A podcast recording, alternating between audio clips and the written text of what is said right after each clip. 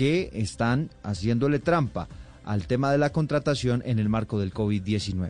Mi querido Ricardo, lo saludo. Un buen día para usted. Hola Eduardo, buenos días a usted, a los oyentes de Mañanas Blue en Colombia, por lo menos particularmente en Bogotá. Hay un alivio pequeño sobre la ocupación de las unidades de cuidados intensivos. Bajaron al 57%, bajó al 57% su ocupación en la ciudad. Recuerde usted que el 75% ahora es la, eh, el número, la cifra para llegar a la cuarentena total. En Barranquilla, que es el otro lugar de preocupación, finalmente llegaron los 49 ventiladores prometidos por el gobierno. Sin embargo, la gobernadora ha pedido que esa cifra se incremente por lo menos a 200 ventiladores para atender unidades de cuidados intensivos. Volvimos a tener cifra muy alta, la más alta en eh, em, fallecidos en el país, 75 muertos, que iguala el número más alto que hemos tenido por COVID-19 en un día, y el número de contagiados, casos confirmados, llegó a 54.931, de los cuales 32.000 son los que permanecen activos. También les hablaremos de los mensajes que han enviado los colegios privados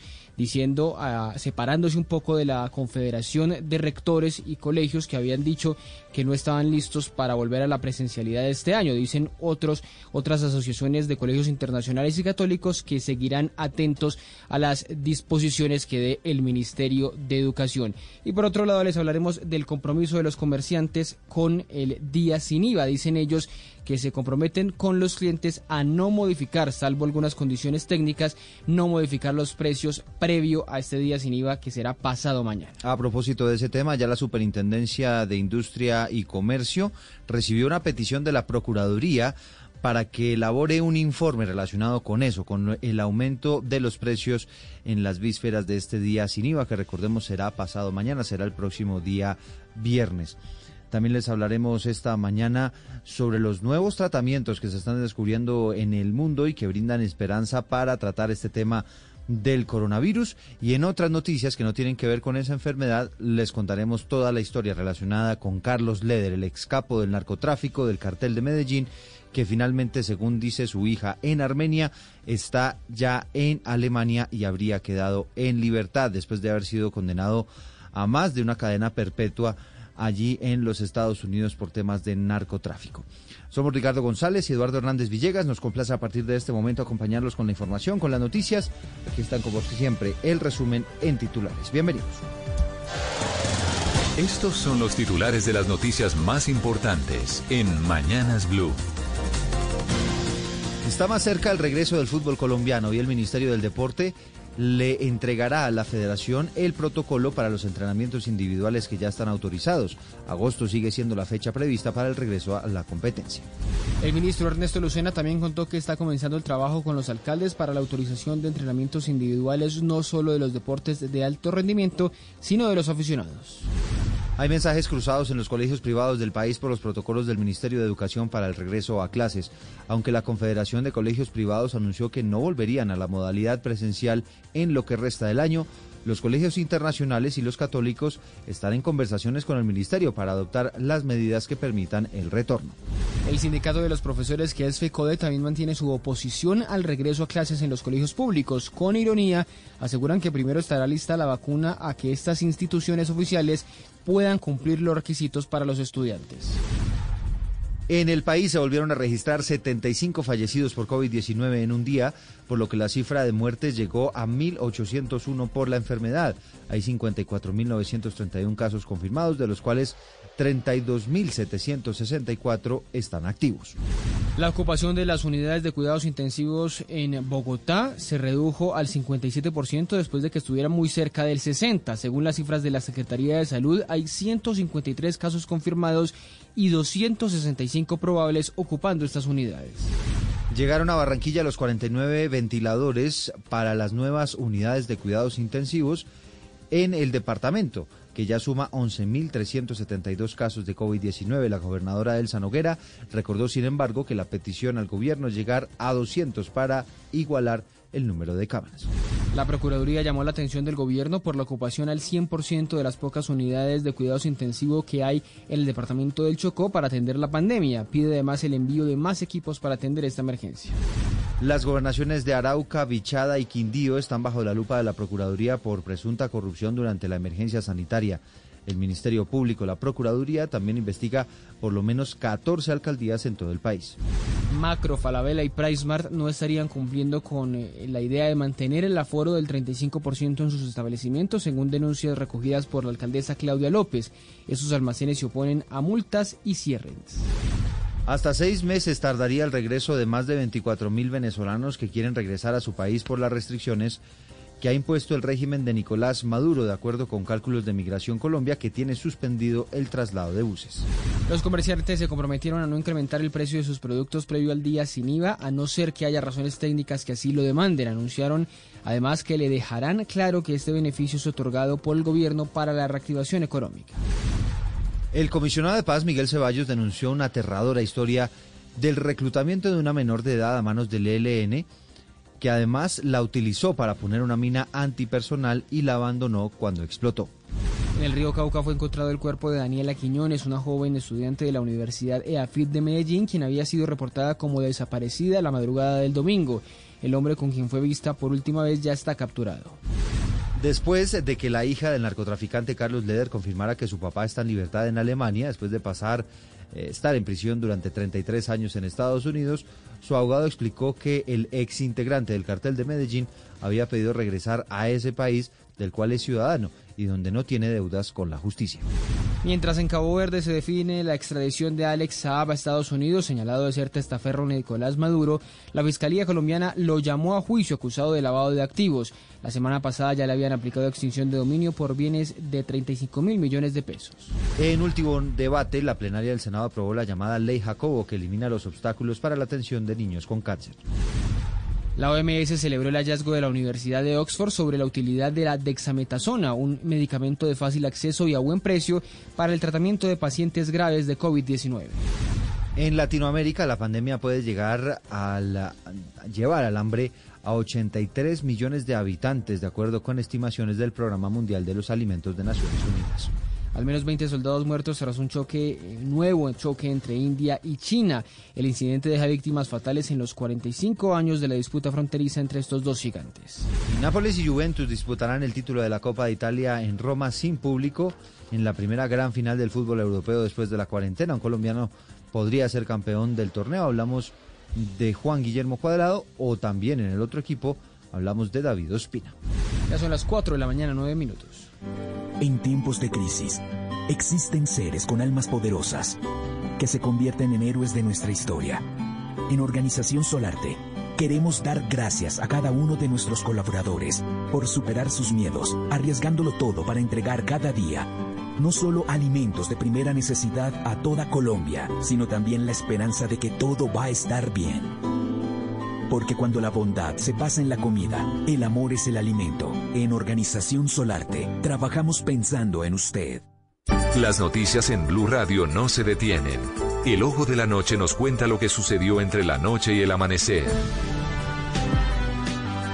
La policía capturó a tres delincuentes que cometieron un millonario robo en la localidad de Tunjuelito. Se metieron a una tienda de motocicletas se llevaron cascos, baterías, algunos aceites. La historia completa a esta hora con nuestro ojo de la noche, Eduard Porras.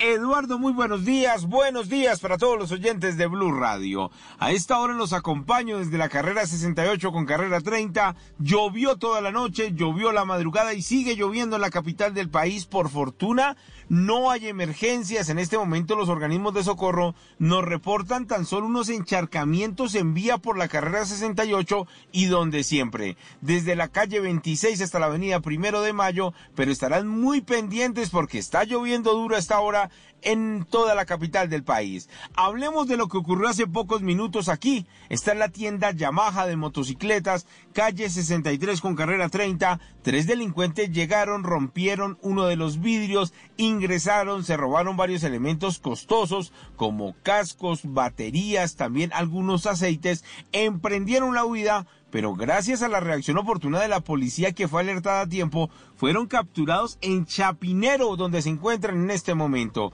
Están siendo judicializados por el hurto y además el carro donde se movilizaban también fue incautado porque al parecer habrían cometido otros robos durante la noche. En unos minutos les voy a contar de lo ocurrido en el sur de la ciudad un robo a la camisería, a una fábrica de textiles donde distribuyen gran cantidad de prendas a San Victorino y más de 150 millones de pesos se llevaron los ladrones. Ya les tengo detalles. Eduard Porras, Blue Radio. En Mañanas Blue, lo que usted debe saber antes de levantarse.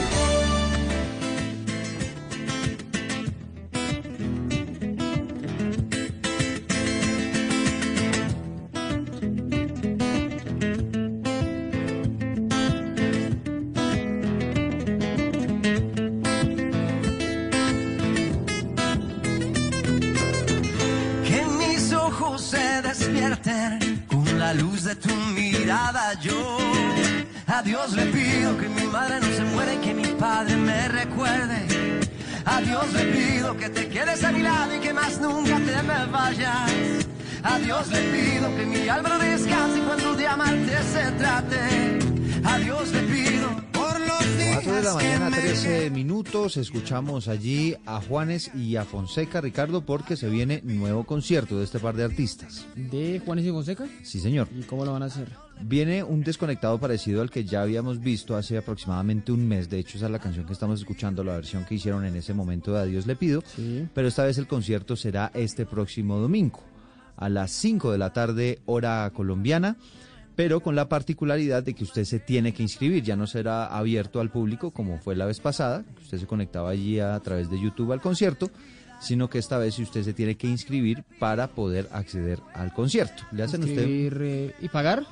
No tiene que pagar, Ah, tiene que inscribirse, entra ahí, se llama eh, www.juanesyfonseca.com y ahí le hacen un par de preguntas muy fáciles, digamos, de, de conocimiento básico de este par de artistas y con eso es suficiente para que usted pueda eh, inscribirse. Va a ser un cupo limitado, vamos a ver hasta qué momento van a tener eh, inscripciones y vamos a ver al final cómo va a ser este concierto que prometen para este fin de semana, este próximo domingo, Juanes y Fonseca.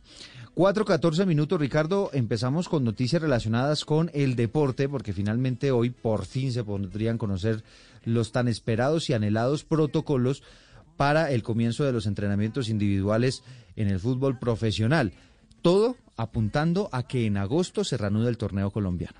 Sí, estaba el gobierno retrasado por menos dos semanas. Recuerda usted que habían dicho hace varios días que estaban por publicar ese protocolo que estaban esperando los clubes colombianos. Sin embargo, ya quedó eh, ese protocolo listo que le entregarán hoy a la Federación Colombiana de Fútbol para que inicien justamente esos entrenamientos. Este fue el anuncio que hizo el ministro del Deporte, Ernesto Lucena.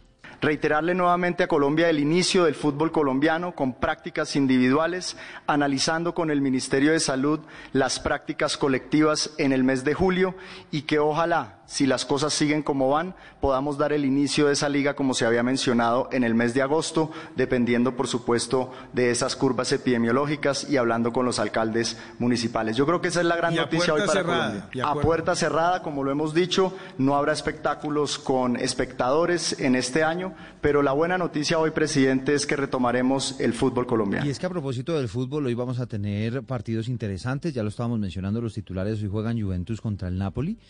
En el fútbol italiano pueden allí, puede allí haber un colombiano campeón. Por un lado está David Ospina por el lado del Nápoles y Juan Guillermo Cuadrado está por el lado de la Juventus. Y eh, la otra noticia es que hoy se reanuda, Ricardo, el torneo en Inglaterra, que quizás de los últimos en Europa que está reabriendo nuevamente o que se está reanudando, también obviamente será sin público, pero poco a poco va volviendo el deporte profesional en los diferentes países europeos. Como les digo, se espera que en Colombia sea en el mes de agosto. Denunció la alcaldesa de Bogotá, Claudia López, que ha recibido denuncias en torno a la posibilidad de que tres almacenes grandes, que usted seguramente los conoce, Ricardo, hablamos de Macro, de PriceMart y de Falabella, que estos tres almacenes hayan eh, eludido la norma de no superar el 35% de su capacidad dentro de los almacenes. Dice ella que si estas denuncias se mantienen y que son reiteradas y si logran comprobarlo, pues efectivamente se ordenaría el cierre de estos almacenes, así como de cualquier otro que supere esa capacidad. Sí, la gran mayoría colaboró. Tenemos algunas denuncias, por ejemplo, de que en almacenes macro, en almacenes Falabella, en almacenes como PriceMart, no se está haciendo el control del 35% aforo. Yo quiero recordarle a esos almacenes que la sanción, además de una multa, es sellarles el establecimiento. Y vamos a hacer esos controles porque no podemos permitir que por culpa de unos cuantos que no cumplen se ponga en riesgo la salud de la mayoría. Sin embargo, creo que son casos excepcionales, la mayoría de la gente está cumpliendo y le agradezco que cumpla porque, ya mire, este no es un tema de policía, el día que yo tenga que tener un policía detrás de cada persona. 4 de la mañana, 17 minutos. Este fue un diálogo que sostuvo en las últimas horas la alcaldesa Claudia López con Yamida Mat en el noticiero CMI, haciendo esas revelaciones y haciendo esas denuncias puntuales de estos grandes almacenes de cadena que en este momento están en la lupa por superar ese, ese límite del 35% en su capacidad. Están divididos los colegios privados, Ricardo, con relación a la posibilidad de que se vuelva a clases presenciales. Salieron varias instituciones y eh, uniones de colegios en diferentes lugares del país a decir que ellos no están de acuerdo con la postura que inicialmente eh, planteó la Confederación Nacional de Rectores y Colegios Privados de Andercop, que había señalado que ellos no ven viable la posibilidad de regresar a clases presenciales en lo que resta de este año. Mire, uno de ellos es un COLI, que es la Unión de Colegios Internacionales, la Unión de Colegios Bilingües, también se ha pronunciado en las últimas horas CONACET, que es la Asociación de Colegios eh, Católicos del país. Hay otra asociación que llama ASOCOLDEP, que es Asociación Colombiana de Educación Privada, todos diciendo que no están de acuerdo con la posición de esta asociación de rectores y colegios privados que planteaban que durante este año no iba a volver la presencialidad. La posición de estos otros colegios, sin embargo, es que están hablando en conversaciones con el ministerio para poder cumplir con las disposiciones, eh, por lo menos en lo que tiene que ver con el distanciamiento de los niños y con condiciones de bioseguridad. Escuchemos de momento a Marta Yanet Castillo, que es la presidenta de la Asociación de Rectores y Colegios Privados, sobre la advertencia que hace del regreso a clases. Los lineamientos expedidos por el Ministerio de Educación no le permiten a muchas instituciones eh, educativas regresar a clases presenciales por las grandes inversiones que habría que hacer tanto en insumos como, en personal de servicios generales. Pues muchos colegios entonces no están de acuerdo con esa posición. Dicen que ellos no se sienten representados por este gremio que ha salido a decir que ellos no ven viable la posibilidad de un regreso a clases. Mientras tanto, la ministra de Educación, María Victoria Angulo, habló de reuniones para socializar los lineamientos en las regiones, empezando con los niveles de básica preescolar y aclarando que ese regreso a clases no sería igual en los diferentes lugares del país. Todo dependerá obviamente de cómo esté el comportamiento del COVID-19. Estamos iniciando con la viceministra y con todo el equipo de preescolar básica y media reuniones muy intensas esta semana, la próxima, la siguiente, con rectores, con secretarios de educación, con autoridades locales, gobernadores, alcaldes, padres de familia, en fin, escuchar la voz, no solo para tomar nota de cómo robustecer el protocolo, sino también para poder responder sus inquietudes y dar la tranquilidad que, como lo afirma el señor presidente, estamos trabajando articuladamente, escuchando las regiones, teniendo en cuenta todos los temores que son genuinos que puede expresar una familia, porque lo más preciado obviamente son los niños y los jóvenes. Cuatro de la mañana, 20 minutos, y para quienes están pendientes de, de las iglesias, el eh, viceministro del Interior, Carlos Alberto Baena, habló sobre la posibilidad de que se adelanten más planes pilotos en los departamentos de Casanare y de Caldas, específicamente los municipios de Salamina y Agua Azul, previendo la posibilidad de que puedan regresar los templos cristianos y católicos. Presidente, por ejemplo, los servicios religiosos eh, están previstos para una hora. Es decir, que si los servicios religiosos eran muy extensos, ese, digamos que no pueden sobrepasar de, ese límite. Incluso se sugiere que sea hasta menos, precisamente para, para proteger a todas, las, a todas las personas. El distanciamiento también está previsto para que haya un espacio que proteja a todos los asistentes y ya después de que todo funcione bien como esperamos, y porque sabemos Ricardo, hay que avisar si usted va a ir a alguna misa, si va a ir a algún rito religioso, debe avisar para que ese templo lo tenga en cuenta, lo contabilice y pues se puedan tomar las medidas físicas necesarias para garantizar ese distanciamiento de por lo menos dos metros entre las personas.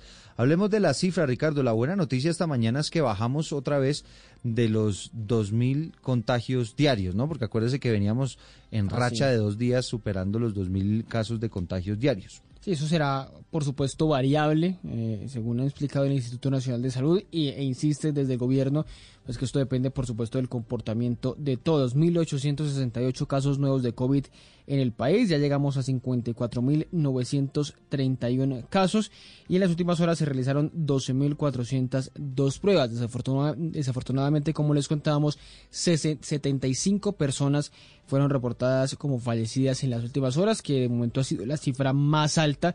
Ya había habido hace unos días también esta, esta misma cifra, 71 personas muertas por esta enfermedad. Hoy a las 8 de la mañana está previsto que eh, haya una mesa técnica entre el gobierno y autoridades de Barranquilla para hablar de la crisis sanitaria por la propagación del coronavirus. Muy importante la situación que está ocurriendo allí en Barranquilla, pero también el gobierno empieza a hablar de su idea, socializar su idea del llamado aislamiento selectivo sostenible, que es buscar hacer algunas pruebas específicas de COVID-19 en algunas regiones del país. Escuchemos sobre este tema al gerente para la atención de la pandemia, que es Luis Guillermo Guillermo Plata.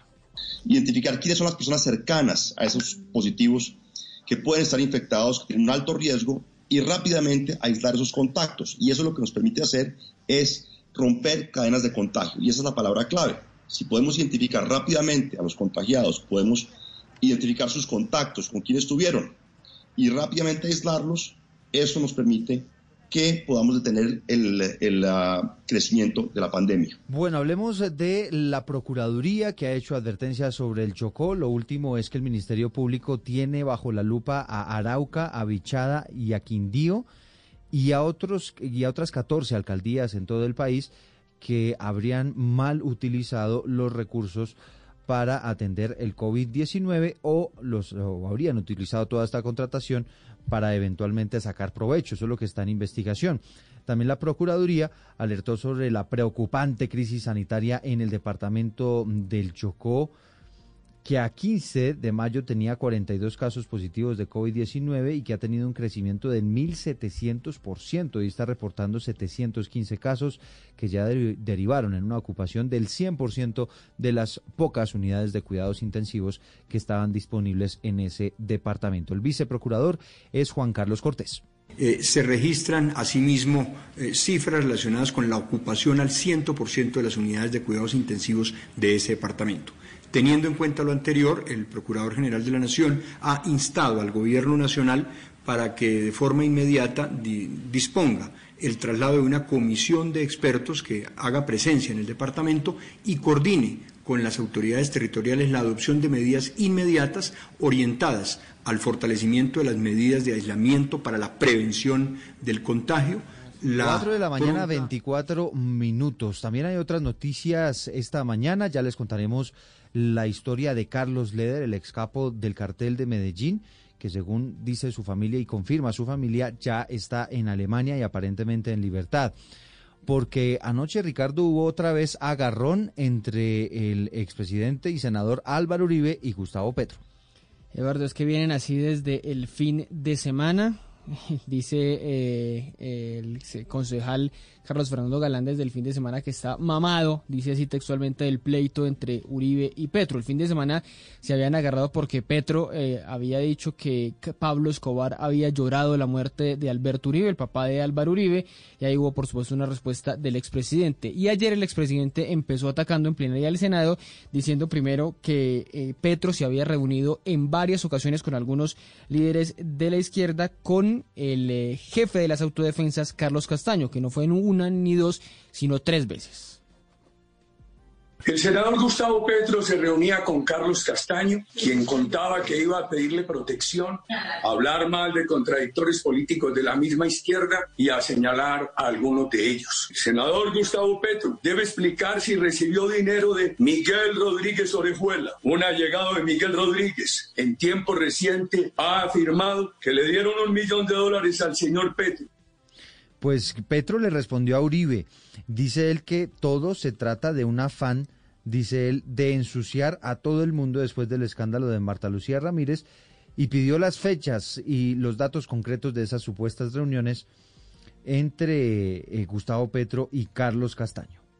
Pero ahora entiendo ese desespero, es que el tema de Marta Lucía Ramírez, de sus sociedades con la mafia, de las cosas que van apareciendo, tienen que llevarlo a usted a ensuciar a todo el mundo. Usted está juntando a Rodríguez Orejuela con Chávez, diciendo que yo recibí un millón de dólares de ese señor en con una transacción con los venezolanos chavistas.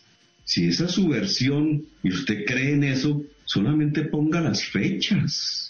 ¿Cuándo fue capturado el señor Rodríguez Orejuela y llevado a los Estados Unidos? ¿Y cuándo el señor Chávez subió al poder? A esta hora en Mañanas Blue, un recorrido por el mundo.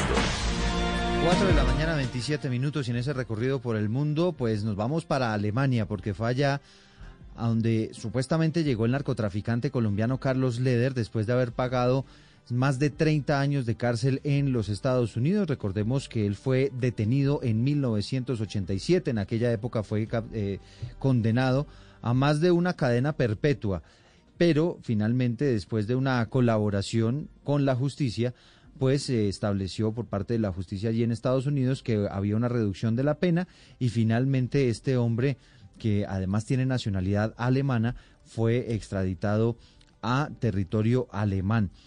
Leder fue uno de los fundadores, Ricardo, recuerda usted el cartel de Medellín, reconocido como un hombre muy cercano a Pablo Escobar, después de que el tratado de extradición entre Estados Unidos y Colombia fuera reactivado casi que de manera abrupta por el gobierno de aquel entonces el narcotraficante fue trasladado a una cárcel americana que en ese momento, Ricardo, acuérdese que era a lo que todos los capos del narcotráfico le huían. Pero sobre todo Carlos Leder. Carlos Leder era el que más promovía el no a la extradición, el no al imperialismo yanqui, como él lo llamaba en las pocas entrevistas que se le que se le vieron y terminó Eduardo en el 87 pues ahí metido en, eh, como el primer extraditado de los grandes de los peces gordos del cartel de Medellín. Lo que ha dicho su abogado Oscar Arroyave en las últimas horas en una entrevista que le concedió el tiempo es que él mismo escogió ir a Alemania donde, donde no tiene deudas con la justicia pero además donde de donde es ciudadano por la ascendencia de su familia. Y que además dice, dice este abogado no lo ha confirmado las autoridades colombianas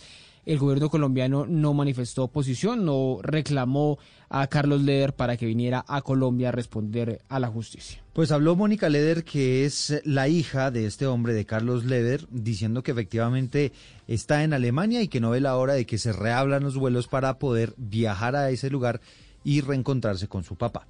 Pero definitivamente sí, mi papá ya está en Alemania, ya se comunicó, no conmigo, pero ya confirmada la noticia que está allá. Me disculpan, me han mandado muchos mensajes, muchas llamadas, no he podido porque además entonces primero me dijeron que era falso, entonces me tocó decir que era falso, pues no me tocó no, entonces porque no tenía ni idea. Eh, pues tenía idea de ciertas cosas, pero no que esto iba a pasar hoy. Eh, entonces eran otros los planes y ya ahora entonces que sí y ya hasta que él no ya muy confirmó pues no se pudo como 4 de la mañana 29 minutos hay más noticias en el mundo. Contactamos a Enrique Rodríguez que está en Madrid está en España contándonos como siempre a esta hora lo que está pasando al otro lado del planeta. Enrique, ayer habíamos hablado sobre eh, la, la patraseada del gobierno de China frente a los colegios, particularmente en Beijing pero ahora también se habla de cierre otra vez de aeropuertos, ¿no? Sí, buenos días Eduardo. Y lo cierto es que las cifras que conocíamos ayer, son las últimas que conocimos oficiales, hablaban de algo más de un centenar de contagiados de nuevo en el coronavirus en la capital china, en Pekín. Pero evidentemente si algo hemos aprendido en esta crisis con respecto a China es que las cifras deben ser tomadas siempre con mucha prudencia. Por eso sorprende que esta mañana un total de 1.255 vuelos de entrada y de salida a Pekín han sido cancelados desde que el gobierno municipal aumentara en la noche de ayer el nivel de emergencia por el COVID-19, según ha informado la prensa local. En concreto han sido 615 vuelos de salida y 640 de entrada, según ha informado el rotativo Global Times, desde que Pekín subiese la alerta en un intento de frenar la propagación masiva de ese rebrote que fue detectado el jueves de la semana pasada en el mercado mayorista de Xinfadi. Son las 4 de la mañana, 31 minutos. Hay más noticias relacionadas con el COVID-19 en el mundo. Tiene que ver esta, Ricardo, con el presidente de Honduras que ha dado positivo por COVID-19. Sí, señor, esta mañana están informando los periódicos de Honduras, el periódico La Gaceta, el diario oficial de la República de Honduras, está informando sobre la eh, confirmación desde Tegucigalpa que Juan Orlando Hernández, el presidente de Honduras, dio confirmado como COVID-19. Esta información la dio eh, a través de una cadena nacional el gobierno de Honduras informando que allí en este país que es de los eh, que no ha sido tan afectados por esta pandemia, pues es eh, uno de los que dio confirmado en las últimas horas, Eduardo. 4 de la mañana, 31 minutos. Otra de las noticias del mundo en este momento relacionadas con el COVID-19 ocurre en la India, donde se registraron en las últimas horas más de 2.000 muertos en 24 horas en ese país como consecuencia de esa enfermedad, que esas son las tasas, Ricardo, ya cuando el tema está absolutamente desbordado. Acuérdese lo que pasó en su momento en Europa, lo que alcanzó a pasar también en los Estados Unidos y ahora estamos viendo esas tasas gigantescas, enormes en la India de cifra de muertos, más de 2.000 en las últimas 24 horas.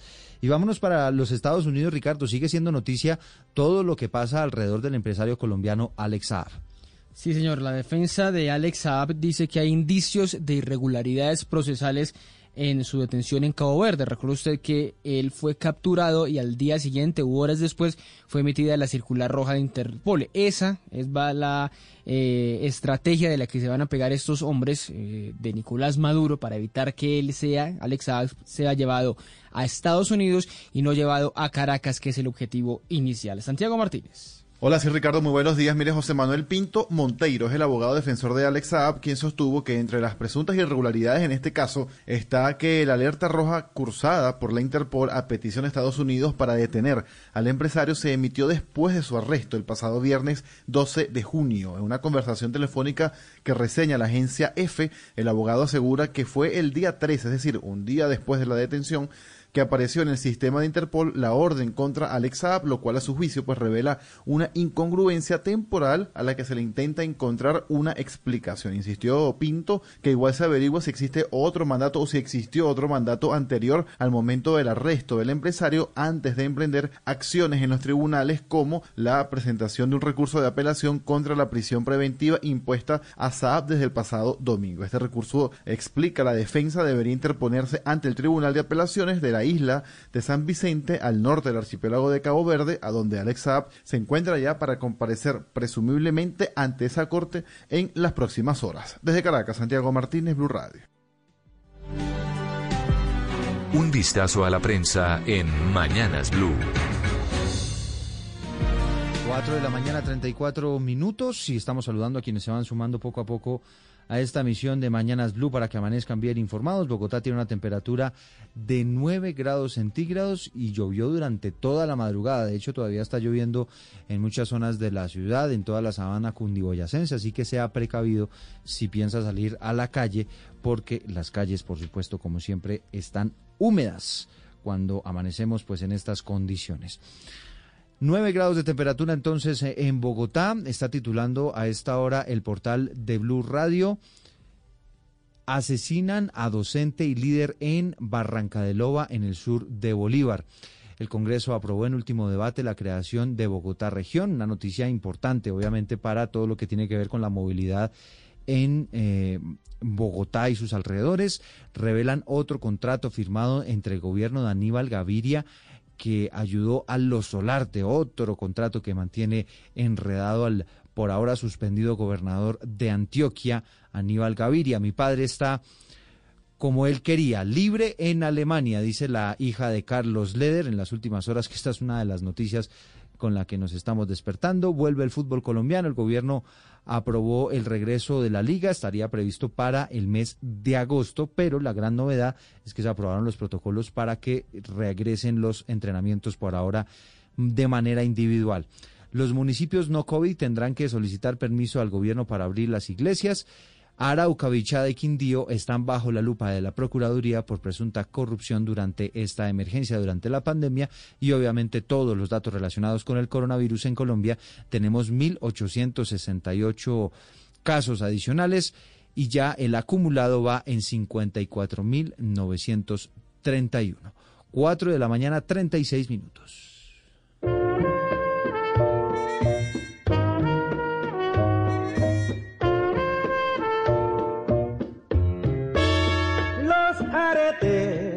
Le faltan a la luna, los tengo guardados para hacerte un collar. Los hallé una mañana en la bruma cuando caminaba junto al inmenso mar. Privilegio. Música a esta hora de Vicentico Valdés, Los Aretes de la Luna, en una versión que aprovechó Vicentico para hacerle una nueva versión durante esta eh, pandemia.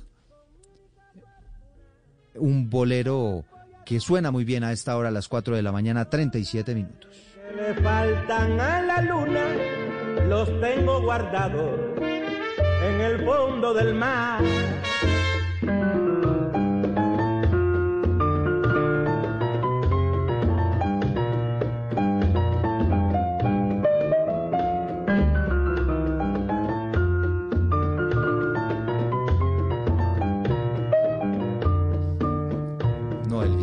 Grabó en pandemia fue Vicentico, el de los fabulosos Cadillacs. Aquí estamos escuchando es a Vicentico Valdés, que hace este bolero que suena bastante bien, Los Aretes de la Luna. Bueno, vamos a arrancar entonces con noticias. Nos vamos para el diario El Espectador a esta hora de la mañana. Kelly Rodríguez, ¿cómo están titulando ustedes esta mañana?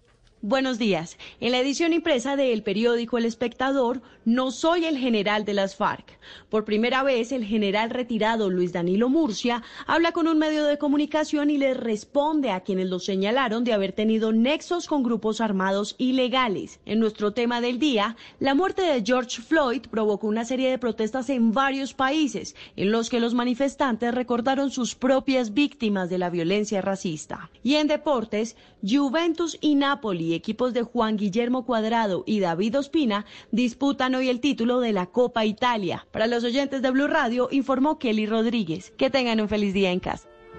4 de la mañana, 38 minutos. ¿Cómo están titulando, Ricardo, en el diario El Tiempo esta mañana? Titula esta mañana el periódico El Tiempo, Leder entregó cabeza del dictador Noriega para salir de prisión. Recuerdo el dictador panameño, del que Estados Unidos terminó, terminó interviniendo en Panamá ya en el 89. Dice el periódico El Tiempo, citando a su abogado Óscar Arroyave, que justamente la información que dio el capo Leder sobre este hombre, sobre eh, eh, Manuel Noriega, llevó a eh, convertirse en el testigo estrella contra ese dictador y llevó también a una reducción sustancial de su pena que hoy lo tiene en libertad en Alemania. También titula esta mañana el periódico El Tiempo con dos declaraciones, por un lado del presidente Duque, dice no es momento de bajar la guardia, y por otro lado de la directora del INS que dice que preocupa que no haya conciencia del riesgo entre los colombianos frente a la pandemia. Y también titula esta mañana el periódico Colegios privados divididos frente al regreso a clase.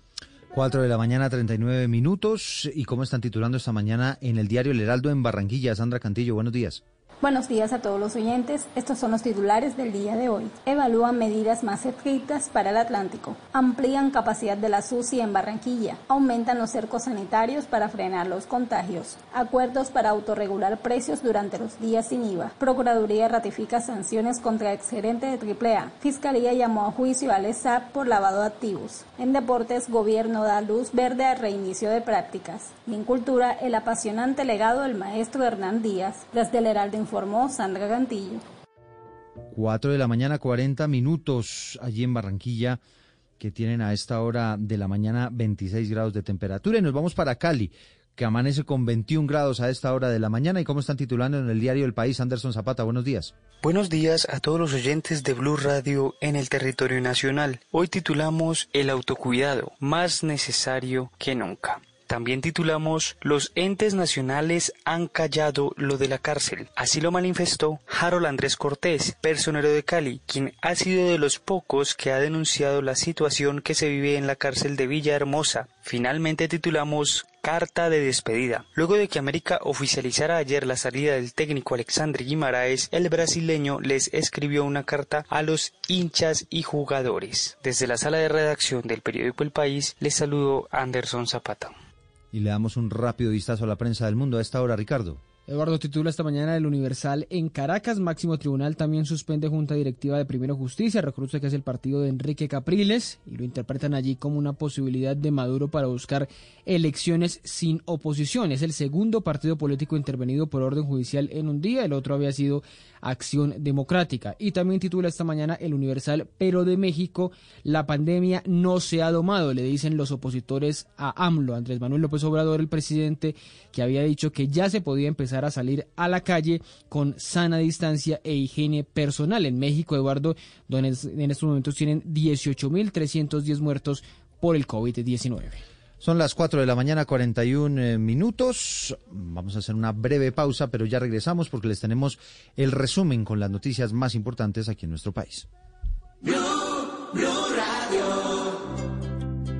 ¿Qué es ser mamá? Ser mamá es enseñar. Es ser el centro, el comienzo y el final de la familia.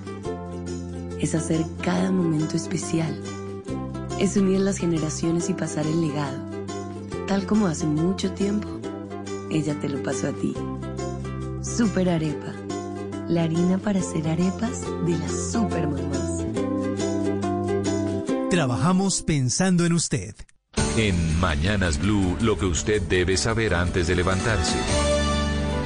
4 de la mañana, 42 minutos. Vicentico Valdés Ricardo murió en 1995. Bueno, un homenaje después de que 20 25 años. Sí, pues imagínese, una, una, muchísimos años después, eh, cantante además, cantó, hizo muchas versiones con la Sonora Matancera y bueno, muchos boleros también que como este de los aretes de la luna sonaban bastante bien aquí en la capital del país, que amanece con 9 grados de temperatura. Ricardo, démosle un vistazo a otras ciudades, cómo estamos amaneciendo en eh, otras ciudades de Colombia. En Cartagena tienen 27 grados centígrados, Manizales amanece con 12, Armenia 17, Pereira 18 grados, Tunja 10, Villavicencio 23 y Neiva 24 grados centígrados. Dice el gobierno que los municipios no COVID servirían de plan piloto para el regreso a clases con alternancia. La ministra de Educación reveló además que en las próximas semanas se van a girar los recursos a las alcaldías para adecuar los colegios oficiales. El gobierno todavía pensando en clases presenciales.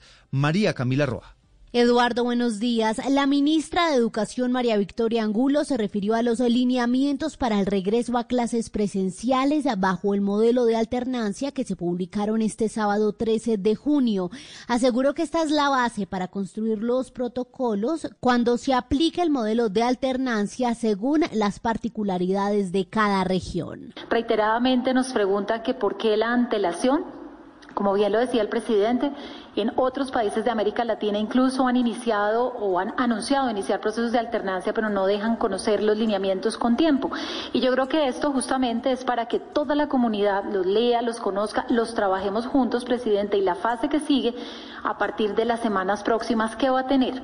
Temas de recursos financieros para apoyar las entidades territoriales, que se prepare para las decisiones que vaya a tomar. Según la ministra, la siguiente fase es la preparación, que incluye preparación financiera para este modelo de alternancia, elaboración de los protocolos con cada institución y a través de reuniones con todos los actores del sistema educativo, los padres, los maestros, también los mandatarios locales y los rectores de los colegios. Dijo la ministra que el fin del gobierno es que los padres no sientan que están poniendo a sus hijos en riesgo, ya que el gobierno garantizará su seguridad en este modelo de alternancia. María Camila Roa, Blue Radio. 4 de la mañana, 45 minutos. Eduardo, a los colegios, al gobierno le llega apoyo de los colegios privados, por un lado, de los colegios católicos, de los colegios internacionales, de los colegios bilingües que dicen que van a seguir las directrices del gobierno para volver a clases, todos esos protocolos de los que ha hablado la ministra, pero le llega críticas de los colegios oficiales, o por lo menos de los profesores que trabajan en los colegios oficiales, los que están en FECODE,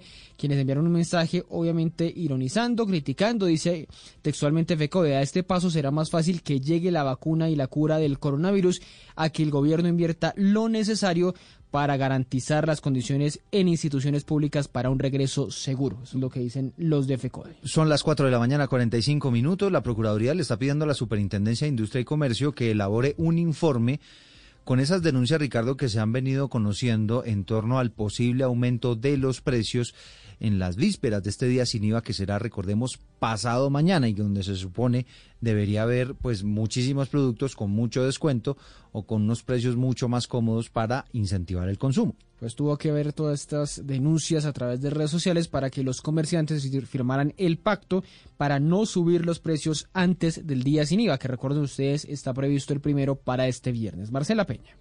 Hola Ricardo, buenos días. Según este pacto, usted como consumidor le van a explicar que esto es un beneficio del gobierno y no una promoción del comerciante, porque si hay alguna promoción va a ser adicional y se va a aplicar sobre el valor del producto, pero ya sin IVA. Lo más importante, sin embargo, es que se comprometieron con los precios justos para la jornada del viernes. El presidente de FENALCO, Jaime Alberto Cabal, lideró la iniciativa. Y las 65 marcas más importantes en materia de los productos que van a ser sujetos a sección del IVA. Grandes superficies y marcas con presencia a lo largo y ancho del país. Según Cabal, hay una explicación para la mayoría de incrementos que se denunciaron en redes sociales, por ejemplo, la disparada del dólar y la terminación de algunas promociones. Cabal asegura que los comercios van a respetar las restricciones sanitarias en cada ciudad para evitar aglomeraciones y posibles contagios. Marcela Peña, Blue Radio. Gracias, Marcela. Son las 4 de la mañana, 47 minutos.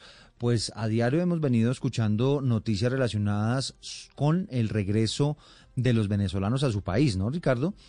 Que eso sí, deben hacerlo de una manera limitada, teniendo en cuenta las disposiciones que eh, ha adoptado el gobierno de Nicolás Maduro, de no permitir que ingresen más de 1.200 a la semana. Mm.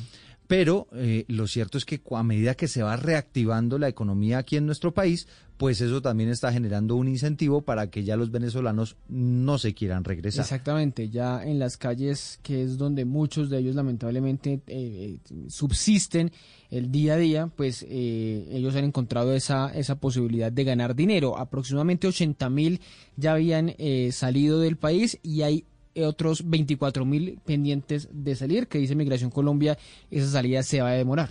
Pues Rubén Ocampo nos habla sobre la nueva situación de los venezolanos en Colombia.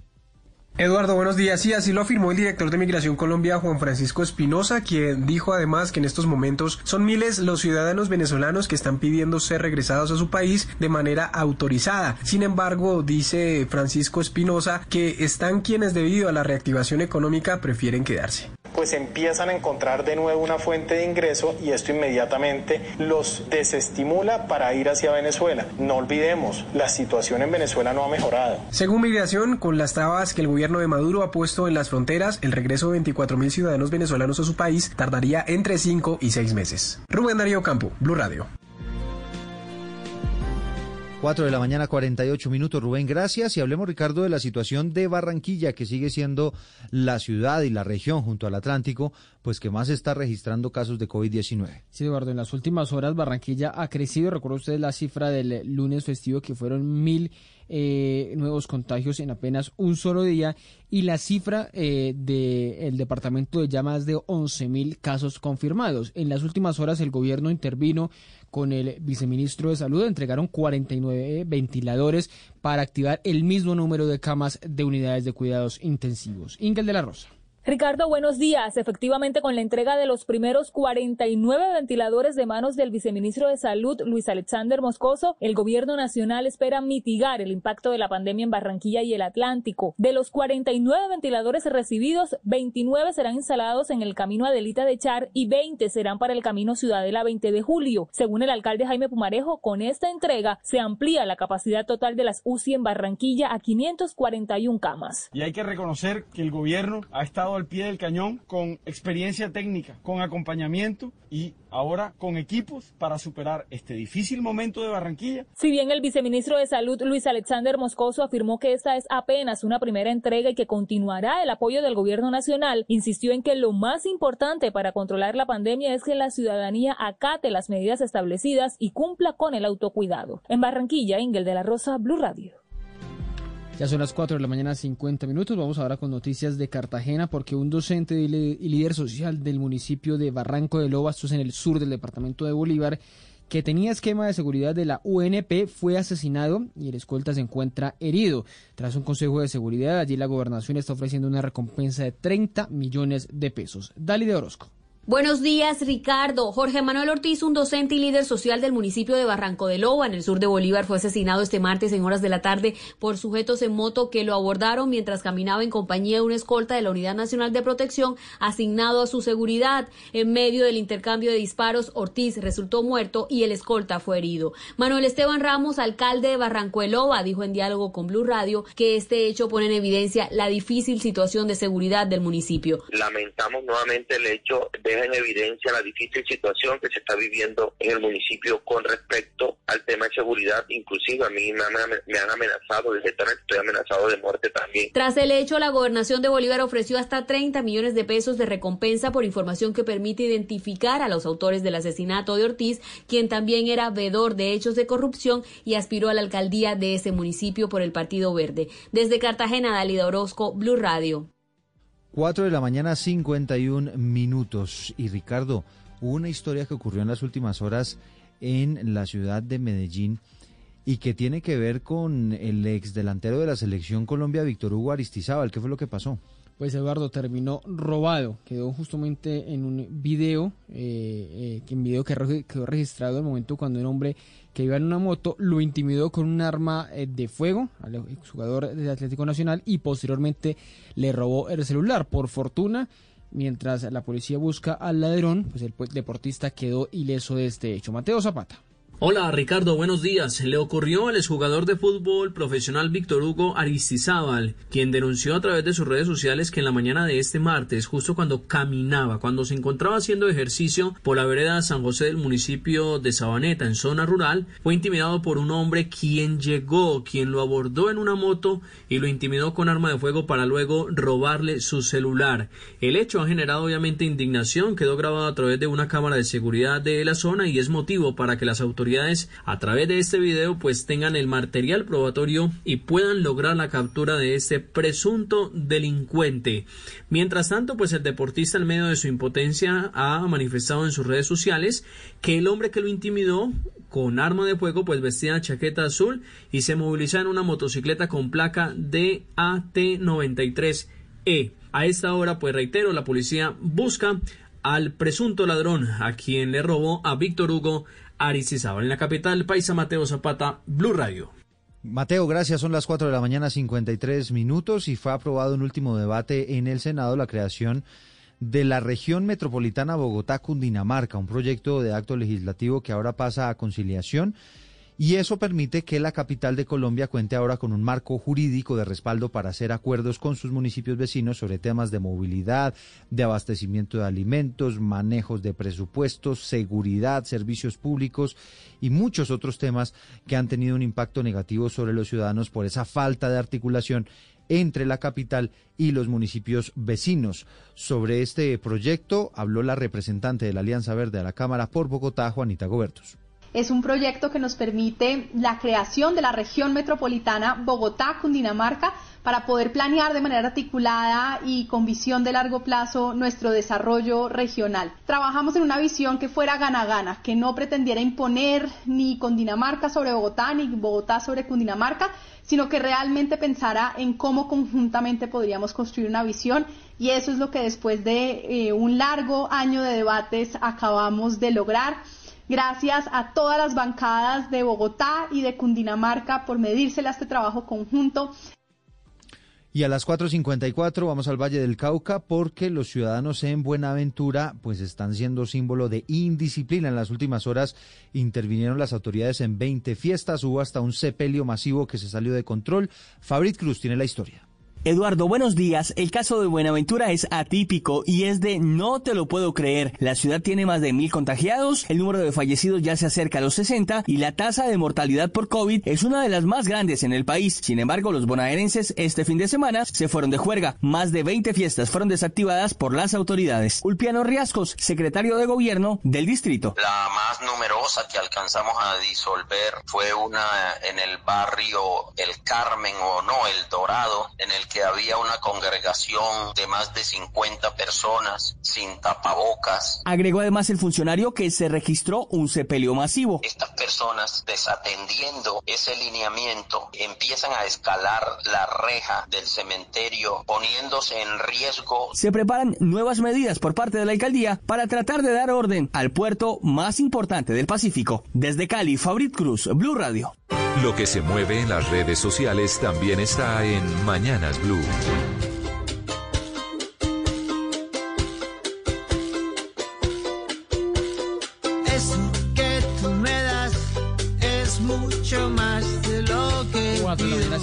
56 minutos, eso que tú me das, ¿no? De Pau Donés. Juan Manuel Gómez en la redacción digital de Blue Radio, ¿de qué hablan los colombianos? Ricardo Eduardo Oyentes, pues se mueve en redes sociales y en las plataformas de streaming. La última canción que dejó Pau Donés, el cantante de Jarabe de Palo que falleció la semana pasada.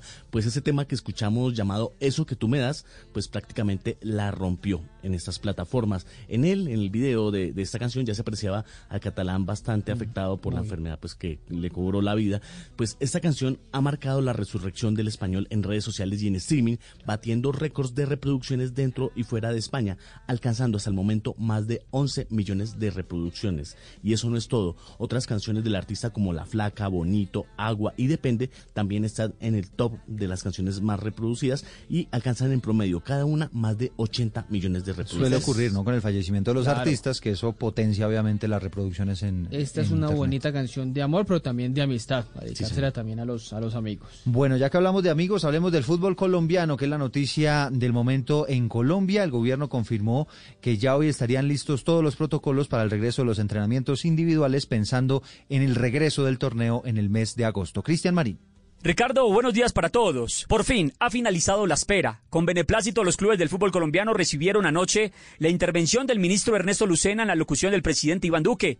El ministro aseguró que durante este día se le estará haciendo llegar una resolución a la Federación Colombiana de Fútbol, con la cual pueden activar el plan de regreso. Reiterarle nuevamente a Colombia el inicio del fútbol colombiano con prácticas individuales, analizando con el Ministerio de Salud las prácticas colectivas en el mes de julio y que ojalá, si las cosas siguen como van, podamos dar el inicio de esa liga como se había mencionado en el mes de agosto.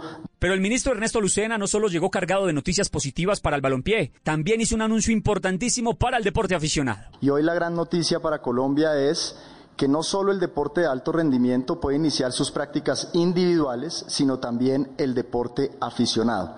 Vale la pena recordar que todos los equipos en Colombia tendrán que asegurar que cada uno de sus jugadores se encuentre bien de salud y una vez se supere esa primera fase, volverán los entrenamientos individuales. Cristian Marín, Blue Radio.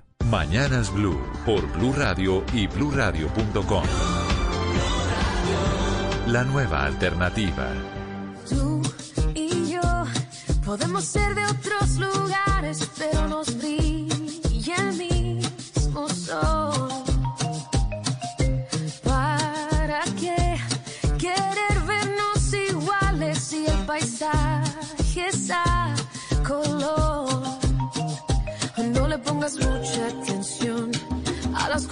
Buenos días. Jesse and Joey estrenan en el mes que se celebra la diversidad y el orgullo gay Love, una canción en la que invitan a alzar la voz ante la violencia en contra de la comunidad LGTBI+. Jesse and Joey saben que la música, al igual que el amor, es un idioma universal que no conoce barreras. Por eso, para realizar el video de este tema, está incluido en el disco Aire, invitaron a varias personalidades y compañeros cercanos a que formaran parte del movimiento Love es nuestro idioma, con el que invitan a respetar las diferencias, a tratar a las personas con respeto e igualdad y a alzar la voz ante la violencia en contra de la comunidad LGTBI+. Javier Segura, Blue Radio.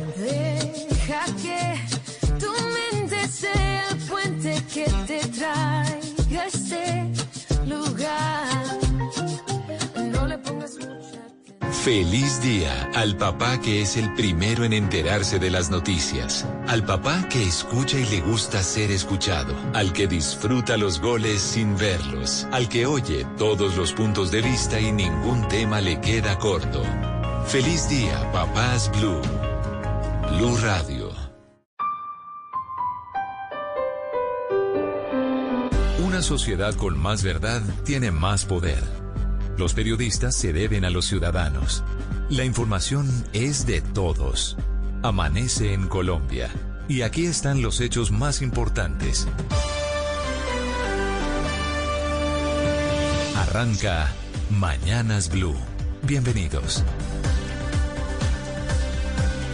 5 de la mañana en punto, aquí estamos con todas las noticias de Colombia y el mundo en este miércoles 17 de junio, con una madrugada lluviosa y fría en Bogotá, en un día que estará marcado por la división evidente entre colegios privados, padres de familia y profesores respecto del regreso de millones de niños a clases de manera alternada a partir de agosto. Ayer se conocieron al menos cinco comunicaciones de igual número de gremios de colegios privados que salieron a respaldar la iniciativa del gobierno por un retorno escalonado y paulatino de los niños a clase, separándose así de la Confederación Nacional de Asociaciones de Rectores y Colegios Privados, ANDECORP, quien ayer temprano había dicho a nombre de 900 colegios privados que las clases se mantendrán virtuales por el resto del año. La Unión de Colegios Internacionales UNCOLI y la Asociación Colombiana de Educación Privada, entre otras, fueron algunas de esas agremiaciones que respaldaron al Ministerio de Educación y que sí trabajarán por el regreso de los colegios en agosto, mientras que suben de tono las voces desde FECODE con las críticas y rechazo a la intención oficial de normalizar las clases en colegios del país. Sin duda una noticia que hoy tendrá nuevos episodios. Ayer el gobierno volvió a ser muy insistente en cuanto a mantenernos alertas y firmes con las medidas de autocuidado sanitario, de bioseguridad de cara a la pandemia. Marta Ospina, del Instituto Nacional de Salud, y Carlos Álvarez, el epidemiólogo asesor del gobierno, coincidieron en afirmar que el virus sigue activo y letal entre nosotros y que no hay que bajar la guardia.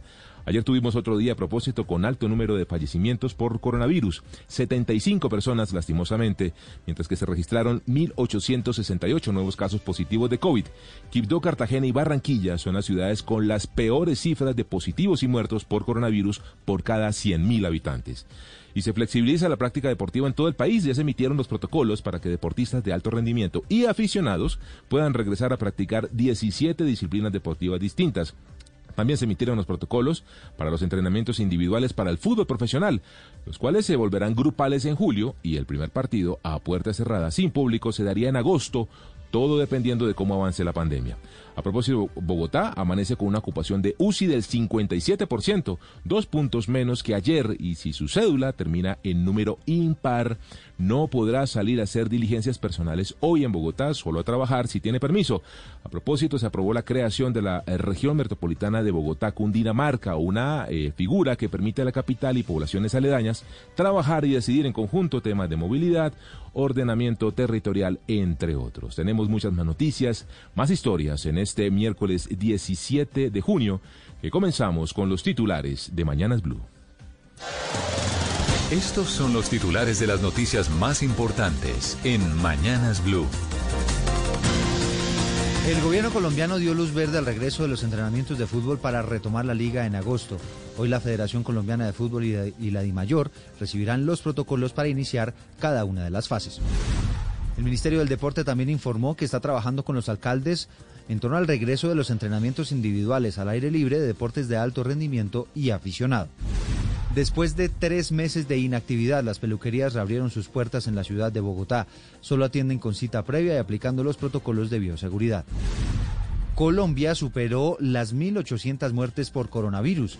En este momento se registran más de 32.700 casos activos y la cifra de recuperados se ubicó en 20.366.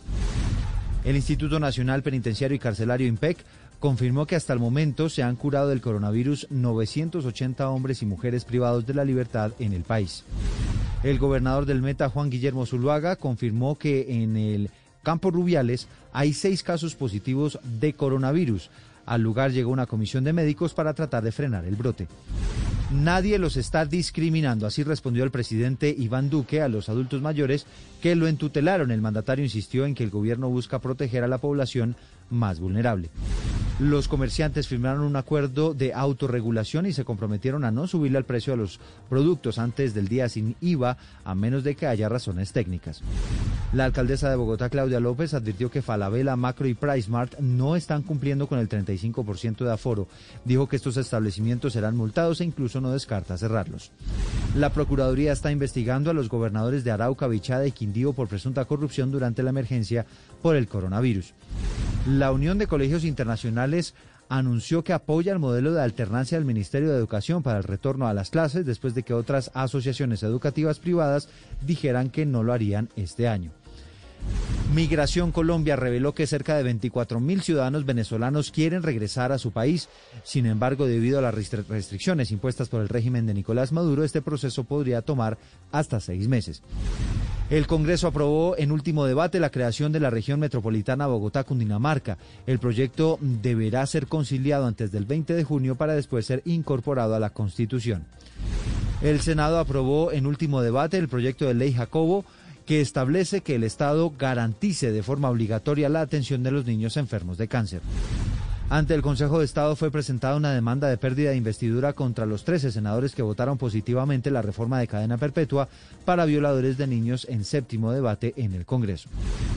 Hoy la Universidad EAFIT de Medellín le rendirá homenaje a Daniela Quiñones, la estudiante de 23 años que fue encontrada sin vida en el río Cauca. La policía detuvo al principal sospechoso del homicidio.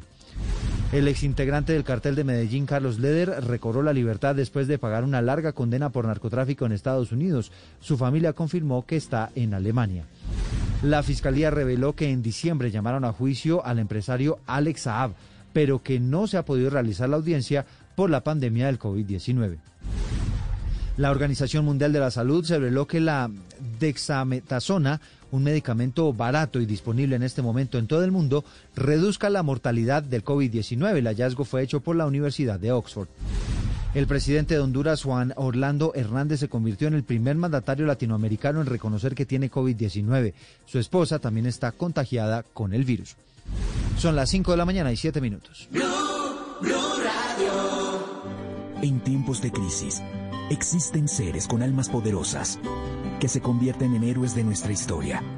En Organización Solarte, queremos dar gracias a cada uno de nuestros colaboradores por superar sus miedos, arriesgándolo todo para entregar cada día no solo alimentos de primera necesidad a toda Colombia, sino también la esperanza de que todo va a estar bien. Porque cuando la bondad se pasa en la comida, el amor es el alimento. En Organización Solarte, trabajamos pensando en usted. Esta es Blue Radio, la nueva alternativa.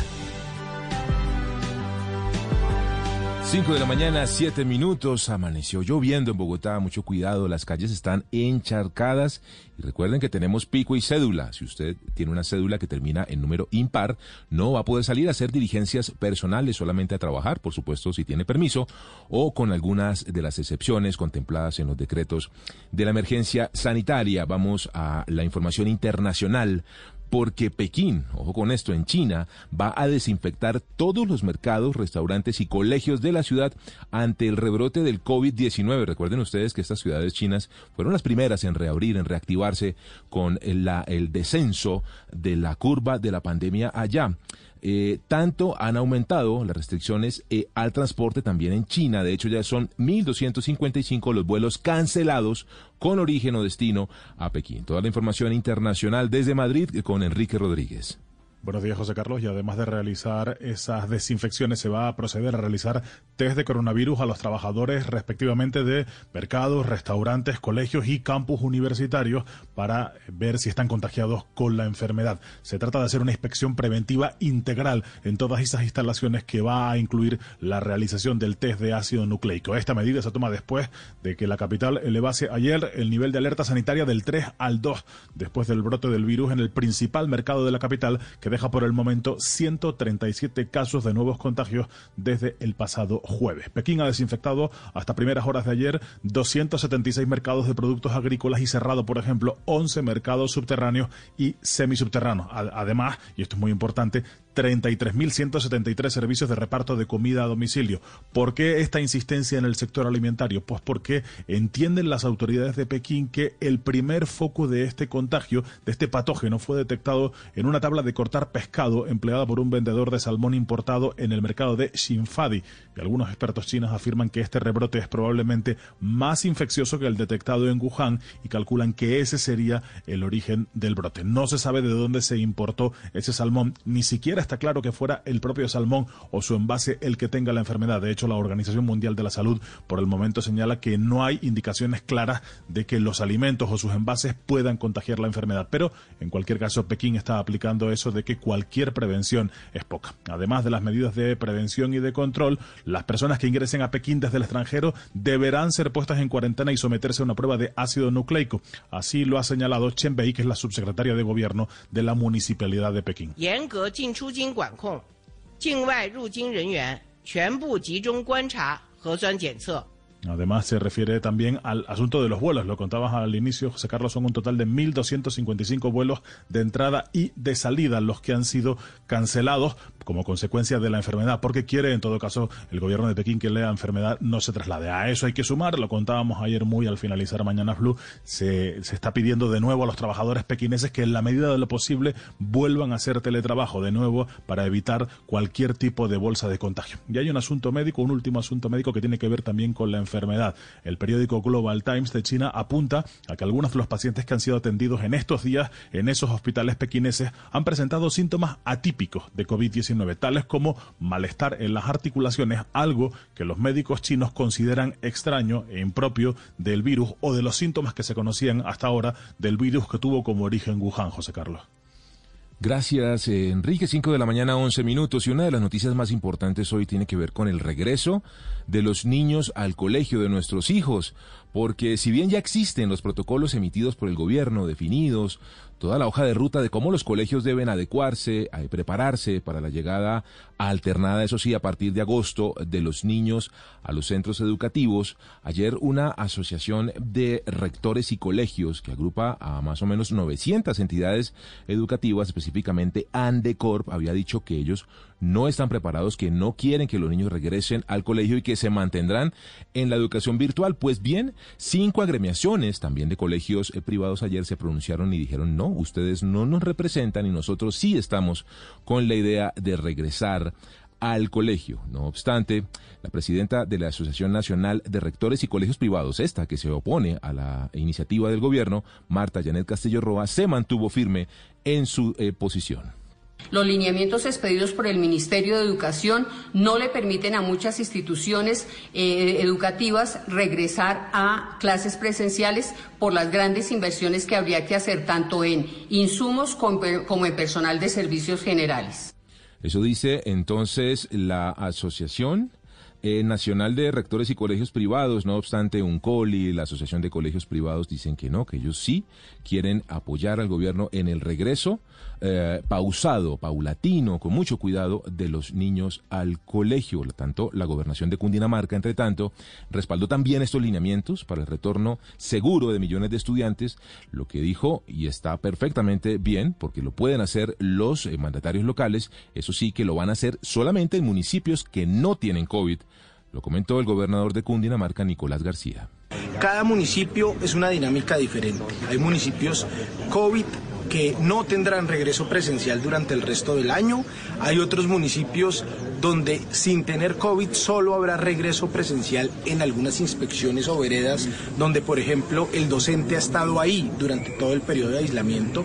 En los demás municipios se presenta también el temor de docentes que vienen de otros municipios y el peligro que pueda tener ese 5 de la mañana, 13 minutos, y como lo comenta el gobernador de Cundinamarca, Nicolás García, también lo ha dicho el gobierno nacional, esto no es una orden, es una indicación son unos protocolos, una hoja de ruta, una eh, proposición que hace el gobierno de este regreso paulatino a partir de agosto de los colegios y que todo dependerá no solamente de la autorización de las alcaldías locales, sino precisamente de esto, de que haya acuerdos entre padres, entre docentes, entre los rectores de los colegios y los profesores porque de esa manera es que se va a lograr este regreso paulatino. De hecho, lo explicó ayer la ministra de Educación, María Victoria Angulo, quien dijo que va a hacer reuniones regionales de ahora en adelante para llevar este mensaje.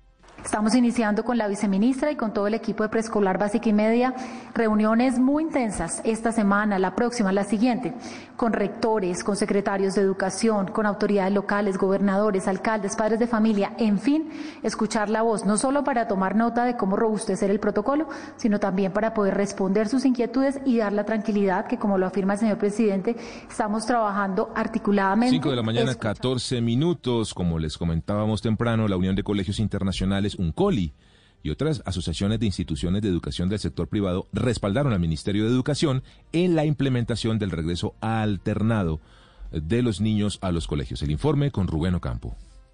Buenos días, pues Uncoli, que es la Unión de Colegios Internacionales, emitió un comunicado dirigido al Ministerio de Educación manifestando su respaldo a los lineamientos y protocolos que garanticen el regreso responsable y gradual de los estudiantes y maestros a las aulas del país. Además de Uncoli, la Confederación Nacional Católica de Educación, la Asociación Andina de Colegios del Bachillerato y la Asociación Colombiana de Educación Privada dicen que el pronunciamiento de rectores y colegios privados Andercop no representa la posición de todas las instituciones educativas. Al respecto habla Walter Abondano, presidente de ASO para Asocoldep está claro que los colegios privados tienen autonomía, los colegios con sus padres de familia pueden concertar el regreso a clases Recordemos que la Confederación Nacional de Rectores y Colegios Privados, Andercop, ya había rechazado los lineamientos anunciados por el Gobierno Nacional para el regreso a las clases el 1 de agosto bajo el modelo de alternancia. Las asociaciones que han mostrado estar de acuerdo con los lineamientos y protocolos del Gobierno Nacional dicen que están dispuestos también a colaborar en la implementación responsable de los mismos. Rubén Darío Campo, Blue Radio. Gracias Rubén, 5 de la mañana, 16 minutos, así pues.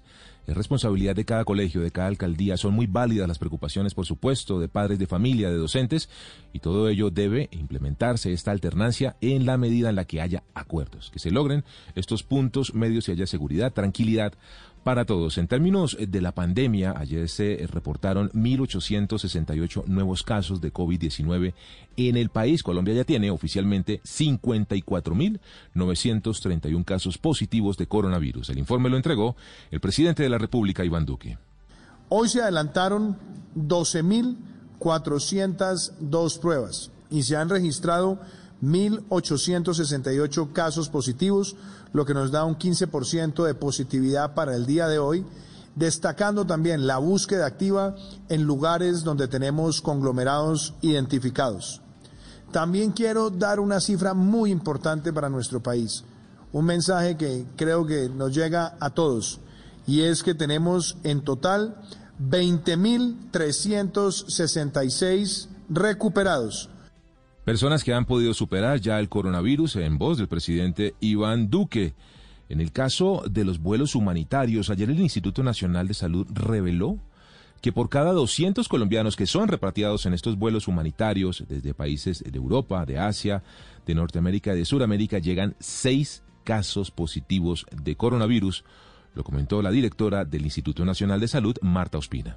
Claro que tengo que seguir contando que vengo de un viaje, por supuesto que sí, porque siguen existiendo viajes humanitarios más o menos dos al día y siguen existiendo movilidad de personas. Y también les cuento a modo más de referencia. En los viajes humanitarios nosotros estamos rastreando en un vuelo de 200 personas 80 y en las 80 nos están saliendo positivas más o menos 6.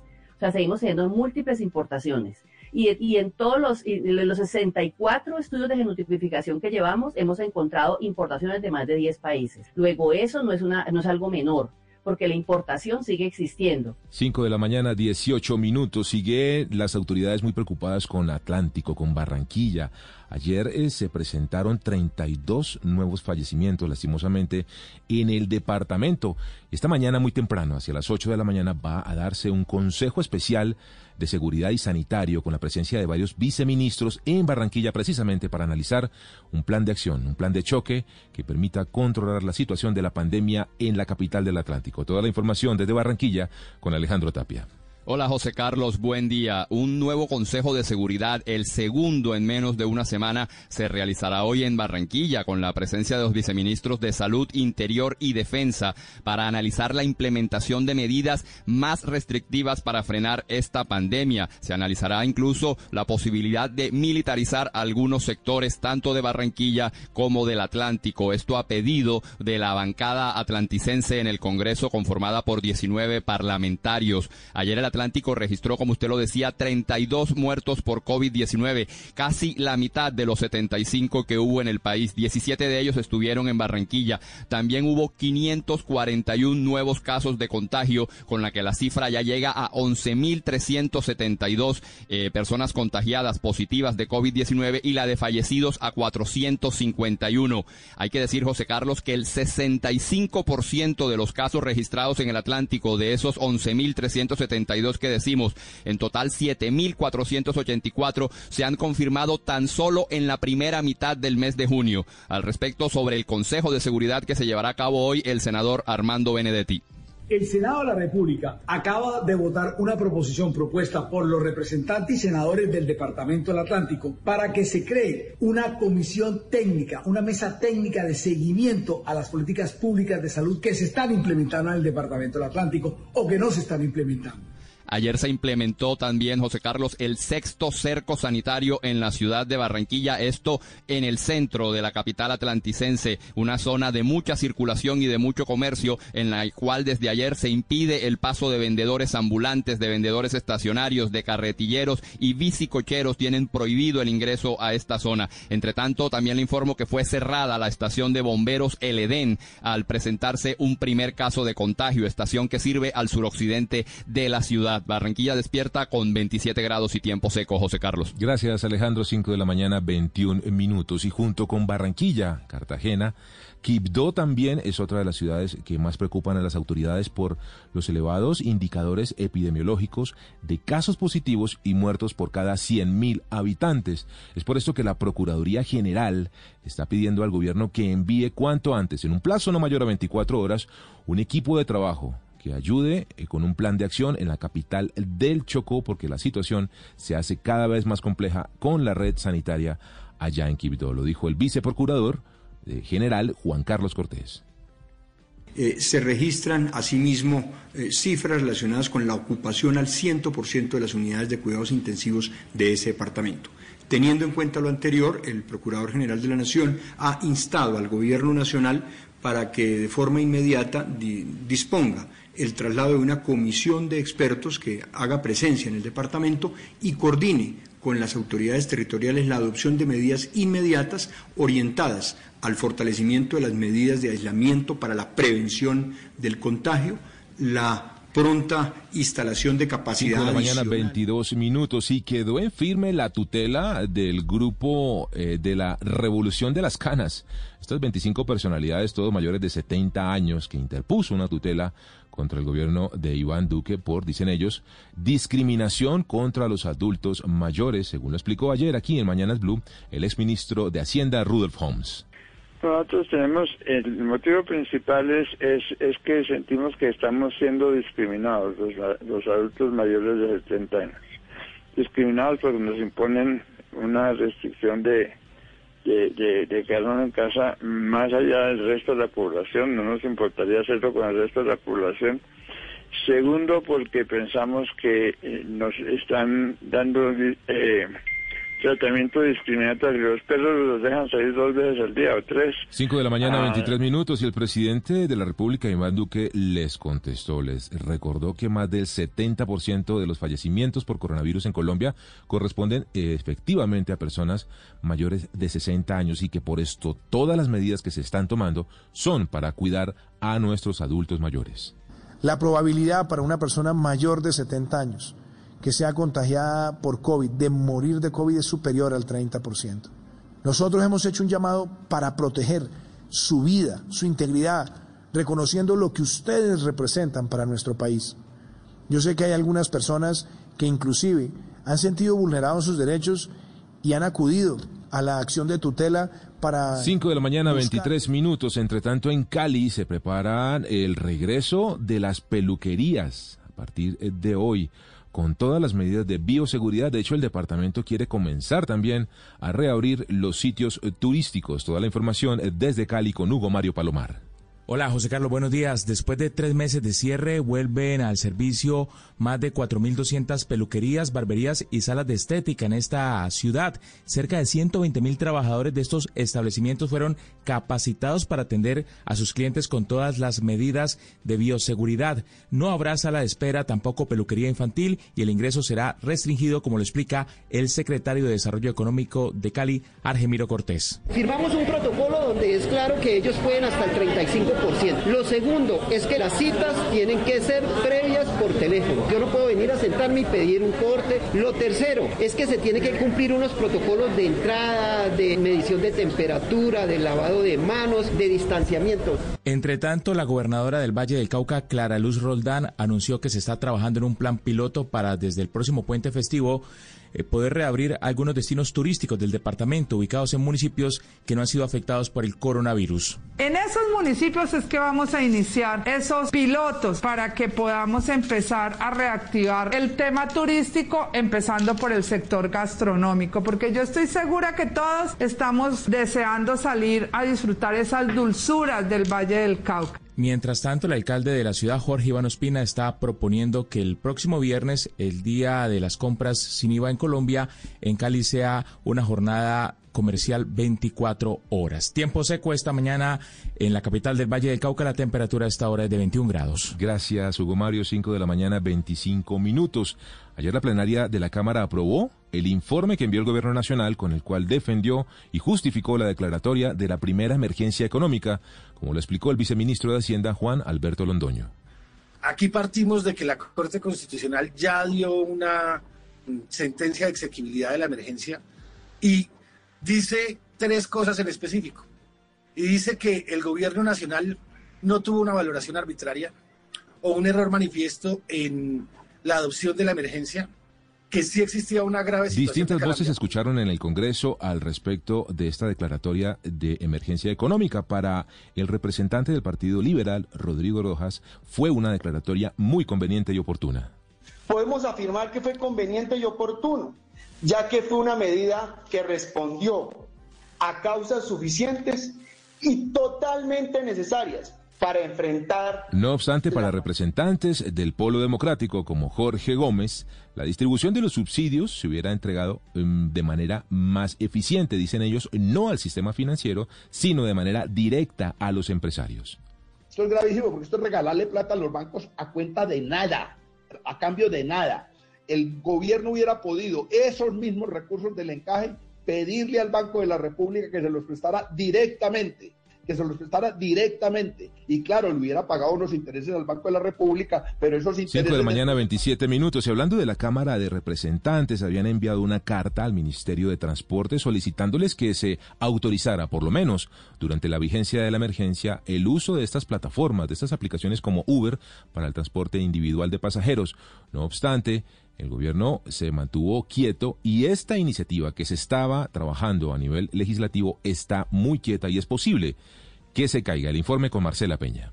Hola, buenos días. Muchas veces el gobierno ha dicho que está dispuesto a dar la discusión en el Congreso sobre cómo regular las plataformas de transporte como Uber, Didi, Cabify, entre otras. Este año comenzó incluso convocando mesas de trabajo y recogiendo comentarios en una plataforma digital, pero luego la cosa se estancó. El gobierno no solo no presentó ningún proyecto para el Congreso, sino que además el único proyecto que había sobre la materia está a punto de hundirse. La ministra de Transporte, Ángela María Orozco, dijo que no ha sido falta de voluntad. creemos que lo podemos acompañar y empezó COVID y eso paró las audiencias públicas. Pero nosotros estamos más dispuestos, lo que no estamos dispuestos es a que esto sea por decreto, porque esto, esto está en la ley. Según la funcionaria, es necesario nivelar la cancha y establecer requisitos equivalentes a los conductores de plataformas que a los conductores de taxi, quienes hoy pagan unos 8 millones de pesos anuales entre licencias especiales, seguros y otro tipo de requisitos del gobierno. Eso sin contar con el esquema de cupos. Marcela Peña, Blue Radio. Gracias, Marcela. 5 de la mañana, 28 minutos. Y muy a su, estilo, Nicolás Maduro ayer mandó al carajo, porque así lo dijo, a la Unión Europea por criticarle su recién designado Consejo Nacional Electoral y volvió a amenazar a la oposición. Toda la información desde Caracas con Santiago Martínez. Sí, José Carlos, muy buenos días. Mire, poca tolerancia eh, muestra por estos días el gobierno venezolano tanto a las voces críticas internas como la de otros países u organizaciones que no ven con buenos ojos a las nuevas autoridades electorales designadas por el Tribunal Supremo de Justicia y no por el Parlamento, tal y como claramente dice la Constitución. De hecho, el grupo de contacto, ese grupo surgido en 2019 como mediador en Venezuela, acá en Venezuela lamentó la manera en que se renovó el poder electoral sin el voto de los diputados, una crítica también asumida por la Unión Europea que que acá en Venezuela pues se reduce aún más el espacio democrático. Y es que recordemos, José Carlos, que estas nuevas, estas cinco autoridades nuevas, tres son claramente chavistas. Opiniones ya respondidas por Nicolás Maduro, quien los mandó al carrizo, dice él, por no decir una grosería mayor, y que mejor se ocupen de sus crisis por el COVID-19. y que nadie se meta con Venezuela. Por ahí sacó un comunicado de la Unión Europea. Preocúpense del coronavirus, preocúpense del racismo en la Unión Europea, preocúpense de la crisis económica ya, no se metan más con Venezuela. Fuera la Unión Europea de Venezuela, ya basta. Que se vaya largo al carrizo, para decirlo suavemente. También el canciller Jorge Arriaza, José Carlos, rechazaba las críticas del Grupo Internacional de Contacto, señalando que los muertos vivientes no suman, al asegurar que esa organización nada ha hecho para solucionar la crisis venezolana. Todo esto, además, con un chavismo o un gobierno, José Carlos, que prácticamente ya se monta en una campaña electoral para renovar el Parlamento a finales de este año 2020. José Carlos. Esta es Blue Radio, la nueva alternativa. Noticias contra reloj en Blue Radio. 5 de la mañana, 30 minutos, hora de actualizar noticias en Blue Radio. Colombia amanece con un nuevo cruce de acusaciones entre los senadores Álvaro Uribe y Gustavo Petro. Mientras el expresidente acusó a Petro de haberse reunido en por lo menos tres oportunidades con Carlos Castaño y de haber recibido dinero del cartel de Cali, Petro respondió que las acusaciones son un intento desesperado por desviar la atención por los vínculos con el narcotráfico del hermano de la vicepresidenta Marta Lucía Ramírez. Después de que la hija del narcotraficante Carlos Leder confirmara que su papá está en libertad en Alemania después de pagar 33 años de cárcel en los Estados Unidos, su abogado explicó que el exintegrante del cartel de Medellín fue quien pidió ese traslado. Hoy el Ministerio del Deporte le entregará a la Federación el protocolo para los entrenamientos individuales que ya están autorizados, pensando en que en agosto se pueda reanudar el torneo colombiano. El ministro Ernesto Lucena también contó que está comenzando el trabajo con los alcaldes para la autorización de entrenamientos individuales, también para la práctica aficionada. Cuatro asociaciones de colegios privados, donde están los internacionales, los bilingües y los católicos, dijeron que no se sienten representados por la Confederación de Colegios Privados y dicen que ellos sí están listos para reanudar clases presenciales si el gobierno así lo establece. La ministra de Educación, María Victoria Angulo, dijo que el gobierno comenzará a socializar los lineamientos con las diferentes instituciones para evaluar la implementación de la alternancia, siempre dependiendo de cómo avance el coronavirus en cada una de las regiones. En el país se volvieron a registrar 75 fallecidos por COVID-19 en un día, por lo que la cifra de muertes ya llegó a 1.801 por esta enfermedad. Hay 54.931 casos confirmados, de los cuales 32.764 permanecen activos. Llegaron a Barranquilla los 49 nuevos ventiladores para las unidades de cuidados intensivos de la ciudad y el departamento, que ya suma 11.372 casos de COVID-19. La Procuraduría se alista para abrir pliego de cargos contra los gobernadores de los departamentos de Arauca, Vichada y Quindío por presunta corrupción durante la emergencia sanitaria. El Ministerio Público también investiga a por lo menos 14 alcaldes de todo el país. La Procuraduría también llamó la atención del gobierno por la ocupación al 100% de las pocas unidades de cuidados intensivos que hay en el Chocó para atender la pandemia. Macro, Falabella y PriceMart no estarían cumpliendo con mantener el aforo del 35% en sus establecimientos, según denunció la propia alcaldesa Claudia López. Estos almacenes se exponen a multas y a cierres. Los comerciantes se comprometieron a no incrementar el precio de sus productos previo al día sin IVA, a no ser que haya razones técnicas que así lo demanden. La Procuraduría le pidió a la Superintendencia de Industria y Comercio que eh, elabore un informe sobre los, los posibles sobrecostos. En el río Cauca fue encontrado el cuerpo de Daniela Quiñones, una joven estudiante de la Universidad de AFID de Medellín, que había sido reportada como desaparecida en la madrugada del domingo. El hombre con quien fue vista por última vez está capturado. Al menos mil vuelos se cancelaron en China por el rebrote del coronavirus en ese país que obligó también a echar para atrás la reactivación de las clases en Pekín. La Organización Mundial de la Salud celebró el hallazgo de la Universidad de Oxford sobre la utilidad de la dexametasona, un medicamento de fácil acceso y buen precio para el tratamiento de pacientes con COVID-19. Nápoles y Juventus disputarán hoy el título de la Copa de Italia en Roma, eso sí, sin público, y es la primera gran final del fútbol europeo después de la cuarentena. Un colombiano será campeón del torneo, por un lado está Juan Guillermo Cuadrado y por el otro está David Ospina. Son las 5 de la mañana 34 minutos. Ampliación de todas estas noticias en blurradio.com. Seguimos con Mañanas Blue. Estás escuchando Blue Radio. En Calzado Rómulo trabajamos cada día para estar más cerca de ti. Te invitamos a ingresar a www.calzadoromulo.com, donde podrás hacer tus compras con la comodidad y seguridad que siempre te hemos brindado. Aprovecha los grandes descuentos y da el primer paso hacia el confort. Calzado Rómulo, bienestar para tus pies. Estás escuchando Mañanas Blue.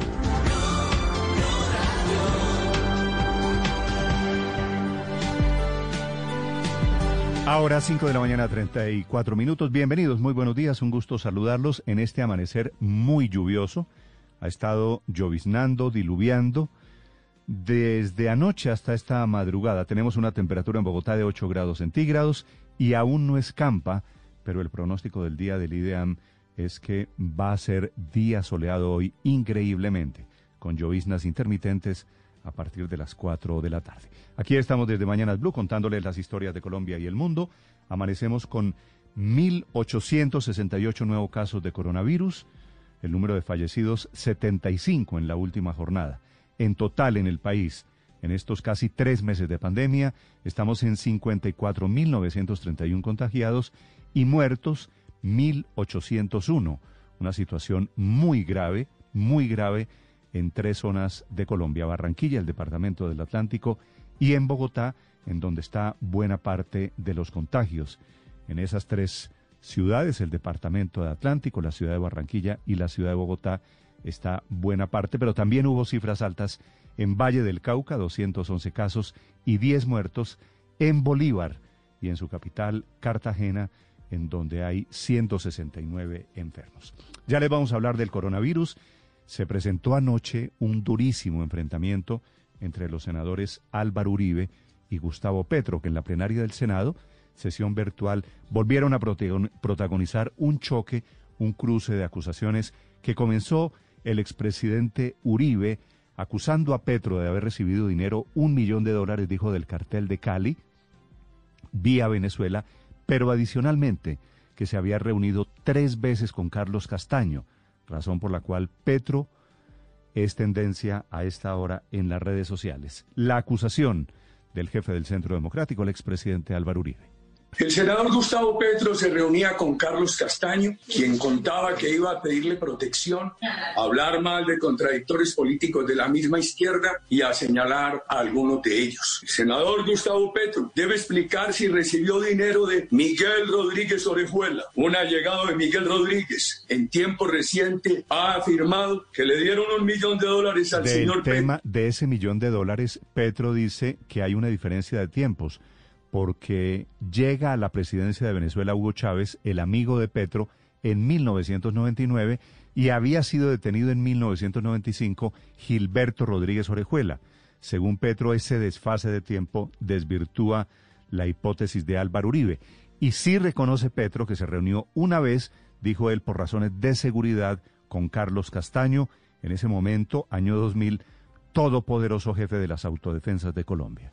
Pero ahora entiendo ese desespero, es que el tema de Marta Lucía Ramírez, de sus sociedades con la mafia, de las cosas que van apareciendo, tienen que llevarlo a usted a ensuciar a todo el mundo. Usted está juntando a Rodríguez Orejuela con Chávez, diciendo que yo recibí un millón de dólares de ese señor con una transacción con los venezolanos chavistas. Si esa es su versión y usted cree en eso, solamente ponga las fechas. ¿Cuándo fue capturado el señor Rodríguez Orejuela y llevado a los Estados Unidos? ¿Y cuándo el señor Chávez subió al poder? El señor Carlos Castaño me quería matar porque altos funcionarios de la Fiscalía se lo habían sugerido. Entre esos uno que usted quería clonar. Y yo en mis afugias para saber cómo detenía ese asesinato, Hablé con su vicepresidente tiempos después. Las 5 de la mañana, 38 minutos. El vicepresidente de Uribe era Angelino Garzón. Dice Gustavo Petro que sí se reunió en esa oportunidad con Carlos Castaño, pero hay un episodio ahí porque en ese momento, cuando se produjo esa reunión, estaba secuestrado Carlos Alonso Lucio, que también había sido militante del M-19, como Gustavo Petro. Así que todo esto parece un capítulo de la historia de Colombia. Hablando del narcotráfico, fue, quedó en libertad Carlos Leder, que simbolizó el narcotráfico de Colombia en los años 80. Fue extraditado en el gobierno de Virgilio Barco, un hombre, un símbolo, una leyenda, porque fue tal vez el primer narco de Colombia con ese nivel de visibilidad. Estuvo preso más de 30 años en Estados Unidos y fue enviado a Alemania su apellido es alemán, tuvo alguna familia alemán, por una razón humanitaria, quedó en libertad, lo confirma su hija, Mónica Leder, en Colombia. Pero definitivamente sí, mi papá ya está en Alemania.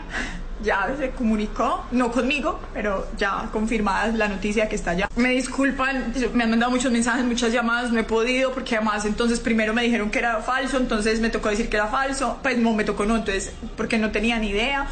Eh, pues tenía idea de ciertas cosas, pero no que esto iba a pasar hoy. Y resultó Eh, cierto, llegó en Berlín, la revelación la hace una revista europea de Ash Spiegel. Carlos Leder había sido condenado a varias cadenas perpetuas y a 155 años porque fue acusado en su momento de conspirar para enviar cocaína a Estados Unidos, el primer gran traqueto en Colombia, extraditado en los años 80.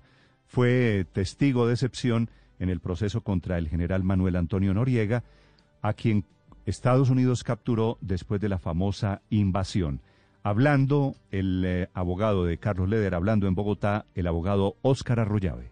Eh, no, bueno, el, eh, el caso que, lo, eh, en cual él cooperó y cooperó solamente en un caso era el caso de Noriega, del general Noriega, y él testificó sobre las transacciones de narcotráfico que él tuvo con el general Noriega. Le quitaron eh, la condena de cadena perpetua y le quitaron 80 de los 135 años. O sea, él 5 tenía de la mañana, 40 minutos. Realmente el hombre que entregó en esa época a Carlos Leder fue Pablo Escobar. Habían estado en una fiesta y Leder asesinó a un sicario del cartel de Medellín, cuenta la leyenda. Escobar dio a las autoridades norteamericanas y colombianas su ubicación porque para él no había nada más peligroso que un socio loco. Nelson Murillo con la historia.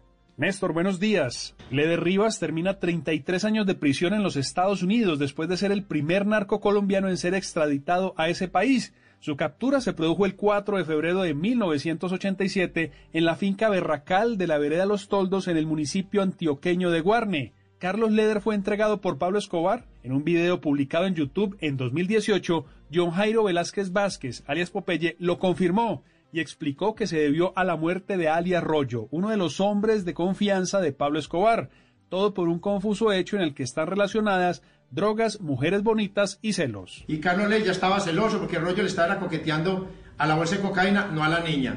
Leder no se aguanta más esta situación, a las 3 de la mañana se va a dormir y Rollo comete un gran error. Le pide el favor a Orejitas, un miembro del cartel de Medellín, que vaya y le toque la puerta a Carlos Leder, Leder era un patrón, y Orejitas va y le toca la puerta eh, a pedir cocaína. Carlos Leder tira la, bolsa de cocaína, cierra la puerta violentamente y hasta ahí no pasa absolutamente nada. En la mañana, Rollo se va a pegar un baño porque ya estaba que salía el patrón y había que estar pendiente. Rollo se va a pegar un baño, se está subiendo el jean. Llega Carlos Leder, le dispara en la cabeza y le abre la cabeza en dos con su fusil FAL 762 y le pega otro balazo en el hombro.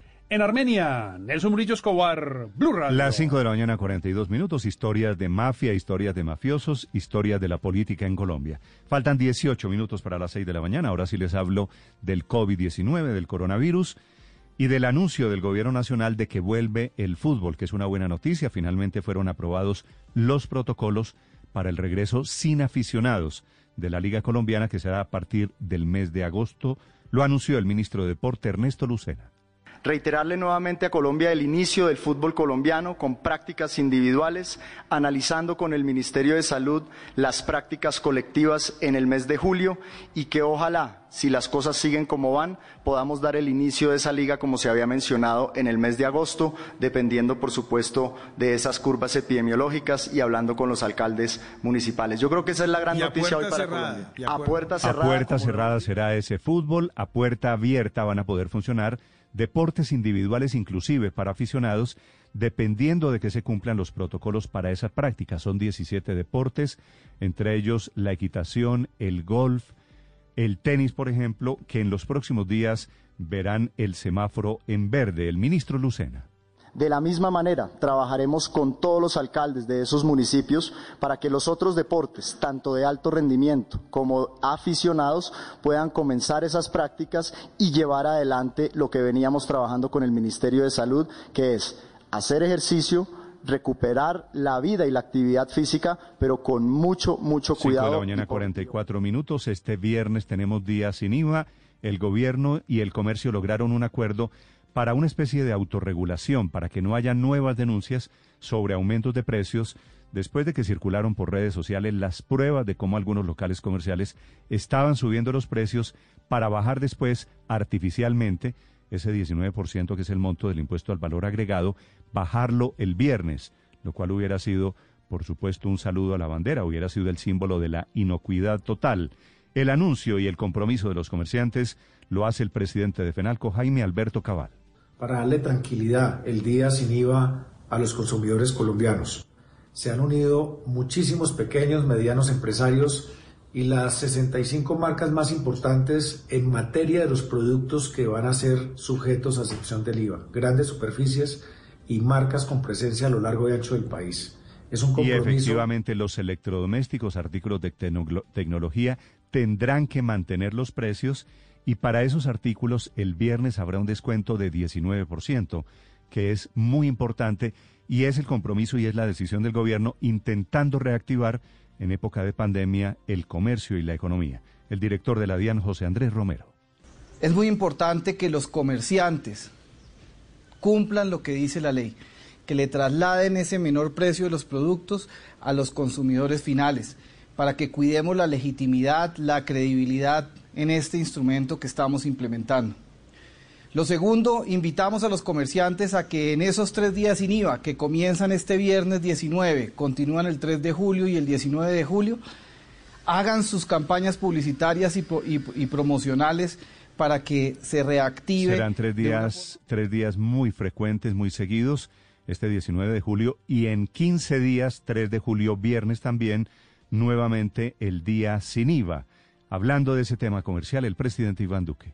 Quiero también agradecer el, respaldo que hemos tenido de, los comerciantes en nuestro país que han acogido los protocolos, que se han puesto además la camiseta de hacer gran pedagogía. De hecho, mañana estaremos invitándolos para que también con sus experiencias nos cuenten cómo se van preparando para este viernes del día sin IVA, que esperamos también nos ayude a recuperar la demanda en nuestro país y a recuperar también esa, esa economía que ha sido... 5 de la mañana, 46 minutos, terminó en drama la desaparición de Daniela Quiñones, una estudiante de AFIT que tiene, tenía 23 años, cuyo cuerpo apareció flotando en el río Cauca, en el departamento de Antioquia.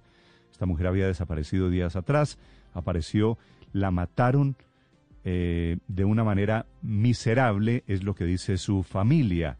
La historia de Daniela Quiñones desde Medellín, Camila Carvajal. Néstor, buenos días. En aguas del río Cauca, a la altura de Puente Iglesias, es el municipio de Fredonia. Allí apareció sin vida Daniela Quiñones. Usted bien lo dice, tenía 23 años y ya eran cuatro días en los que su familia y los amigos, también compañeros de clase NAFIT, la buscaban, la habían visto por última vez en Marmato, esto es en el vecino departamento de Caldas. La familia había pedido ayuda en redes sociales, pero fue la policía y los bomberos los que hallaron el cuerpo en el río. Gustavo Guzmán, el alcalde de Fredonia, dijo que no hay pistas de por qué la mataron, pero sí hay un sospechoso, un hombre que se ofreció a llevarla a su casa en la noche del sábado andaban buscando desde tres días, la mamá, el papá y la familia desde Marmato Cal. Quien la encontró fueron los bomberos precisamente de Marmato, a la altura Daniela pues, estudiaba administración de negocios en la Universidad de Afid Néstor y por eso hoy a través de redes sociales esa universidad va a hacer un acto simbólico a las 5 de la tarde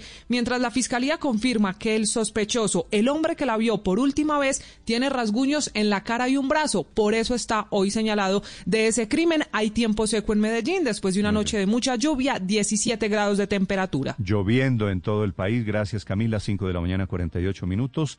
A propósito de Escabroso, se están conociendo esta mañana eh, detalles del enfrentamiento entre China e India. Mataron 20 soldados, aparecieron sin disparar un tiro. 20 soldados muertos a palo, literalmente. Noticia del mundo que amplía desde Londres Silvia Carrasco. Sí, Néstor, ¿qué tal? Muy buenos días. La verdad es que son sombríos los detalles que se están conociendo de este enfrentamiento, porque claro, son dos potencias nucleares, pero tienen una frontera en los Himalaya que no está definida. Ellos tuvieron una guerra en el año 62 y nunca se resolvió esa frontera. Y entonces allí hay soldados de lado y lado y lo que se empezó a filtrar es que cómo murieron esos soldados indios. No solamente murieron en una batalla cuerpo a cuerpo, sino que eh, se atacaron con palos palos que iban envueltos en alambres de púa y muchos de ellos murieron por las heridas, pero otros también fueron lanzados por el barranco. Eh, la verdad es que esto se está transformando en una batalla de eh, egos nacionalistas porque tanto el presidente Narendra Modi en la India como Xi Jinping han estado animando estos, eh, estos sentimientos nacionalistas y a esta hora hay muchos indios que han ido a protestar afuera de la embajada china en Nueva Delhi. el presidente de la India, el primer ministro de la India, no ha querido decir nada al respecto. Sin embargo, en China, el portavoz del Ministerio de Relaciones Exteriores trató de llamar a la calma en una rueda de prensa esta mañana. Escuchémoslo. Dice que China ya no quiere ver enfrentamientos con la India y que tienen esperanza de apaciguamiento con la India luego de este incidente mortal que preocupa, insisto, porque son dos países que están en guerra, que tuvieron una guerra el año 62, pero que además son potencias nucleares, Néstor.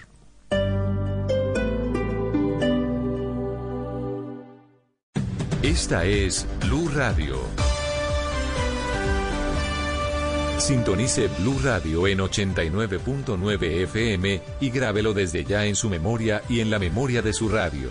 Blue Radio, la nueva alternativa. En la familia Chevrolet estamos a tu lado para que recorras la ciudad en tu nueva Tracker con 6 airbags, MyLink compatible con Android Auto y Apple CarPlay y botón de encendido y apertura sin llave. Estrénala hoy y empieza a pagar en el 2022 sin intereses y escoge entre póliza todo riesgo o póliza de protección financiera. Visita nuestro Live Store y conoce más en chevrolet.com.co.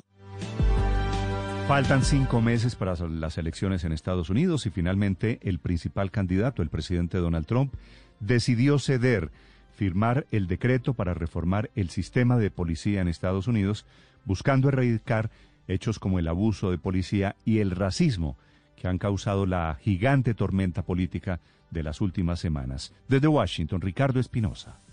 Así es, Néstor, buenos días. Es un paso histórico, dicen, para ofrecer este futuro de seguridad, pero que no importe el color de la piel, ni la religión, ni la raza.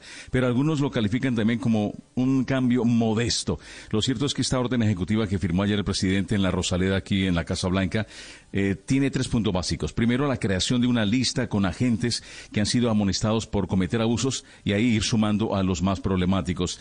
Incentivos económicos, Néstor, para los cuerpos policiales que lleven a cabo una certificación independiente por buen rendimiento y una mayor participación de trabajadores sociales en hechos no violentos que lleven, por ejemplo, a algunas personas que tengan problemas mentales y evitar desmanes de los uniformados. Lo que sí no incluyó esta reforma es lo que estaban pidiendo con más fuerza y más ahínco en las calles que eran, por ejemplo, eh, la prohibición absoluta de algunas técnicas de arresto consideradas como abusivas y la reducción de fondos destinados a las fuerzas del orden. El presidente dijo, al contrario, que tendrán más dinero.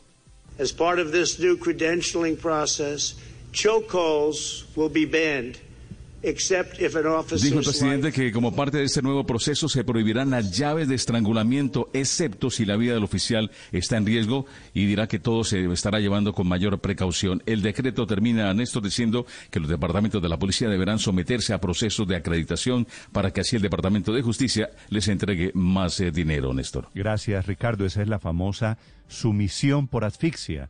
Las 5 de la mañana, 53 minutos, en Bogotá comenzó la investigación a Falabella y Macro, que son dos mega superficies que no están cumpliendo aparentemente con el cupo del 35%. Así es, Néstor. Dice la alcaldesa. sí, señora, habría denuncias eh, de que están dejando superar ese aforo del 35% y, por supuesto, lo que se generan son aglomeraciones y la no, el no cumplimiento del aislamiento social. Macro, Falabella y PriceMart. Con nombre propio, ¿no? PriceMart es la que queda por la Avenida del Dorado. Eh, la Avenida del Dorado aquí en Bogotá, en la calle La tienda, la mega tienda que vende productos en teoría más baratos. Hablando de esos productos y de esos almacenes, la alcaldesa Claudia López.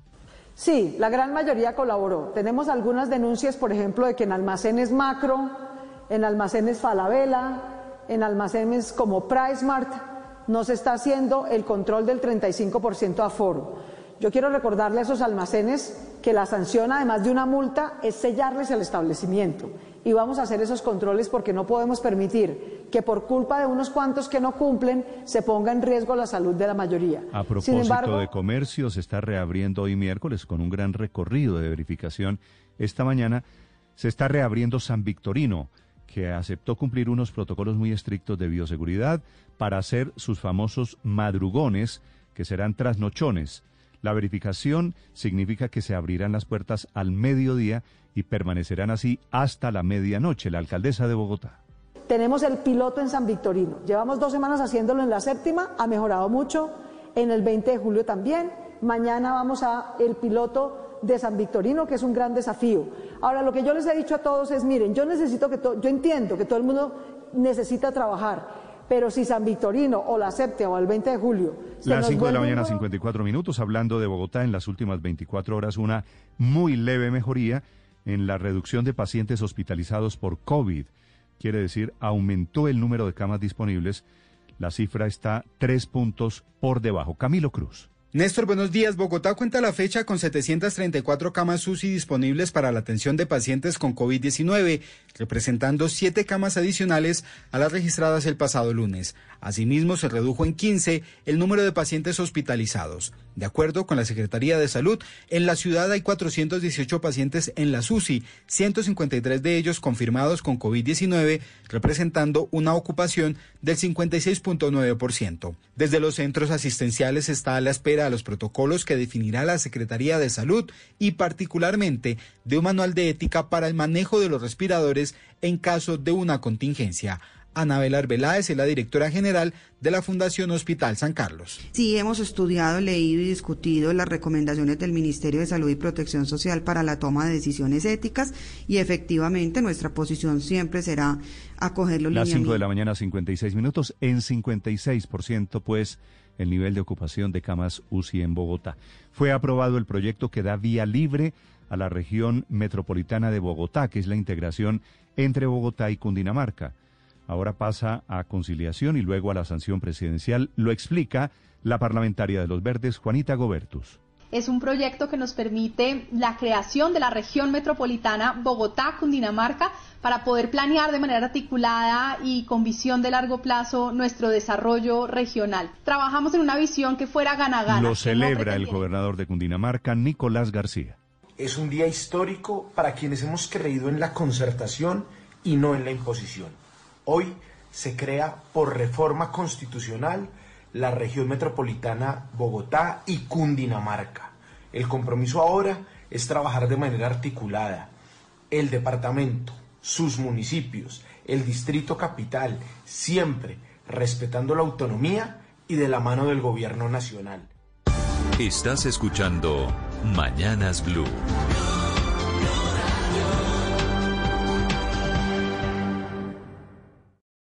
Cuando creíamos que teníamos todas las respuestas, de pronto cambiaron todas las preguntas. Mario Benedetti, Blue Radio, la nueva alternativa. Esta es Blue Radio. Sintonice Blue Radio en 89.9 FM y grábelo desde ya en su memoria y en la memoria de su radio. Blue Radio la nueva alternativa.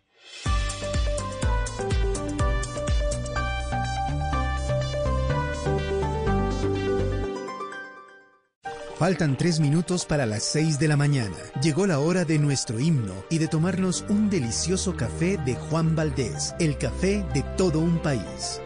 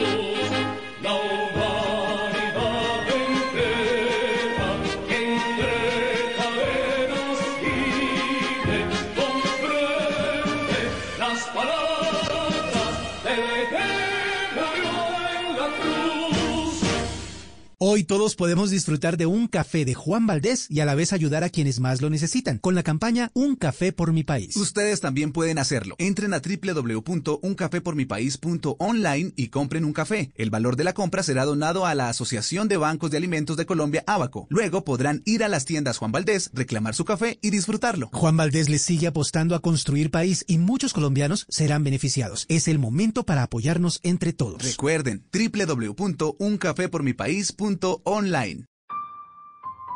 El periodismo no tiene apellidos. Es siempre honesto, independiente y comprometido con la verdad.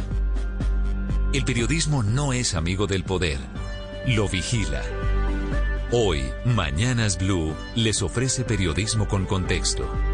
Las dos caras de la moneda, sin exageración, sin especulación.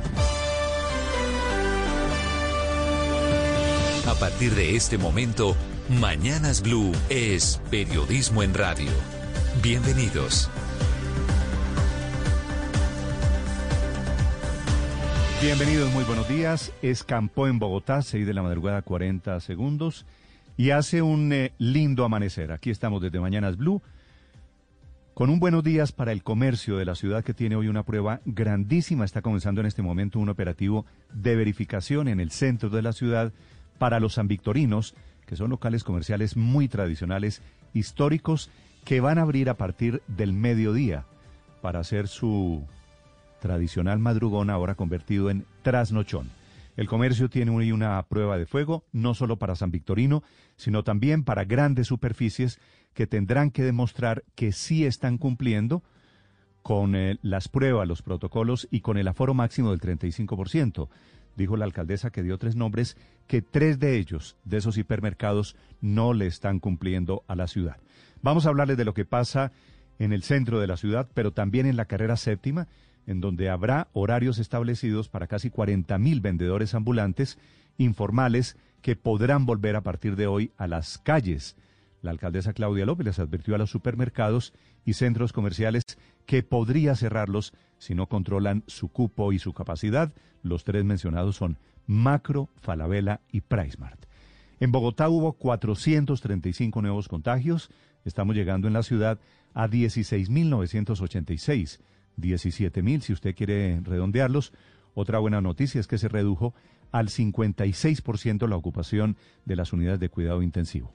Mientras que en Barranquilla, que es la otra zona del país que preocupa al gobierno, aumentó la capacidad con la llegada de 49 ventiladores para la SUSI, aunque en una nueva reunión prevista para hoy van a hablar de medidas para volver más estricta la cuarentena en otros municipios y barrios de la ciudad.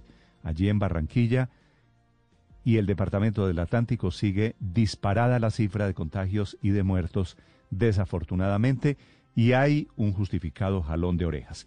En Bogotá en total tenemos en Colombia 55 mil casos confirmados de COVID-19, 1.801 fallecidos y sumamos los 75 reportados en la última jornada por el Ministerio de Salud. Es la segunda vez que llegamos a esta cifra máxima de muertes en un solo día. Está más cerca de regresar el fútbol colombiano, hablando de reaperturas, lo anuncia el ministro de Deporte, que esta mañana va a entregarle a la Federación el protocolo para los enfrentamientos individuales que pueden volver no solo para deportistas de alto rendimiento, sino también para los aficionados. Se mantiene para agosto la posibilidad del regreso de las competencias, eso sí, sin públicos en ninguno de los estadios.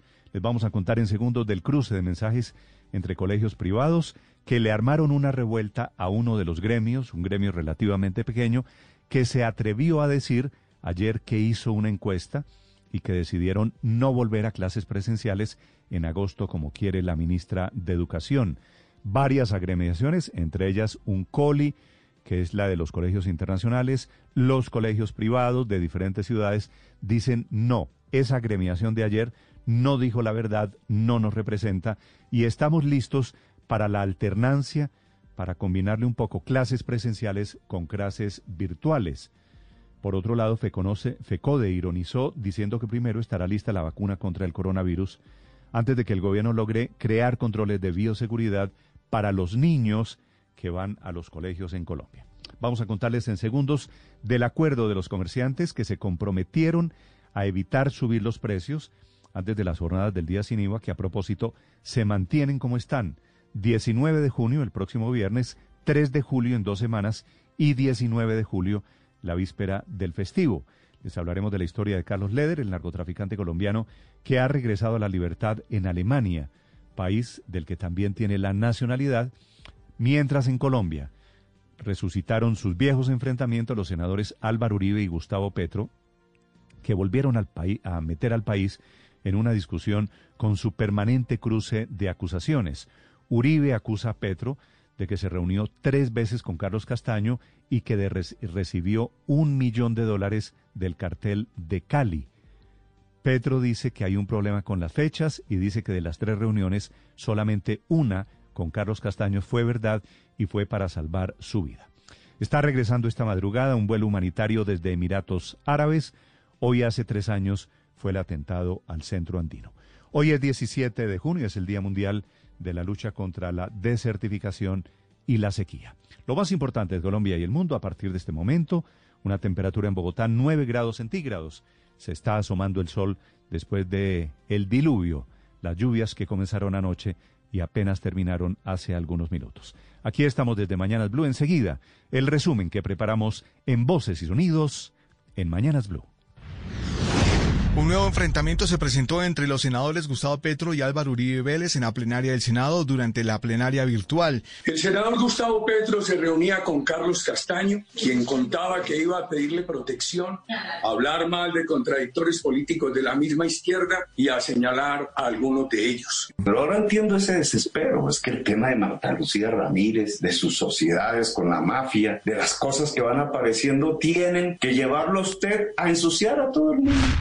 Vuelve el fútbol colombiano, pero las prácticas serán individuales y a puerta cerrada. El ministro del Deporte Ernesto Lucena aseguró que dentro de la reactivación de las prácticas deportivas no solo reviven las actividades de alto rendimiento, sino que también regresa al deporte aficionado, el fútbol colombiano. Reiterarle nuevamente a Colombia el inicio del fútbol colombiano con prácticas individuales, analizando con el Ministerio de Salud las prácticas colectivas en el mes de julio y que ojalá si las cosas siguen como van, podamos dar el inicio de esa liga como se había mencionado en el mes de agosto.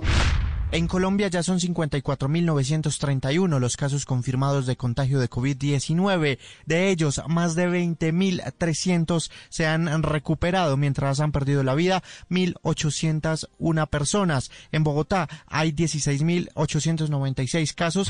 El Instituto Nacional de Salud reportó 272 casos nuevos de coronavirus en Barranquilla y otros 269 contagios en el resto del Atlántico, cifras con las que este departamento suma 11.000 1.372 personas diagnosticadas con COVID-19 desde que inició la pandemia. La gobernadora Elsa Noguera insiste en la necesidad del autocuidado. Tenemos que cuidarnos y prevenir el contagio.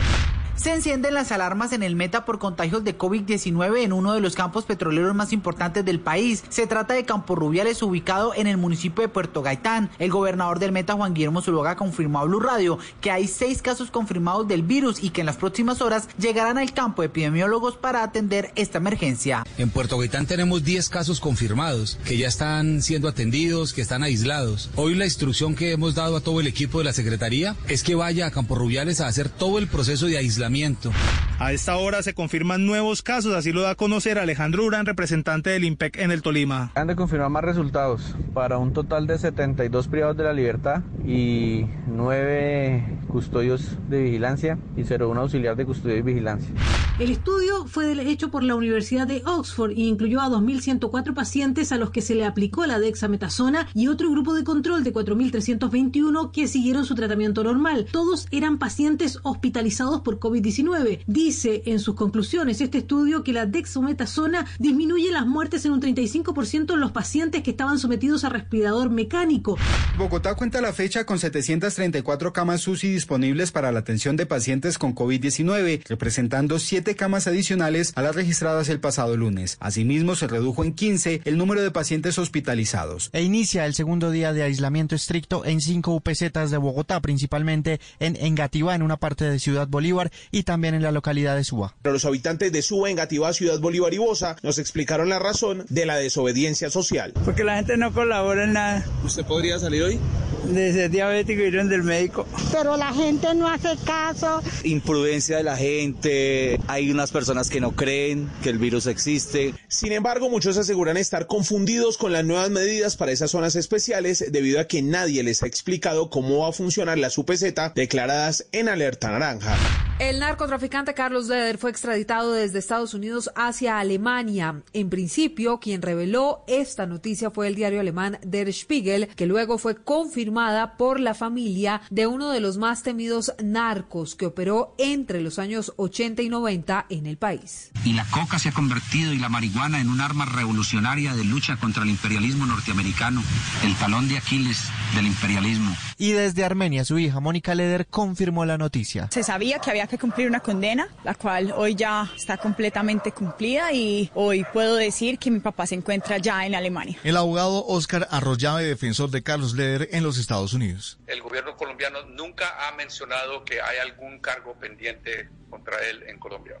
Él, él um, de que yo sepa, él ya pagó su deuda las autoridades de Estados Unidos han mantenido reservas sobre el caso de William Saab detenido en Cabo Verde. Han remitido que la información que se suministre será por medio de los abogados de concretarse la extradición. Para diputados y políticos venezolanos, la relación de Alex Saab con el gobierno de Nicolás Maduro va mucho más allá de las famosas cajas CLAP. Julio Borges, comisionado de Exteriores de Juan Guaidó, afirma que con la creación de una empresa mixta hace dos años llamada Miviturben, Saab entró en el negocio del oro. El diputado Carlos Paparoni advirtió que Alex Saab es parte del sustento financiero del chavismo. Hoy podemos concluir que Alex Saab es responsable de la corrupción y destrucción de Venezuela y de toda la operación logística y financiera para la explotación ilegal del oro venezolano. Mientras tanto, en Colombia, la Fiscalía dice que no investiga a Alex Saab por sus nexos con el régimen de Nicolás Maduro y que el llamado a juicio del empresario en diciembre fue por el lavado de activos y enriquecimiento ilícito a partir de exportaciones e importaciones ficticias. Marta Mancera es la vicefiscal general de la Nación.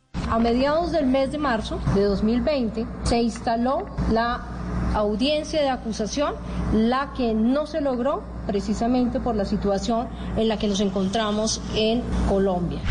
Ya se abrió una investigación para dar con los responsables de los actos vandálicos durante las marchas en la capital del país, aunque algunos eh, miembros de la Policía Metropolitana de Bogotá detuvieron a jóvenes eh, que al parecer tendrían que ver eh, con estos actos vandálicos, no tenían suficientes pruebas para llevarlos ante un juez de garantías y sustentar esas capturas, por lo que tuvieron que dejarlos en libertad. Mientras tanto, la Fundación para la Libertad de Prensa FLIP calificó como una violación a la libertad de prensa la detención de al menos 13 reporteros gráficos en Medellín cuando se adelantaban las manifestaciones. El día domingo cuestionaron la actuación de la policía y exigieron a la fiscalía se defina la situación jurídica de tres reporteros con más de 24 horas en estado de detención.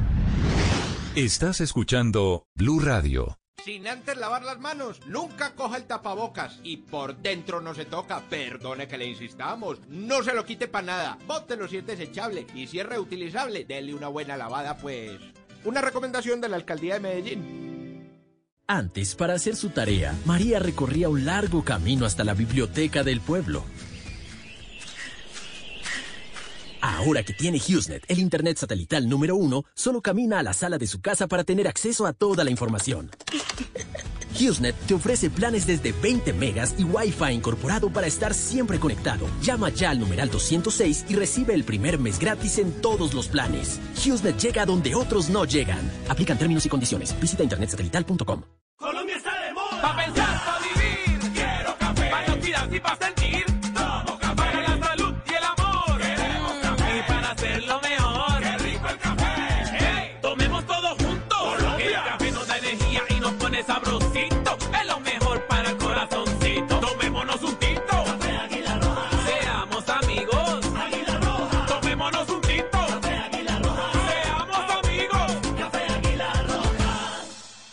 Esta es Blue Radio, la nueva alternativa. Ahora 6 de la mañana, 13 minutos. Mucha atención, hay una noticia urgente. Hay ocho militares heridos en una emboscada cometida aparentemente por disidentes de las FARC en el departamento de Caquetá, límites de Caquetá con el departamento del Meta. Desde el lugar, Wendy Barrios. Buenos días, Néstor. Así es. Pues hasta el momento se conoce la cifra de ocho militares heridos que pertenecen al Comando Conjunto Específico del Caguán de la Fuerza de Tarea Conjunta Omega, quienes habrían sido emboscados hacia la una de la mañana de hoy en el sector de San Juan de Lozada, en límites de Caquetá y Meta, como se lo decía. Estos militares fueron trasladados con apoyo helicoportado desde el municipio del norte del departamento del Caquetá hasta Florencia. Cuatro de ellos se encuentran en el Hospital María Inmaculada y otros cuatro en la clínica Mediláser. Se presume que las disidencias de las FARC serían los responsables de este ataque que se registró, como les decía, en la madrugada de hoy. Hasta el momento se desconocen las cifras totales de lo ocurrido en el norte del Caquetá. Néstor, en Blue seguiremos pendientes de la Claro. situación que se registra a esta hora en el departamento. Wendy, gracias. 6 de la mañana, 14 minutos. Esta noticia es urgente. Atención. Ocho militares heridos en esta emboscada que se acaba de producir. La otra noticia urgente en el mundo es que la aparición del COVID, del nuevo COVID-19 en China, en Pekín, está siendo diferente. Un virus aparentemente más violento, aparentemente con mayores niveles de contagio. Están desesperadas hoy, han cerrado más de 1.200 vuelos las autoridades en Pekín, una ciudad gigante, la capital de China, en donde se está produciendo el rebrote. Desde Europa, Enrique Rodríguez.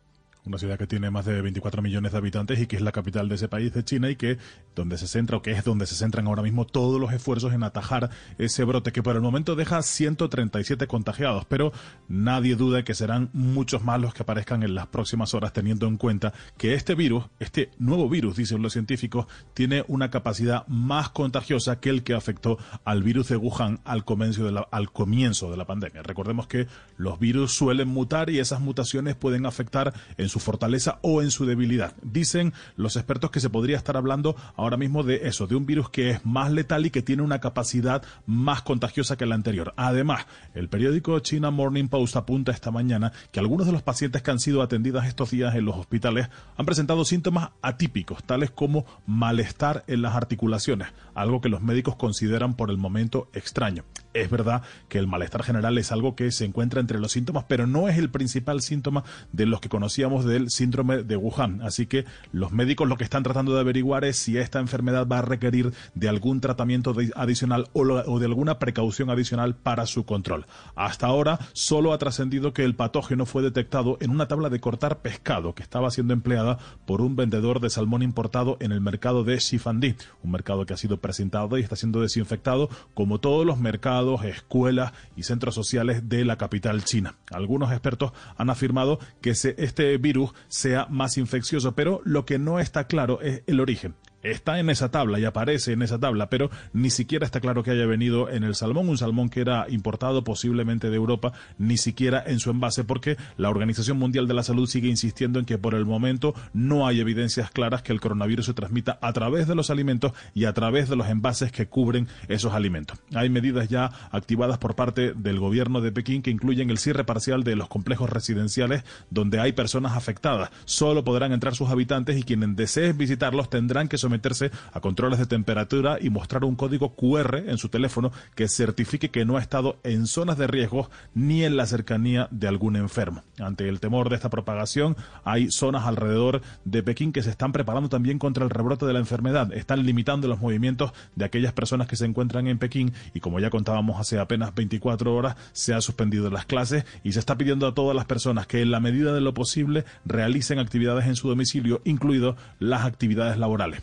Esto después de que esta mañana hayamos conocido la cancelación de más de mil vuelos y es que ese es otro aspecto. Se va a tratar de controlar el movimiento de pasajeros dentro de China. Fuera del país está muy controlado porque prácticamente las fronteras de todo el mundo están cerradas a los viajeros, así que es difícil que los viajeros chinos salgan hacia otros países, pero ahora lo que se trata es de evitar el contagio dentro de China, Néstor. Muy bien, gracias Enrique. 6 de la mañana, 18 minutos. Amanecemos con un nuevo y delicioso enfrentamiento entre los senadores Álvaro Uribe y Gustavo Petro, que se vienen sacando desde hace varios días, primero en redes sociales y ahora en una sesión parlamentaria, los trapitos al sol. La de ayer fue el turno para Álvaro Uribe, que contraatacó a Petro, que se ha metido con esa familia, y le dice a Petro que recibió un millón de dólares del cartel de Cali en los años 90 y que además se reunió tres veces con Carlos Castaño y documentó cada una de esas oportunidades. Petro le admite una de las tres. Dice que se metió en la boca del lobo para salvar su vida. 6.19 minutos, Eduardo Hernández. Néstor, buenos días. Después de la aprobación de la ley Jacobo en la plenaria del Senado, el senador Álvaro Uribe sorprendió con una constancia en la cual acusó a Gustavo Petro de haber recibido un millón de dólares del cartel de Cali a través del gobierno de Venezuela y de haberse reunido en por lo menos tres oportunidades con el jefe paramilitar Carlos Castaño en el año 2000. El senador Gustavo Petro se reunía con Carlos Castaño, quien contaba que iba a pedirle protección, a hablar mal de contradictores políticos de la misma izquierda y a señalar a algunos de ellos. El senador Gustavo Petro debe explicar si recibió dinero de Miguel Rodríguez Orejuela, un allegado de Miguel Rodríguez, en tiempo reciente ha afirmado que le dieron un millón de dólares al señor Petro. También lanzó acusaciones de reuniones de Petro con Pablo Escobar, que supuestamente le habría dado dos millones de dólares para atacar el Palacio de Justicia y para asesinar a los magistrados de la Corte. Alias Gordo Lamba, quien confiesa que delinquió con Pablo Escobar, afirma en audio difundido en un portal que el señor Petro se reunía con Pablo Escobar quien le habría dado dos millones de dólares para atacar el Palacio de Justicia. Mientras Pablo Escobar le pagaba al señor Gustavo Petro para asesinar a los magistrados de la Corte Suprema, también pagaba a sicarios en tres ocasiones para asesinar a quien habla por los frenos impuestos al narcotráfico. Entre estos, la prohibición de acceso nocturno al aeropuerto La Herrera de Medellín. El senador Gustavo Petro de inmediato replicó. Inicialmente hizo referencia a la supuesta reunión con Pablo Escobar y al supuesto pago para atacar el Palacio de Justicia. Y entonces comenta que el señor Escobar me pagó dos millones de dólares. Entonces yo soy más rico que usted, tengo más haciendas que usted, soy más rico que sus hijos, con toda esa cantidad de plata que me han entregado. Señor, cuando vino la toma del Palacio de Justicia, yo era un concejal de Zipaquirá, preso torturado, metido en la cárcel modelo, no en los apartamenticos como el señor Arias, sino en el peor de los patios de la cárcel modelo. Así que no podía recibir esa plata estando preso. Dijo que las fechas de las denuncias de Uribe no concuerdan y que las denuncias solo demuestran que Uribe está desesperado por desviar la atención frente a los vínculos del hermano de Marta Lucía Ramírez con el narcotráfico. Usted está juntando a Rodríguez Orejuela con Chávez diciendo que yo recibí un millón de dólares de ese señor en con una transacción con los venezolanos chavistas. Si esa es su versión y usted cree en eso, solamente ponga las fechas. ¿Cuándo fue capturado el señor Rodríguez Orejuela y llevado a los Estados Unidos? ¿Y cuándo el señor Chávez subió al poder? El señor Carlos Castaño me quería matar porque altos funcionarios de la fiscalía se lo habían sugerido. Entre esos uno que usted quería clonar. Y yo en mis afugias para saber cómo detenía ese asesinato, hablé con su vicepresidente tiempos después, el señor Angelino Garzón, y con el defensor del pueblo sobre ese hecho y les pedí consejo. Y uno de los consejos que me dieron fue, frentelo, hable, el Centro Democrático ratificó estas denuncias a través del comunicado de ocho puntos que leyó el senador Álvaro Uribe en la plenaria y que acentúa el enfrentamiento que viene desde el fin de semana por la petición que ha venido haciendo el senador Petro para que la vicepresidenta Marta Lucía Ramírez renuncie. Luz María Sierra es periodista. Está en Mañanas Blue. Son las seis y veintidós minutos de la mañana. Han pasado poco más de 200 días desde que el COVID apareció y ya ha matado a 446 mil personas en todo el mundo. Es decir, en tan solo cinco meses y medio ha desaparecido la población equivalente a una ciudad como Manizales. Ese dato es importante no perderlo de vista en Colombia, sobre todo en esta época en que parece nos estamos relajando. Ayer por segunda vez tuvimos cifras récord de fallecidos en un día, con 75.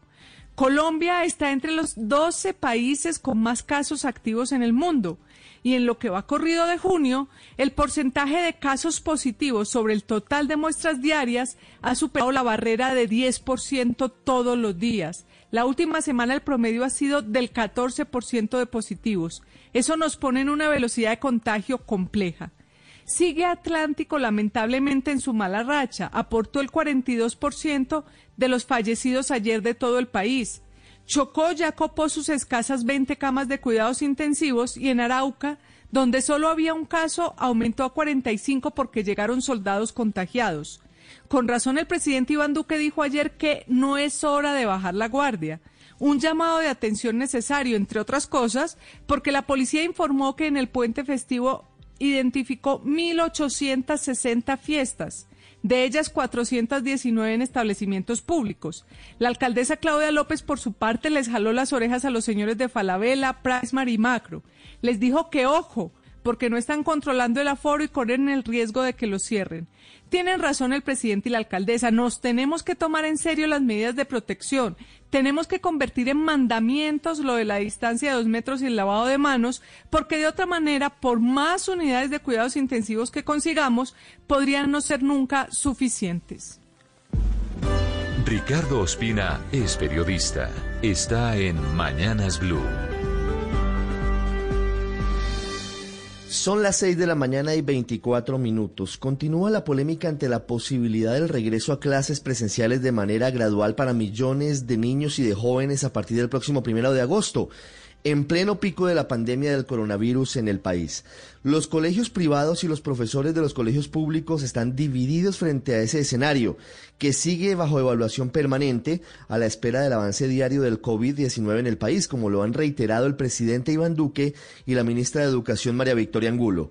Por el lado de quienes están en desacuerdo con el inicio del regreso presencial a las aulas está FECODE, que considera que la infraestructura de los colegios públicos no está preparada para evitar contagios masivos de los estudiantes. Y en cuanto a los colegios privados, hay que decir que la mayoría de las agremiaciones están apoyando al gobierno nacional con el plan que presentó el pasado fin de semana por parte del Ministerio de Educación y se desmarcaron de la Confederación Nacional de Rectores y Colegios Privados Andercop, que representa una pequeña parte del sector educativo y que anunció que tras escuchar a los padres de familia terminará las clases de calendario a este año de manera virtual. Un COLI, que es la Unión de Colegios Internacionales, manifestó su apoyo al gobierno frente a la implementación ordenada de lineamientos y protocolos para el regreso responsable gradual de clases y seguro cuando la situación sanitaria lo permita. Por su parte, la Unión de Colegios Bilingües dijo que no se ve representada por Andercop y se declaró respetuosa de los lineamientos del Gobierno Nacional y a la espera de la regulación de las alcaldías y autoridades locales. Por su parte, CONACED, que es la Confederación Nacional Católica de Educación, dijo que no se siente representada por Andercop y que es respetuosa del modelo de alternancia en las aulas que planteó el gobierno y respetuoso de lo que decían las autoridades regionales. La agrupación de colegios y preescolares privados de Antioquia dijo que tampoco está representado en este pronunciamiento y que está estudiando lo que el fin de semana anunció el gobierno y que hará un pronunciamiento muy pronto. Y finalmente, Asocoldep, la Asociación Colombiana de Educación Privada, dijo por su parte que hay que dar pasos hacia la normalización de clases, eso sí, con todos los protocolos de bioseguridad en beneficio de la comunidad educativa. Paola Ochoa es periodista. Está en Mañanas Blue. 6 de la mañana, 27 minutos y a tan solo dos días del primer día sin IVA en el país, que recordemos es este viernes 19 de junio, sigue creciendo la expectativa en torno a esta jornada para impulsar el comercio de los hogares, para darle un estartazo al comercio y para ir reactivando la economía. Esto en medio de denuncias y de reclamos desde las redes sociales y también de usuarios de carne y hueso sobre supuestos aumentos de precio por parte de comerciantes que estarían aumentando el valor de los productos para ganarse la exención del impuesto, que en la mayoría de los casos es del 19%. Esto de acuerdo con las siete categorías de productos que definió el decreto 682 con exención del impuesto a las ventas y que recordemos también rápidamente cobija electrodomésticos, elementos deportivos, bienes e insumos agropecuarios, vestuario, complementos de vestuario, útiles escolares, juguetes y juegos. Siete segmentos en los cuales cada persona podrá comprar tres artículos como máximo, de acuerdo con unos topes que oscilan entre los 178 mil y los 2 millones 848 mil pesos. Un billete muy largo y con unos ahorros muy importantes por el no cobro del IVA del 19%. Y por eso mismo, los propios comerciantes llegaron a un acuerdo para autorregularse y no abusar de su posición de cara al cobro de ese impuesto. Impuesto que en Colombia, además, además suele ser parte integral del precio final o del etiquetado y que no se cobre en la caja como si sucede en el resto del globo terráqueo o lo que se ha prestado ya en el pasado para abusos en el cobro del mismo, como cuando, por ejemplo, se rebajó el IVA para las toallas higiénicas o cuando se rebajó el IVA para la medicina prepagada, dos casos en donde la disminución del impuesto no se reflejó en una caída en los precios, cosa que ojalá no se repita este viernes ni tampoco en la seguidilla de otros dos días sin IVA, no solo gracias al acuerdo entre comerciantes para aportarse a la altura de las circunstancias, sino porque ya hay advertencias de la DIAN sobre claridad en las facturas, así como alarmas en la SIC para evitar cualquier tipo de abusos. Justamente, y a propósito de comercio, el día de ayer la alcaldesa Claudia López lanzó varios dardos con nombre propio sobre tres grandes superficies que no estarían cumpliendo con el aforo del 35%. Más exactamente, Falabella, PriceMart y Macro, tres hipermercados que aparentemente estarían recibiendo a más gente y más usuarios, por lo que se exponen sanciones y hasta el cierre de sus locales. Felipe Zuleta es periodista. Está en Mañanas Blue. 6 y 29 minutos de la mañana. Ya a esta hora hablemos del narcotraficante Carlos Leder, quien después de cumplir una condena de 33 años en una cárcel de los Estados Unidos ayer fue enviado ya con 71 años de edad a Alemania. Pues es hijo de un inmigrante alemán que se casó con colombiana y que se radicó en Colombia y en donde fundó empresas y hoteles, entre ellos la Posada Alemana. Leder había sido condenado a 135 años más cadena perpetua, pero después de colaborar con la justicia de los Estados Unidos en contra del general panameño Manuel Antonio Noriega, logró una rebaja de pena. Fue la mano derecha de Pablo Escobar en los años 80 y fue extraditado en el año 87 precisamente después de que Escobar lo sapeara ante las autoridades. Hombre culto y violento, fundó un partido político nacionalista e hizo política abiertamente por años hasta que fue perseguido, como todos los miembros del cartel de Medellín, después del asesinato del ministro de Justicia Rodrigo Lara Bonilla en 1984.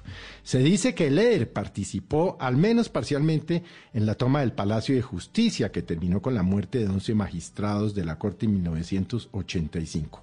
Frío sanguinario y egocéntrico. Leder acabó siendo finalmente un problema para el cartel de Medellín. Un hombre con isla propia, piloto, montó su cadena de aviación para llevar droga a los Estados Unidos. Pues finalmente llegó a Alemania, en donde se radicará. No parece tener, por lo menos por ahora que se sepa, procesos pendientes ni allá ni acá. Así lo ha hecho saber su hija, quien ha dicho que espera a que haya vuelos comerciales internacionales para poderlo abrazar, porque Leder estuvo muchos años aislado en una prisión de los Estados Unidos. Estás escuchando Blue Radio. Cumplir su deber no es una misión fácil. Hacer justicia requiere sacrificios. A veces los policías no tenemos la oportunidad de defendernos. El general Naranjo. Lunes a viernes 9 y 30 de la noche. Tú nos ves. Caracol TV. ¿Cómo le ha ido a los empleadores con el proceso de reactivación económica? ¿Cómo han apoyado las ARL a los médicos y a los trabajadores de la salud? ¿Qué debe tener en cuenta en su lugar de trabajo para hacerlo seguro? ¿El teletrabajo ha aumentado las enfermedades laborales? Este 17 de junio, Miguel Gómez, presidente de Fasecolda, responderá esta y muchas preguntas más sobre el importante papel de las ARL en la reactivación de la economía. No se pierda esta conversación el 17 de junio desde las 12.15 del día por Blue Radio. Si eres estudiante de Derecho, magistrado, juez, fiscal, docente universitario, abogado o representante de entidades públicas, participa del foro virtual Justicia Digital, un imperativo actual que desarrollará del 2 al 4 de julio Plaza Mayor y la Red Interinstitucional de Derecho Procesal en alianza con la Alcaldía de Medellín y el Ministerio de Justicia y del Derecho. Inscríbete en www.plazamayor.com.co slash eventos slash justicia digital slash. Estás escuchando Blue Radio y bluradio.com. 6 de la mañana, 33 minutos. Mucha atención. Se está grabando la situación allí en el departamento de Caquetá, en donde les contamos muy temprano que había una emboscada cometida por disidentes de las FARC. Esta es zona de operación Ricardo del Paisa. Sí, señor. El único disidente de las FARC, de los, digamos, de renombre criminal, que no estaría en Venezuela es Arias el Paisa, que nunca quiso permanecer en ese país. Estuvo cuando se grabó el famoso video entre Iván Márquez y Jesús Antricha el año pasado anunciando que retomaban las armas, pero la verdad es que el Paisa legalmente e ilegalmente siempre ha estado en su zona siempre ha estado en ese sitio y lo que hoy está ocurriendo es que aparentemente está retornando al poderío criminal que mm. tenía y este podría ser uno de sus primeros golpes. Sí. Ya están hablando de seis muertos en este momento en el departamento de Caquetá, en esta emboscada. Repito, seis personas en un ataque, en una emboscada aparentemente de viejas estructuras de las FARC, de disidentes de esa guerrilla. Desde el departamento de Caquetá, nuevamente, Wendy, la última. Sí, Néstor, pues lamentable la noticia, seis uniformados habrían perdido la vida en la madrugada de hoy durante esta emboscada que presumimos realizaron disidentes de las FARC. Recordemos que esta es la zona eh, norte en San Juan de Lozada, límites de Caquetá y Meta, donde precisamente estaban la columna móvil Teófilo Forero Castro de las FARC, bajo el mando de alias El Paisa. Además de estos seis militares que perdieron la vida, pues hay ocho más que ya fueron trasladados al municipio de Florencia y están cuatro de ellos en el Hospital María Inmaculada y cuatro más en la clínica Medilace recuperándose de las heridas tras la emboscada que ocurrió hacia la una de la mañana de hoy. Sí, terrible noticia, emboscada de disidentes de las FARC, seis militares muertos aparentemente, información todavía en desarrollo. 6.35 minutos, Padre Linero, buenos días. Buen día, Néstor. Como siempre, iniciando este día con buena esperanza, con ánimo, con fuerza y con todo lo que necesitamos para hacer lo mejor en nuestra vida. Cuénteme alguna buena noticia, padre. Tema de hoy. Oiga, Néstor, hoy voy a, a, conversarte, Néstor, de una experiencia que tuve ayer que me llenó de mucha fuerza y de mucho ánimo. Señor. Ayer conversé con Daniela Álvarez. Ayer tuve la oportunidad en la tarde de hablar con ella vía telefónica y encontré a una mujer muy fuerte. Néstor, una mujer eh, realmente llena de ánimo, llena de optimismo, obviamente sabiendo la situación, obviamente recibiendo el golpe de la vida, mm, con la certeza de la pérdida, pero también con mucho ánimo y mucha fuerza. Sabes que quedé todavía más admirado de su relato más admirado, porque a veces uno puede tener la impresión de que en las redes, bueno, ¿qué, hay de cierto? Entonces uno al escuchar su voz, al escuchar lo que ella está viviendo, realmente la admiré más, realmente quedé convencido de que es un testimonio de fortaleza. Qué bueno. Daniela es la ex reina presentadora a la que le tuvieron que amputar en realidad fue un poquito más que un pie de padre linero, ¿cierto? Porque arranca, claro que sí. arranca la amputación de la rodilla hacia abajo. Claro, Néstor. Eh, en, otra cosa, Néstor, porque es que para tener la, la, rodilla, ¿no? Para que pueda movilizarse, para que luego pueda caminar. Pero además de eso, tú sabes que en su otro pie ha perdido movilidad y va a tardar en volver a aprender a caminar. son momentos difíciles porque además hay dolor. Tú sabes que cuando hay amputaciones hay mucho dolor porque el cerebro no sabe propiamente que ha perdido una, una parte del ser y trata de mover esos, y ahí los nervios hacen de las suyas. Pero a pesar de ese dolor físico, mira, la sentí muy animada, muy fuerte, y eso creo que vale la pena resaltarlo en una sociedad como la nuestra. Bueno, en segundos, ese fue un diálogo padre de dos barranquilleros, ¿no? Sí, claro que sí. Ese fue un diálogo de, bueno, lo que pasa es que conozco al mono, conozco a Sandra y voy, tengo muchos amigos de su familia y durante mucho tiempo ella fue a la Eucaristía que yo presidía en Barranquilla, entonces hay mucha relación con la familia. Muy bien, en segundos el padre Linero nos cuenta de su diálogo con la bellísima y la muy valiente Daniela Álvarez, que vive unos momentos muy difíciles. Seis de la mañana, 37 minutos. Y Tito en los deportes, el anuncio del regreso del fútbol colombiano. Sí, señor, esa es la muy buena noticia. Hoy, en horas de la mañana, el Ministerio del Deporte, lo ha anunciado ayer el doctor Lucena, eh, va a tener ya disponible el protocolo que a su vez se lo entregará a Di Mayor. Di Mayor, ¿qué tiene que hacer? Rápidamente llamar a una asamblea, definir la empresa que va a administrar las pruebas para que éstas arranquen lo más pronto posible. Esta empresa tendrá que ser aprobada por el Ministerio de Salud, también por el comité mm, especial que va a nombrar Di Mayor y a partir de allí arrancarían durante 14 días pruebas para después arrancar el protocolo, entrenamientos de manera individual, pasar a entrenamientos colectivos y se espera que a mediados de agosto pueda arrancar el fútbol profesional colombiano.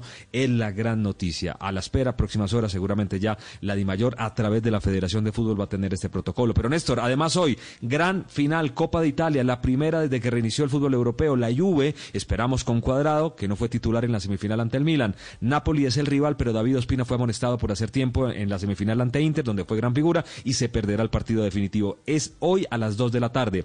Hoy, luego de mm, más de tres meses, la Liga Premier a las 12 del día, la Liga Premier inglesa arranca nuevamente. Aston Villa ante el Sheffield United a las 2.15, partidazo. Manchester City ante el Arsenal inicia una seguidilla de 92 partidos en 40 días.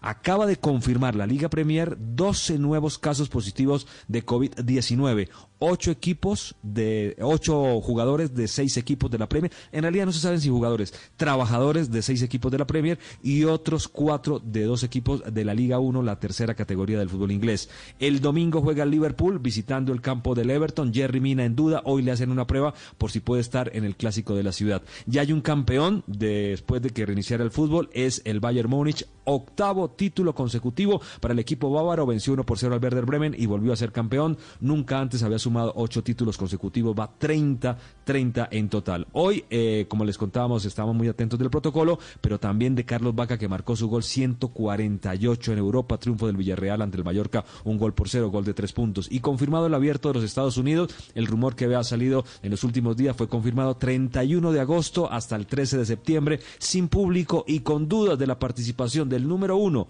Dole Djokovic, de Rafa Nadal, otro de los mejores, y ya confirmado, obviamente, Federer, que canceló toda su programación para 2020, Néstor, confirmado el gran abierto eh, de los Estados Unidos. Una semana después de que termine el abierto de los Estados Unidos, arrancará el Roland Garros. Bueno, esto por ahora, lo mejor del deporte, pero vamos a tener mucha actividad deportiva durante la mañana. Bien, Tito, gracias. 6 de la mañana, 40 minutos. Mucha atención. Nuevamente, hoy día de cortes de energía, cortesía de Codensa en 11 localidades.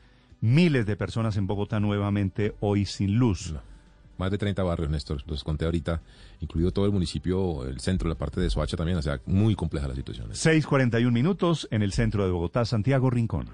Néstor, muy buenos días. Serán trabajos efectivamente en 11 de las 20 localidades de la ciudad, en más de 30 barrios. Por supuesto, hay quejas por estos cortes prolongados en plena pandemia cuando muchos ciudadanos siguen encerrados en sus casas en labores de teletrabajo y estudio a distancia. Hay sectores, Néstor, en donde incluso los cortes duran 11 horas, desde las 7 de la mañana hasta las 6 de la tarde.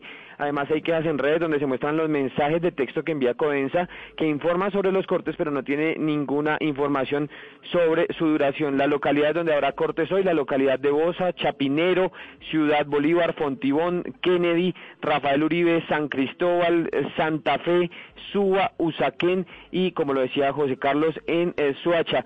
Para todos los oyentes que quieran encontrar, porque como usted sabe los barrios, no, la energía no la cortan completa en todo el barrio, sino que lo hacen por unos cuadrantes. Toda la información ya la encuentra en blurradio.com para que consulte si hoy está programado algún corte en su sector, Néstor. El padre Alberto Linero es periodista y también está en Mañanas Blue. 6 de la mañana, 42 minutos.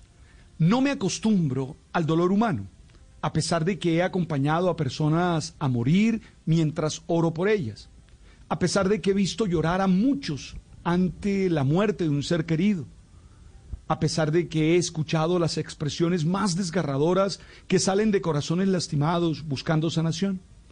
Por eso siempre estoy atento a encontrar testimonio de personas que no se dejan vencer por la tristeza de la enfermedad, por el dolor de la pérdida y las heridas de la ausencia, ni se dejan arrinconar por las carencias y las profundas necesidades.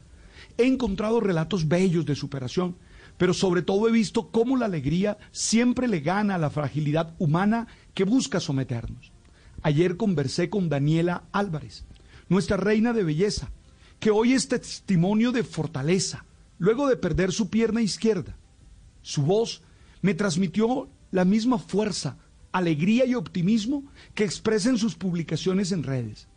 Ella es consciente del momento duro que vive, del dolor físico que experimenta, pero no da espacio a la derrota, al desánimo en su corazón. Oye, no es un relato publicitario, no es un intento por evadir la realidad, ni una expresión frívola. Es la lucha por no dejarse vencer. Es la fuerza que emerge de un corazón agradecido, de un corazón espiritual, de un corazón fortalecido para seguir adelante en medio de las dificultades. Sus expresiones, las de Daniela, siempre son amables, cariñosas, animadas y sonrientes. Esas expresiones me hicieron volver a creer que no podemos permitirnos sucumbir ante ninguna situación y que siempre nos podemos revelar ante el ataque del dolor. Oré con ella y por ella, pero sobre todo me sentí fortalecido por su testimonio. En su voz volví a escuchar a tantas víctimas de la guerra que no se han dejado ganar el corazón por la maldad, a tantos que siguen batallando por no desfallecer ante los embates de la dificultad. Después de este momento, la admiré más, porque la descubrí más heroína que antes. En ella sentí un grito de esperanza para una sociedad que ha dejado que la violencia, la maldad, el desánimo y la injusticia se vuelvan costumbre. Ella es símbolo de que sí podemos. Seguro su batalla apenas comienza, pero con la actitud que tiene Daniela, no solo podrá volver a caminar pronto, sino que volverá a bailar como a ella le gusta. Sí, Daniela hoy es de nuevo nuestra heroína.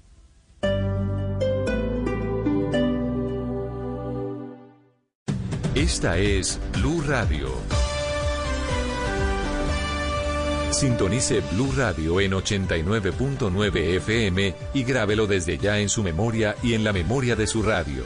Blue Radio, la nueva alternativa. En la familia Chevrolet estamos a tu lado para que recorras la ciudad en tu nueva Tracker con 6 airbags, MyLink compatible con Android Auto y Apple CarPlay y botón de encendido y apertura sin llave. Estrénala hoy y empieza a pagar en el 2022 sin intereses y escoge entre póliza todo riesgo o póliza de protección financiera. Visita nuestro Live Store y conoce más en chevrolet.com.co. En Blue Radio estamos comprometidos con el cuidado. Lávate las manos con agua y jabón. Habla con tu jefe para poder trabajar desde casa. Lávate las manos de nuevo. Ayuda a tus hijos con las actividades académicas. Crea rutinas de actividades para aprovechar los días. Evita tocar tu cara y vuelve a lavarte las manos. En lo posible, quédate en casa. Así te cuidas y cuidas a los demás. Numeral Yo me cuido, yo te cuido. Blue Radio, la nueva alternativa. Tranquilidad es contar con un plan que te brinde completa cobertura en salud. Con el plan complementario de Compensar, cuentas con la red de clínicas más reconocidas de la ciudad, médico domiciliario, cobertura de maternidad, sin copagos para hospitalización ni cirugías, app exclusiva, aceptamos antigüedad de medicinas prepagadas y muchos beneficios más. Es tiempo de bienestar, es tiempo de estar protegido. Más información www.compensar.com slash salud, vigilado supersalud. Existen los que reciben la prima de junio y se la gastan rápido. ¡Sí! ¡Llegó la prima! Pero ya se me acabó. Y existen los que ahorran distinto, porque tienen una cuenta cero de Scotia Banco El Patria. Ahorra lo que quieras y cuando quieras. Ahorra distinto. Lógralo a tu manera. Ábrela ya desde casa en www.digital.scotiabancoelpatria.com slash cuenta guion de guion ahorros slash. Establecimiento bancario. Vigilado Superintendencia Financiera de Colombia. Cuenta con seguro de depósitos Fogafín. Términos y condiciones en nuestra página web. Nissan te trae nuevamente Nissan Fest de hoy hasta el 17 de junio para celebrar contigo la emoción de llevarte tu vehículo Nissan con cuotas desde 22.990 pesos diarios o con bonos hasta de 10 millones de pesos. Conoce más en nuestros concesionarios o en nuestra vitrina online nissan.com.co. Nissan Fest. Vuelve la emoción de celebrar contigo. Aplican condiciones y restricciones. De Diógenes compré un día la linterna a un mercader. Distan la suya y la mía. ¿Cuánto hay de ser a no ser? Blanca la mía parece, la suya parece negra. La de él todo lo entristece, la mía todo lo alegra. Y es que en el mundo traidor nada hay verdad ni mentira. Todo es según el color del cristal con que se mira. Ramón de Campoamor. Blue Radio, la nueva alternativa. La Fundación Universitaria Conrad Lorenz reconoce el momento actual que viven los estudiantes en torno a su futuro profesional. Es por esto que se abre el plazo para matricularse en los diferentes programas que ofrece la universidad. Nos acompaña Carlos Calderón, director de promoción y divulgación. Estimados padres de familia, el mundo está cambiando y nosotros con él. Por eso la Conrad Lorenz les ayuda a construir el futuro de sus hijos con un alivio del 30% en el valor de la matrícula, extensión del plazo para matricularse, el pago en cuotas mensuales iguales sin intereses y sin valores adicionales por matrícula extraordinaria o extemporánea. Hagamos que las cosas pasen. Entérate en mi.conradlorenz.edu.co.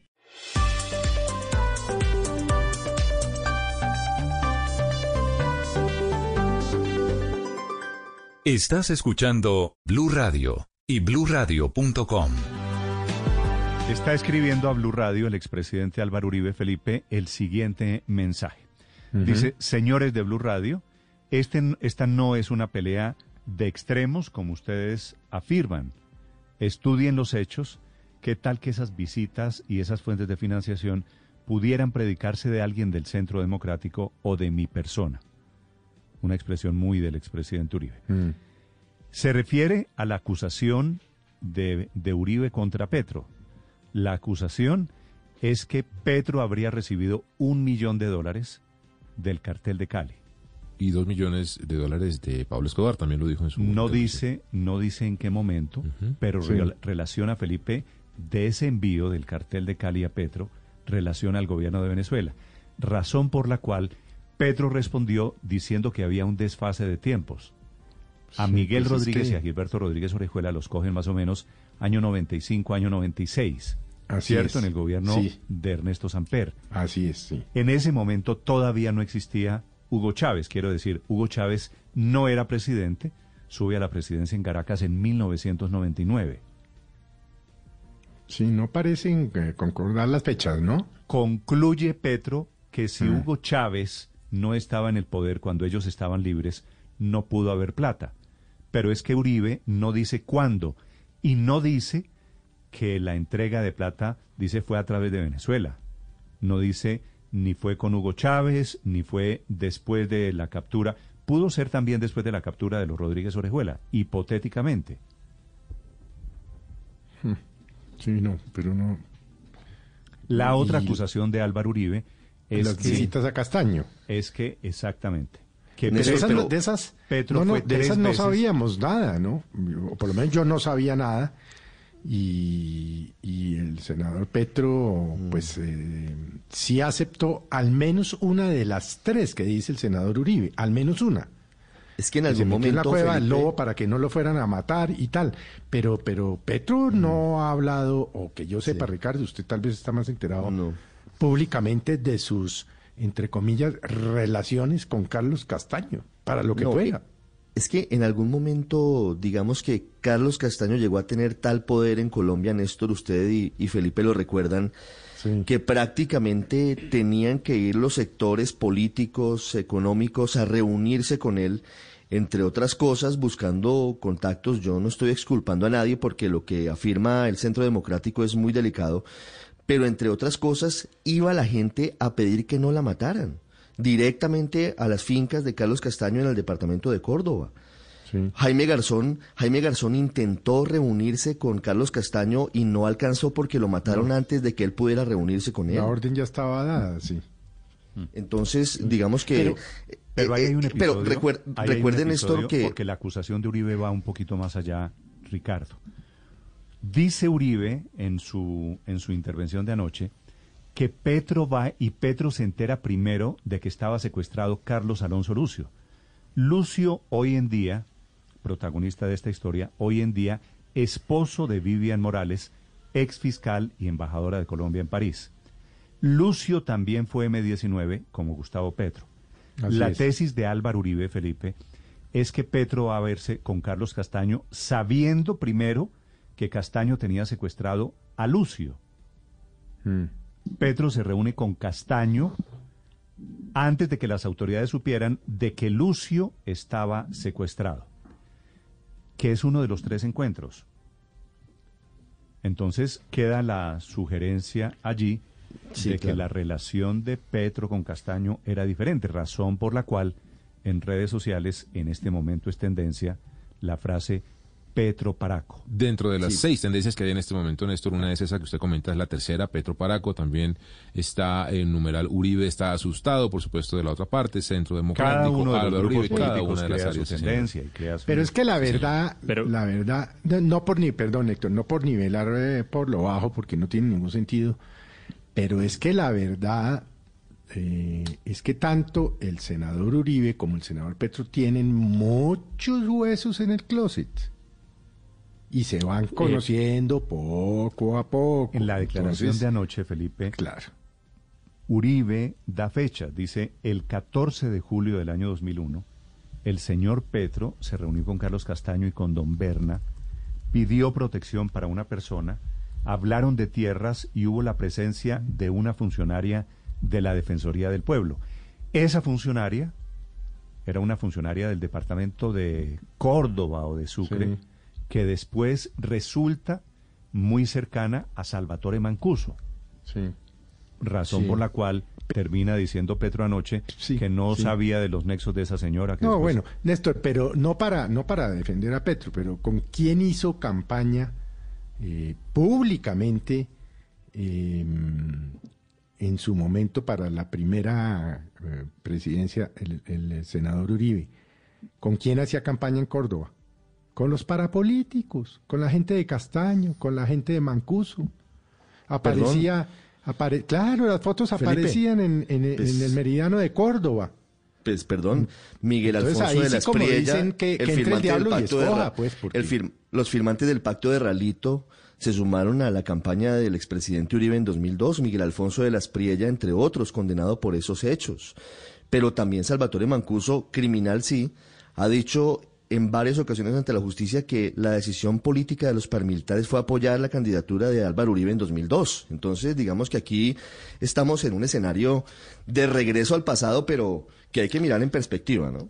Y estamos, y estamos, Ricardo, me parece, Néstor, en un escenario del entonces usted también. Entonces, si a mí me han acusado de esto, entonces fíjese que usted también. Es decir, la- del, del ejercicio muy colombiano de que todos nos empezamos mutuamente a sacar los trapitos al sol. En estas acusaciones, sin embargo, eh, Néstor, a diferencia de lo que pasa cuando se hacen acusaciones en Colombia que, da, que, que son de hechos que datan de hace mucho tiempo, en estas acusaciones hay testigos vivos que eventualmente podrían ayudar a aclarar algunos de estos de, de- estas acusaciones. Se podría hablar con Carlos Alonso Lucio.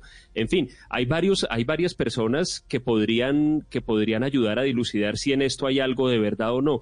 Eh, en lo de las visitas al campamento de Carlos Castaño, sí, es cierto que en esa época mucha gente aparentemente iba a ese campamento a cosas diferentes como interceder para que no secuestraran o mataran a personas, hasta incluso a conversar de política. Eso no hace que haya que, que- que haya estado bien, pero pues es un hecho que mucha gente lo hacía en esa, en esa época en Colombia. Y en cuanto a lo de en cuanto a la acusación sobre Miguel Rodríguez Orejuela, allí también hay gente a la que se le podría preguntar y eso se podría, sobre eso se podría tener alguna, se podría tener alguna claridad.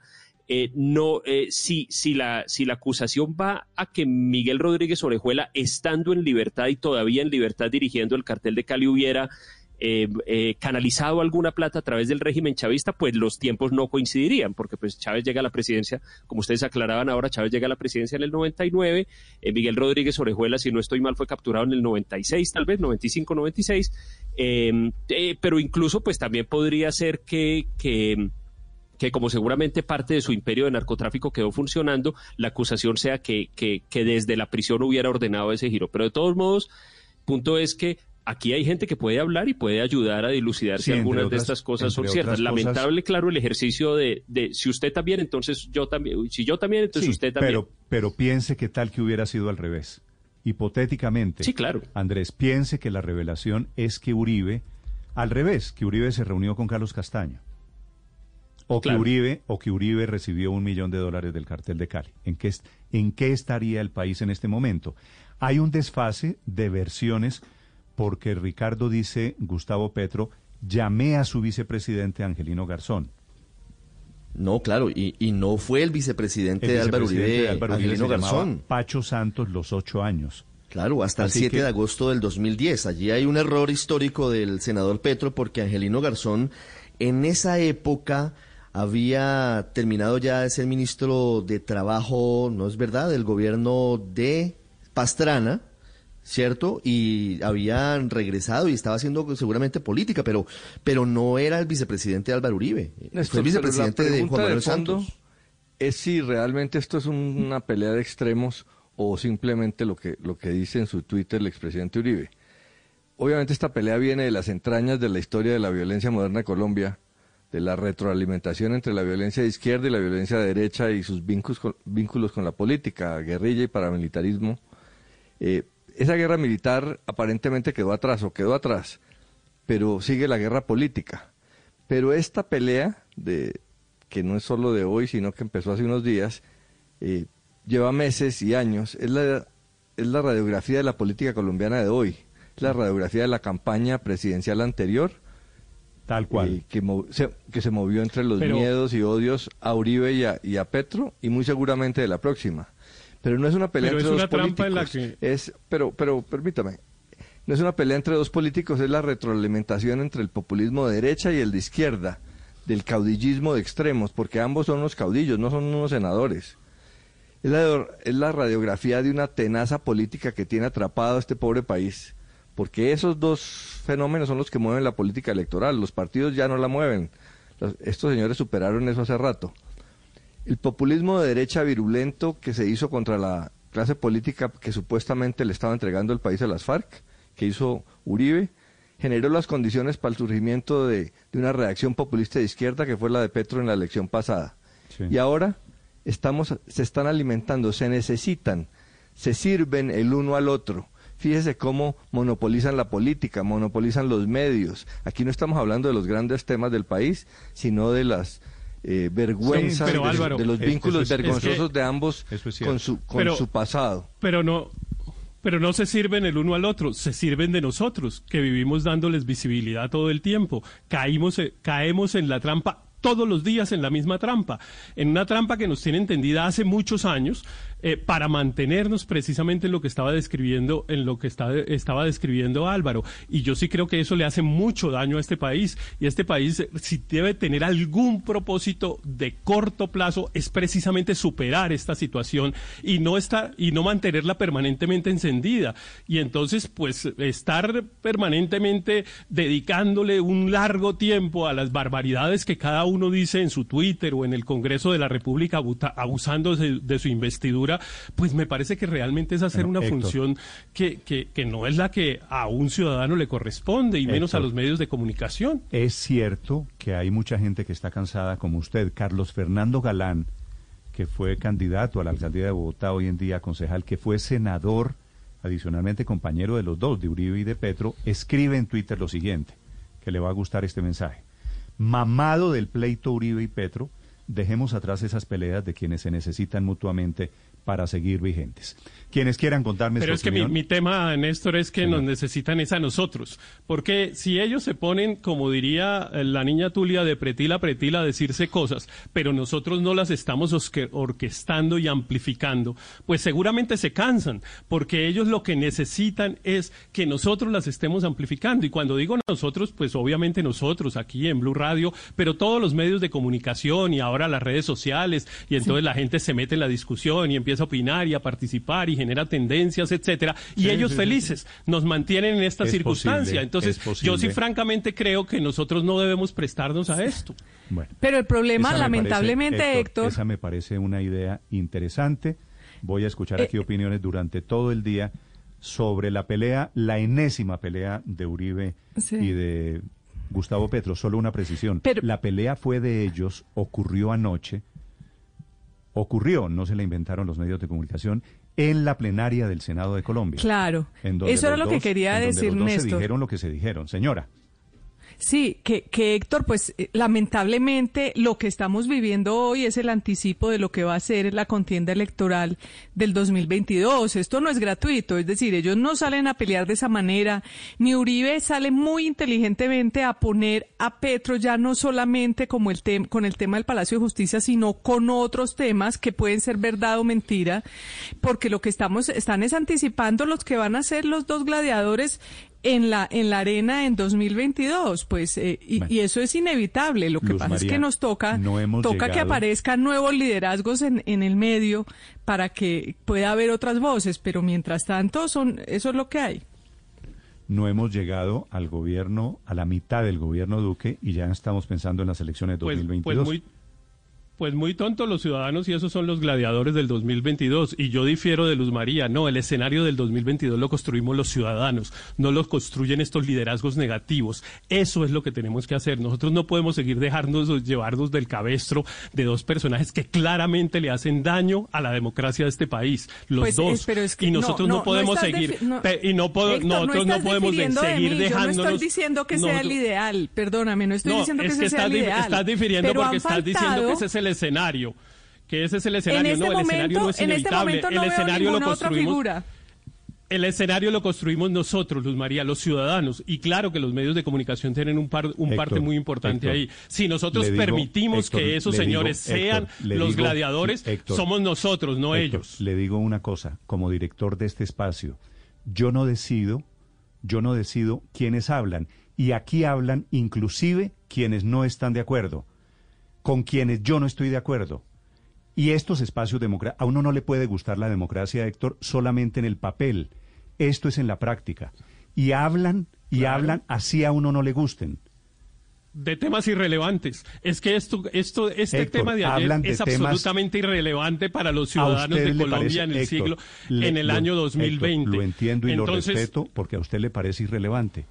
En este país hay gente que está de acuerdo es irrelevante que está de acuerdo, a usted le parece irrelevante. Es, irrelevante porque el, presidente Uribe, el, presidente Uribe puede estar proponiendo la renta básica universal, la prima no sé qué para los trabajadores y por supuesto que es un deber de los medios cubrir esas propuestas, discutirlas, oír opiniones a favor, en contra, etcétera. Y lo mismo Petro. Pero lo que no es relevante para los ciudadanos es meterse en este tipo de discusiones. Eso es totalmente irrelevante. Lo mi que juicio, no es procedente, Héctor, en mi concepto como director de esta casa en este momento es que yo no decido vetos, yo no soy director de vetos. Son las 7 de la mañana. pero yo, pero yo tengo derecho a opinar y a decir cuál es el, que, me, parece el tema, cuál me parece el tema. Usted tiene todo ¿Cómo el me derecho. parece el tema? Usted tiene todo el eh, derecho y yo estoy y yo ejerzo el derecho de, de, que, opinen y hablan todos, ¿de acuerdo? Claro, ese es el derecho, ese es el derecho mutuo que nos respetamos. Siete de la mañana, cinco minutos. Los acompañamos desde Blue Radio en segundos. La hija de Carlos Leder. En Mañanas Blue movemos la información con Coordinadora, la transportadora de los colombianos. Vamos juntos, cumpliendo con las medidas de seguridad adecuadas para cuidar de nuestro equipo de trabajo y velar por la salud de todo un país.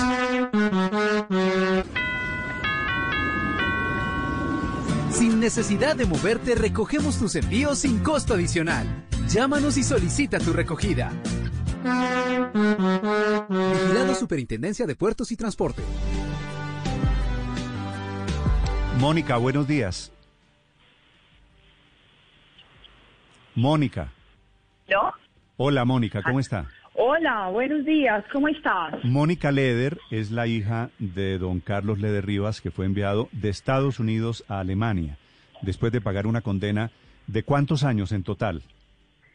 33 años cumplí en febrero. Él fue extraditado efectivamente en febrero de 1987, era el gobierno de Virgilio Barco. ¿Tiene 70 años su padre hoy, Mónica? Sí, señora, así es. ¿Cómo está de salud? Bueno, siempre tiene unos percances de salud en este momento. Eh, él tiene cáncer desde hace tres años, estuvo, eh, tuvo una época en la cual ya había sanado y ahora tiene de nuevo una remisión. Entonces, bueno, este también es uno de los motivos en los cuales, pues, la idea, gracias a Dios, ya en libertad, es, es nuestro próximo paso, es su próximo paso seguir. Ya empezar sus tratamientos para mejorar su salud. Sí, ¿y tiene cáncer de qué él? Fue diagnosticado con cáncer de próstata. Eh, entonces, bueno, ese, ese es como hasta ahora el, el cáncer pues que, que se le está tratando. Sí. Mónica, ¿él está en libertad hoy en día en Alemania? Está en libertad, ya es una persona libre. Sí. ¿Y cuándo, cuándo habló con él usted por última vez? Bueno, ya llevamos un tiempo sin hablar, lastimosamente. Mm, igual, ayer con la noticia, ah, y hasta este momento no he podido hablar con él, eh, pudo comunicarse con uno de sus familiares ayer a confirmar la noticia, decir, ya estoy acá, ya por fin, eh, ya aterricé, como decimos nosotros. Entonces, eh, pero yo igual también llevo muchísimos años sin verlo. Mm, la última vez que lo pude ver, y fue una, en una prisión en los Estados Unidos, fue hace 17 años. Sí. ¿Y por qué no ha hablado con él recientemente? Mira, porque siempre se dificulta la comunicación, igual pues nos comunicamos más por cartas, entonces, entonces es como por eso, y, y con todo esto que ha estado pasando no ha sido sencillo, igual pues la familia nuestra comunicación siempre ha sido así durante los últimos años. Ha sido muy intermitente. Con él, se dificulta. Mónica, con él en libertad, ¿quién está cerca a Carlos Lederoy? ¿Quién lo acompaña? ¿Quién vela por él? No, mira, en este momento eh, está, está solo, eso está, tengo entendido. Lo que pasa es que en este momento no tengo mucha información de lo que se vi, en lo que está en este momento. Eh, está en un acompañamiento también de, de una de una ONG que siempre ha estado muy pendiente de su caso y, pues la idea es rodearse pronto de sus familiares, ¿no es cierto? Entonces esa, ese, ese, esa es la próxima meta. Lo que pasa es que, bueno, claro que ahora con, estamos pasando por este por esta cuarentena, por este coronavirus a nivel mundial, entonces no ha sido, no sé que esa es una de las razones por las cuales no ha sido tan sencillo, pero, pero bueno, todos esperando esa, esa, esa pronta reunión. Pero algo pasó que impide que él coja un teléfono en, en Alemania, en Berlín y la llame a usted? No, lo que pasa es que mira, también hay que entender que pues eh, apenas es, no, es, no es el típico, a veces pensamos que es como, listo, se bajó de un avión como cualquier persona y ya está en, en y ya yo decirte que está en libertad, entonces puede estar en la calle y salir lo que sea, pues obviamente no lleva ni siquiera 24 horas de este suceso, eh, están en trámites igual, trámites entre, entre gobiernos, entre asilos, entre igual, todo lo que viene en, eh, en cuestión pues de la gente que le está dando la mano en Alemania y sobre todo en este momento la prioridad es la salud, entonces es por eso igual. Sí. Eh, Mónica, la última vez o cuando usted se cruza mensajes con él, ¿qué dice él de su, de su pasado? La verdad hablamos poco del pasado, siempre hemos mirado hacia el futuro, esperando pues obviamente poder empezar a reconstruir su vida. Eh, no, no tocamos como temas de, de, digamos,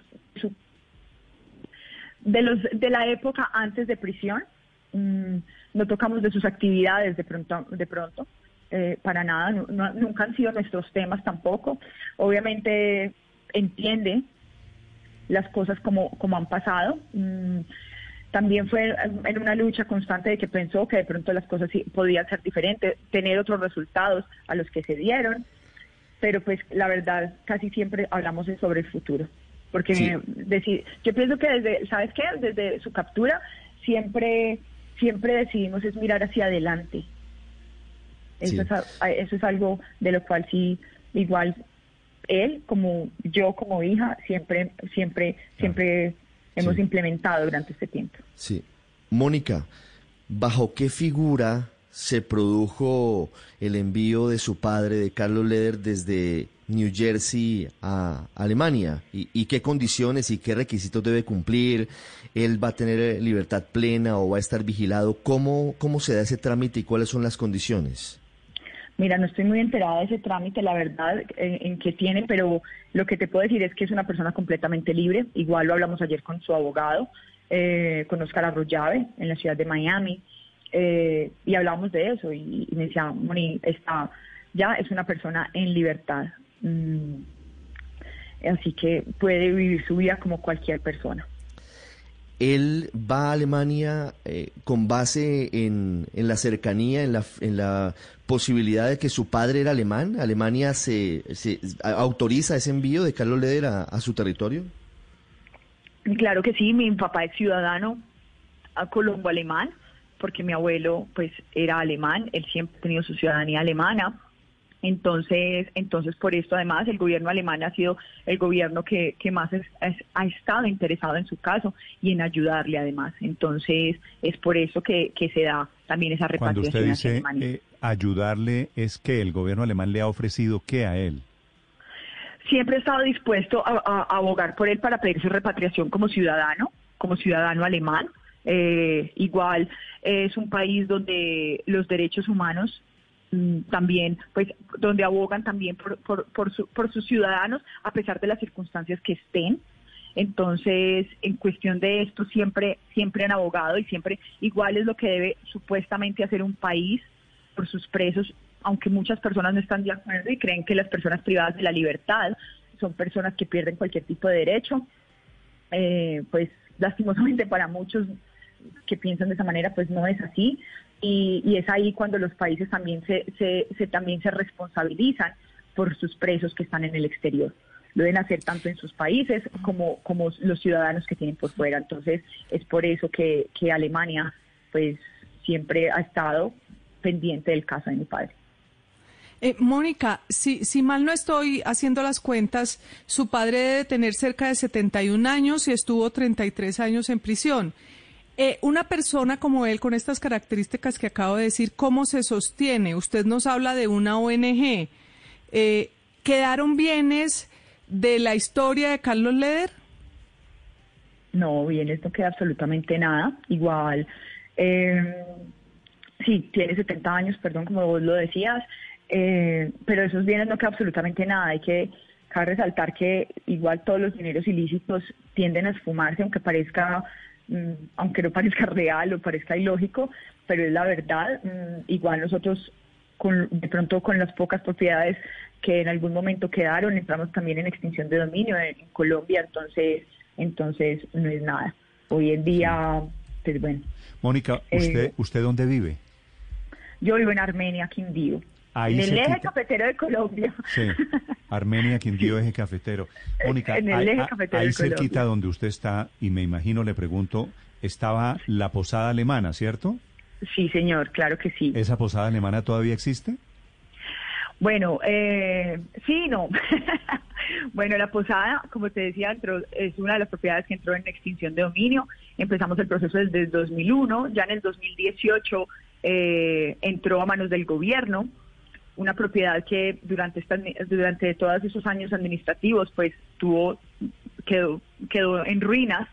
No a veces piensan que fue por el terremoto de Armenia o algo pero no eso fue mala administración. Pero hoy en día ya en febrero fue entregado por medio de la SAE al gobierno departamental. Hoy en día pasa la propiedad de la posada alemana a manos de, del gobernador actual que es Roberto Jairo Jaramillo el cual tiene eh, un proyecto espectacular con esa propiedad. Mm, ¿Quieren, hacer, ¿Quieren hacer un cable de Salento Armenia o no? Ese proyecto siempre ha estado, desde yo pienso que desde los, los años que mi papá estaba libre, pero, pero ahora yo pienso que se hace más realidad. La idea de este proyecto es crear un parque de la familia. Ha hecho, la verdad, la gobernación un gran trabajo en este proyecto que quieren sacar adelante. Quieren hacer un refugio de animales, también una parte hotelera. Es un proyecto muy positivo que sé que va a traer eh, mucha gloria igual para el departamento, una visión, eh, volver a rescatar esa propiedad, esa visión que de pronto tuvo mi padre hace 40 años, ya de alguna manera diferente, volverla a rescatar.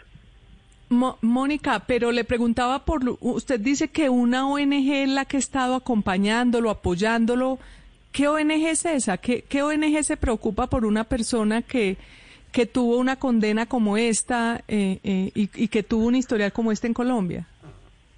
Bueno, es una ONG. Mm, bueno, lo que pasa es que también hay que entender algo. Mm, muchas personas ven también ese ser humano, ¿no es cierto? No solo el delito. Entonces, de eso también se trata eh, esta ONG. En este momento, pues el nombre el nombre lo dejo aparte, pero entonces eh, créeme que también hay muchas personas igual a nivel nacional, a nivel mundial donde trabajan con internos, trabajan con internos y en sus repatriaciones. Entonces, este ha sido el caso de, de esta fundación donde donde pues también le ha brindado una mano a él. Es una fundación alemana, entonces pues bueno, ahí, ahí entre todos, entre todos se han unido y pues siempre su familia ha estado pues también ahí tratando de apoyar esta situación. Sí, Mónica, pero la posada alemana, la construcción original, ¿fue de su abuelo o fue de su padre? Porque relatan eh, los historiadores del Quindío que en la posada alemana se quedaban, por ejemplo, gobernadores, ministros y hasta expresidentes. Bueno, mira, primero hay muchos mitos alrededor, eh, hay como mucha leyenda urbana alrededor de esta propiedad. Empezó con mi abuelo en, una pequeña posada en el centro de la ciudad, pero bueno, ya, pero ya el creador de esta posada alemana de la cual estamos hablando fue mi papá, mm, que es la propiedad de la entrada de un pueblo eh, del Quindío que se llama Salento. Entonces él fue el creador de, de esto siempre se ha dicho y que también que trajo los Rolling Stones y que, que muchas cosas pasaron allí, pero no, como te digo, muchos son mitos urbanos, pero, pero leyendas urbanas, pero igual, eh, pues sí era uno de los hoteles. ¿Quién tiene, ¿quién tiene, Mónica, el álbum de las fotos de quienes estuvieron en la posada alemana? No, yo pienso que eso... ¿Usted no tiene ese álbum? No, no, eso, eso, mira, todas esas cosas, empezando porque, porque como te digo, cuando entra extinción de dominio, también todo lo de la posada se perdió, digamos. La estatua de, de Lennon. La estatua, que me preguntan mucho por ella qué pasó, eh, pues me gustaría también saberlo, igual, pues porque se entregó una propiedad completa, lo que se podía tener, y pues hoy en día no existe absolutamente nada. Entonces, la gente, la mala administración, como te digo, igual como les gustan los mitos, la gente, no sé, hizo sus daños. Mm, mucha gente también entró buscando las, esas famosas caletas que esperan encontrar, esas que ven en las narcoseries. Entonces, como decimos coloquialmente, van desvalijando estas propiedades. Hay, hay otro, hay otro mito con la posada alemana y es que la bendijo Monseñor Castrillón. ¿Eso es cierto? sí, eso sí es cierto. Sí, eso sí es cierto. ¿Cuántos años tenía, tenía usted cuando se llevaron a su papá para Estados Unidos, Mónica? Yo era muy chiquita, tenía cuatro años de edad. Pero hago cuentas. 37, tengo 37 años. 37, tres de su papá y cuatro suyos. Pero, pero está bien, está bien conservada usted. Ah, muchas gracias, muchas gracias. Sí, se trata, se trata. Mónica, ¿de, qué, ¿de qué vive? Llevar el apellido Leder en Colombia no debe ser fácil, eso no es como llamarse González o Pérez. ¿De qué, ¿De qué vive y cómo vive la familia Leder? Bueno, mira, te hablo de mí. Mm, yo vivo de mi trabajo día a día, de mi esfuerzo diario como cualquier colombiano. Mm, yo tengo una marca de accesorios y artículos religiosos católicos que se llama Anticonfío. Ese es parte de mi sustento diario. Entonces, eh, con el cual, bueno, se brinda también un trabajo social grande. Y como cualquier, por eso te digo, como cualquier colombiano, eh, crean, tratando de crear empresa en un país, desde una microempresa, desde una pequeñez, como podemos empezar todos, y en el día a día como un, como un ciudadano común y corriente colombiano, que todos nos toca en nuestro día a día guerreárnosla. Ahí Sí, de todas maneras, Mónica, llevar el apellido debe, suponer un estigma. ¿Cuál ha sido así como el peor chasco o la peor situación en la que usted ha estado metida por cuenta de su apellido? Eh, bueno, no, hay una listica larga desde, desde ingresos a universidades, por ejemplo, eh, en forma laboral no es fácil, creo que hoy en día ya la gente ve de otra manera, pero siempre ha sido una puerta que han cerrado en cuestión de trabajo para aplicar a trabajos siempre siempre te van a sacar a relucir tu apellido. Eh, las relaciones personales igual hasta mis propias mis relaciones personales mis relaciones de pareja también en algún momento se han visto afectadas porque pues bueno está saliendo con la hija de un capo entonces pues mm, de pronto para tu institución o para tu trabajo no es bien visto. Mónica, Pero, si, a su papá se lo llevaron cuando usted tenía cuatro años, ¿quién la crió a usted? Mi mamá. ¿Y vivió todo el tiempo con su mamá? Todavía. ¿Vive con su mi mamá, todavía? Y yo somos, sí, mi mamá y yo somos, eh, sí, somos partners completamente. Eh, es ella, y, igual la familia de mi mamá ha sido también mi pilar de, de la vida. Son ellos los que me han ayudado a salir adelante. Mi mamá ha sido eh, la de la fuerza, que ha sido mi madre. Ella ha sido mi ejemplo, la que a pesar de porque también le tocó vivir obviamente las consecuencias de los actos de mi papá. Mi mamá también estuvo privada de la libertad durante 20 meses antes de que mi papá fuera capturado. Entonces es ella la que siempre ha sido esa fortaleza para la familia ¿Usted en y algún momento, para mí. Su, ¿Su mamá fue esposa de Leder? No fueron casados, pero siempre fue su mujer. Okay. Eh, por eso mismo yo pienso que, que han sido como las consecuencias más fuertes de, de, sus relaciones, las hemos vivido nosotras, las amenazas, eh, la extinción de dominio, los allanamientos, eh, obviamente el estigma, el señalamiento, protección a testigos, todo lo hemos vivido nosotras dos. ¿En algún momento, Mónica, usted pensó cambiarse el apellido? Nunca. Eso nunca ha pasado por mi cabeza, porque además Ah, y lógicamente pues hoy con, que existe que hay más tecnología existen redes sociales pues es diferente pero pero de alguna manera pues desde el principio como dices desde muy pequeña pues la gente o por lo menos acá en el Quindío sabía quién era quién era mi apellido eh, vivo en una ciudad pequeña no entonces eh, no era tan sencillo me podía cambiar el apellido pero siempre iban a saber quién era yo Después, al pasar de los años, por ejemplo, igual algo que me dice mucha gente, como porque al, no poder tener visa, me decían como cámbiate el apellido, o sea, no es tan sencillo, porque pues es que vas a seguir siendo la misma persona, vas a tener la misma historia, pero con un apellido diferente. Entonces, entonces nunca vi la necesidad de esto, solo cuando estuve en programa de protección a testigos, sí debí cambiar mi, mi apellido por un tiempo mientras estuve allí, pero de resto siempre, siempre me he identificado con mi apellido. Sí. Mónica, ¿cómo fue ese encuentro que usted estuvo, que, que, usted tuvo con su padre hace tantos años? Y el, del cual eh, pues nunca pudo volverlo a tener precisamente porque no la volvieron a dejar entrar. ¿Cómo fue ese encuentro y hacía cuánto no se veían? Bueno, el último encuentro lo tuvimos ya va a ser en agosto hace 17 años y llevábamos 8 años sin vernos, o sea, él me había visto la última vez, yo tenía 12 años y volvió a verme a los 20, entonces pues es una unas edades donde obviamente pasas de ser una niña ya a ser una, una mujer. Em, aunque él siempre me siguió viendo como esa niña de cuatro años pues, eh, que dejó cuando lo extraditaron. Pienso que hoy en día me sigue viendo así, por eso a veces tenemos tantos conflictos, pero pero mira, es algo como indescriptible. Mm, siempre he hablado del amor que siento por mi papá, también con respeto, porque yo sé que mucha gente me dice, pero pues, ha cometido un delito, sí, pero yo siempre veo al hombre, yo veo a mi padre, no, no al narcotraficante, esa imagen de él no la niego, pero tampoco nunca la he tenido. Eh, y fue un momento completamente mágico, un fin de semana, pude estar con él dos fines de semana seguidos, en una prisión, obviamente porque así lo tenía en una prisión federal. He tenido la fortuna que en las pocas veces que lo he visto nunca ha sido por medio de un vidrio, como muestran a veces que, en otros en otras personas privadas de la libertad pues viven esa situación.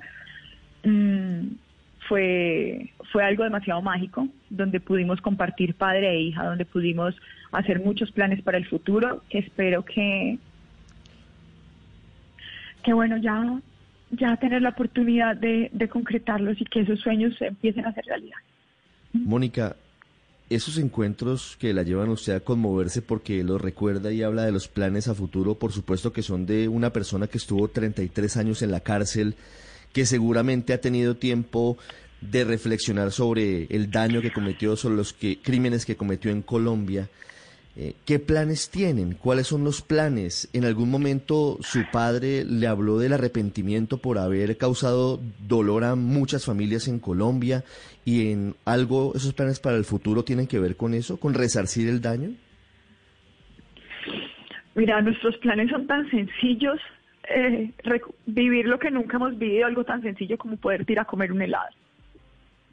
¿sí me entiendes? Esa, esa, esa, esa es nuestra, eso siempre fueron como los planes, nuestras prioridades, poder caminar por la calle tranquilos, abrazados, cogidos de la mano. Eh, entre todo, yo pienso que todo vendrá a su tiempo igual. Eh, resarcir es una palabra que he escuchado mucho en los últimos días, más lo he escuchado durante los últimos años y más en mi vida también laboral, con el servicio que hago. Eh, pero no solo resarcir víctimas, no solo resarcir también nuestras historias familiares, sino muchas víctimas, no solo del flagelo de los ochentas o de los, o de los capos de los ochentas, sino resarcir el dolor que siente un país entero en su día a día. Sí. Esa ha sido como la tarea personal igual, pero en cuestión de él, pues obviamente es empezar a ser una mejor persona y a crear también un futuro positivo para todos, y eso incluye lógicamente Colombia. Sí. Mónica, ¿por qué terminó usted eh, reuniéndose alguna vez con un hijo de Rodrigo Lara Bonilla, sabiendo la historia, que me imagino que ya la tenía clara, de lo que hizo su papá sobre el asesinato de Rodrigo Lara?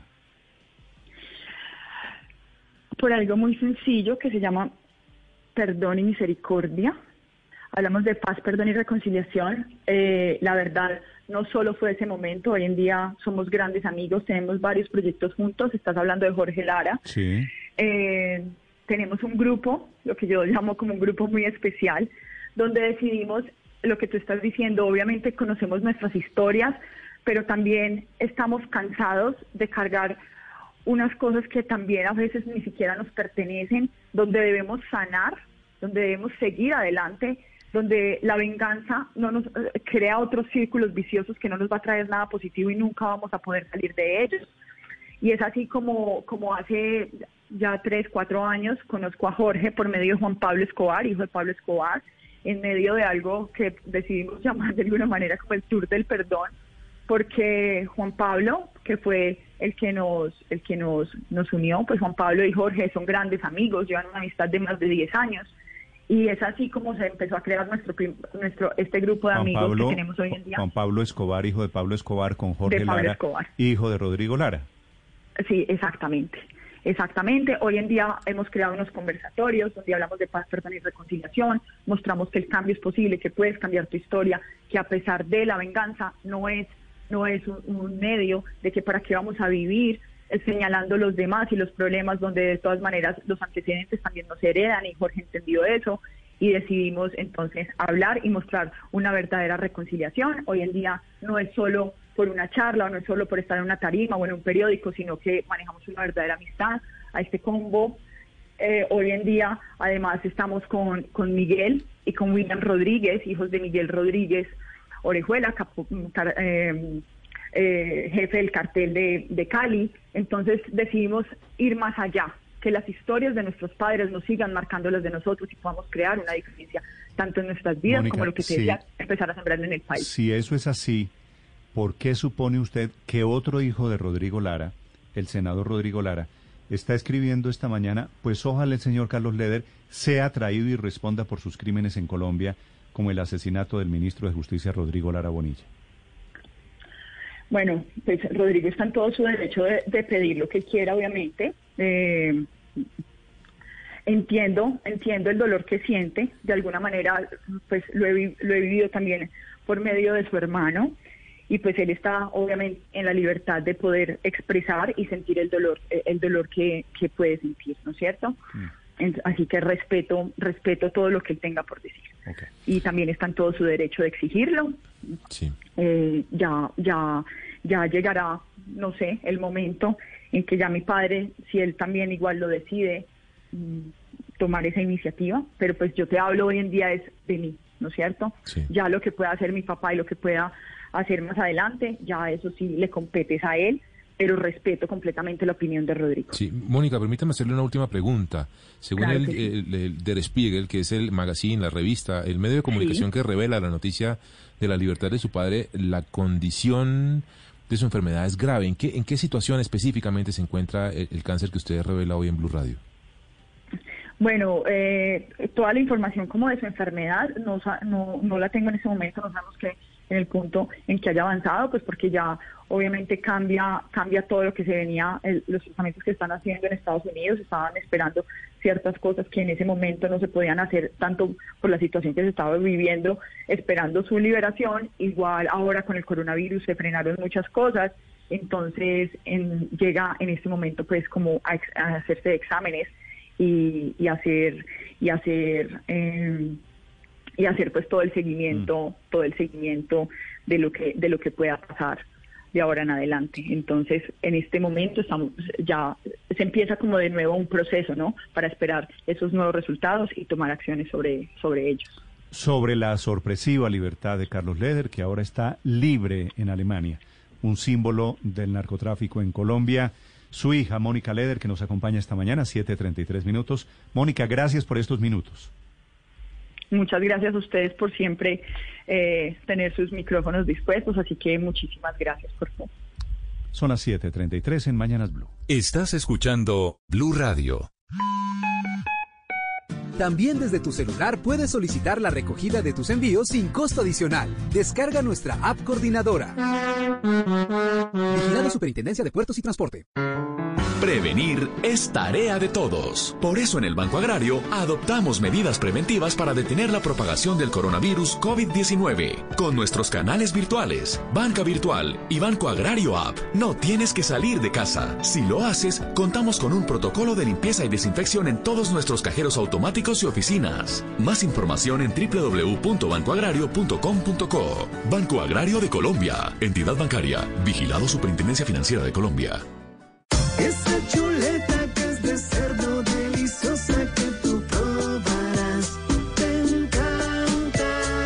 Solo te encanta, la de todos los días te ayuda a fortalecer el sistema inmune de tu familia y también a ahorrar. Come más carne, pero que sea de cerdo, la de todos los días, por Colombia. Queridos colombianos, soy Arturo Calle Hoy más que nunca debemos cuidarnos con inteligencia, trabajar con más empeño y apoyarnos los unos a los otros. Y nuestros clientes nos lo han demostrado con miles de mensajes de cariño desde este momento las puertas de nuestros almacenes están abiertas de nuevo. Los esperamos de brazos abiertos, con la certeza de que siempre llevarán a Arturo Calle en la moda y en el corazón. Necesitamos de todos ustedes para poder seguir adelante. Coomeva acompaña a sus asociados con diversos canales de pago para que puedan quedarse en casa. Coomeva presenta en Blue Radio una noticia. Una noticia urgente. Acaban de desarticular en España una red que vendía cocaína a domicilio, que tenía un call center, que daba regalo a sus mejores clientes como cualquier gran cadena comercial. En Madrid, con la historia, Enrique Rodríguez. Es una red que ha sido desarticulada en las últimas horas por la policía y que operaba principalmente aquí en la ciudad de Madrid. Hay 28 personas detenidas, la mayoría de ellas de nacionalidad colombiana, y se han practicado 21 registros domiciliarios simultáneos. Ha sido tal la dimensión de esta operación que han sido necesarios más de 250 agentes del Cuerpo Nacional de Policía para realizar esas entradas en domicilio con previa autorización judicial. Se han intervenido 85.000 euros y casi 4 kilos de cocaína, aunque lo más llamativo de esta red son los datos que ha aportado la policía Nacional esta mañana sobre su modus operandi. Como decías, Néstor, tenían una suerte de call center donde atendían a sus más de 2.000 clientes en la capital de España. La organización garantizaba que en menos de 20 minutos daban la cantidad de cocaína solicitada por los clientes en cualquier punto de la capital. Normalmente hacían sus entregas a través de un servicio propio de motocicletas, pero debido al estado de alarma y a los problemas que había para la movilidad en la ciudad de Madrid y en toda España, lo que hacían era dedicarse a pasar esa droga en supermercados. Fingían que estaban haciendo compras y allí hacían el paso de la cocaína. La investigación además ha confirmado que la organización criminal, que tiene, como digo, a 28 personas detenidas, daba regalos a sus mejores clientes y empaquetaba la droga con un sello propio, con una bolsa y un sello propio para que los compradores supieran que estaban comprando siempre a ese mismo proveedor. Esta operación lleva más de dos años de trabajo, ha sido más de dos años de trabajo por parte de la policía española y ha culminado finalmente esta mañana, Néstor. Muy bien, gracias Enrique. Como cualquier gran producto comercial y la cocaína para estos efectos lo termina siendo. Siete de la mañana, 37 minutos. La Universidad de Oxford en eh, el Reino Unido está anunciando esta mañana que ya tiene lista la vacuna para venderla en diciembre si logran antes el testeo, la vacuna del coronavirus. Silvia Carrasco. Estas son las excepciones que se están haciendo en el mundo científico con la necesidad de la nueva vacuna para el COVID-19. La vacuna todavía no está aprobada, todavía no está demostrado que eh, sea efectiva, pero sí, claro, es una de las más avanzadas, la que está desarrollando el Instituto Jenner de la Universidad de Oxford, un instituto creado en el año 2005 que es experto en desarrollo de vacunas. Y ellos están ya en fase 3, esperan tener los resultados entre octubre y noviembre, pero aunque no tienen los resultados, aunque no ha sido aprobada, ya tienen la cadena de producción para producirlas y tenerlas listas a la venta en diciembre, o sea, recién un mes después de que termine el testeo de esta vacuna. Así lo ha informado el catedrático español Daniel Pietro, eh, Prieto Alhambra, que trabaja allí en el Instituto Jenner y que cuenta que, claro, esta es la vacuna más avanzada que hay en este minuto de las que se está investigando y la quieren tener lista en diciembre, ya lista en el mercado. Esa es una noticia, Néstor. La otra noticia bastante triste es lo que está ocurriendo con eh, granjas de bisones en, en, la parte norte de, Europa.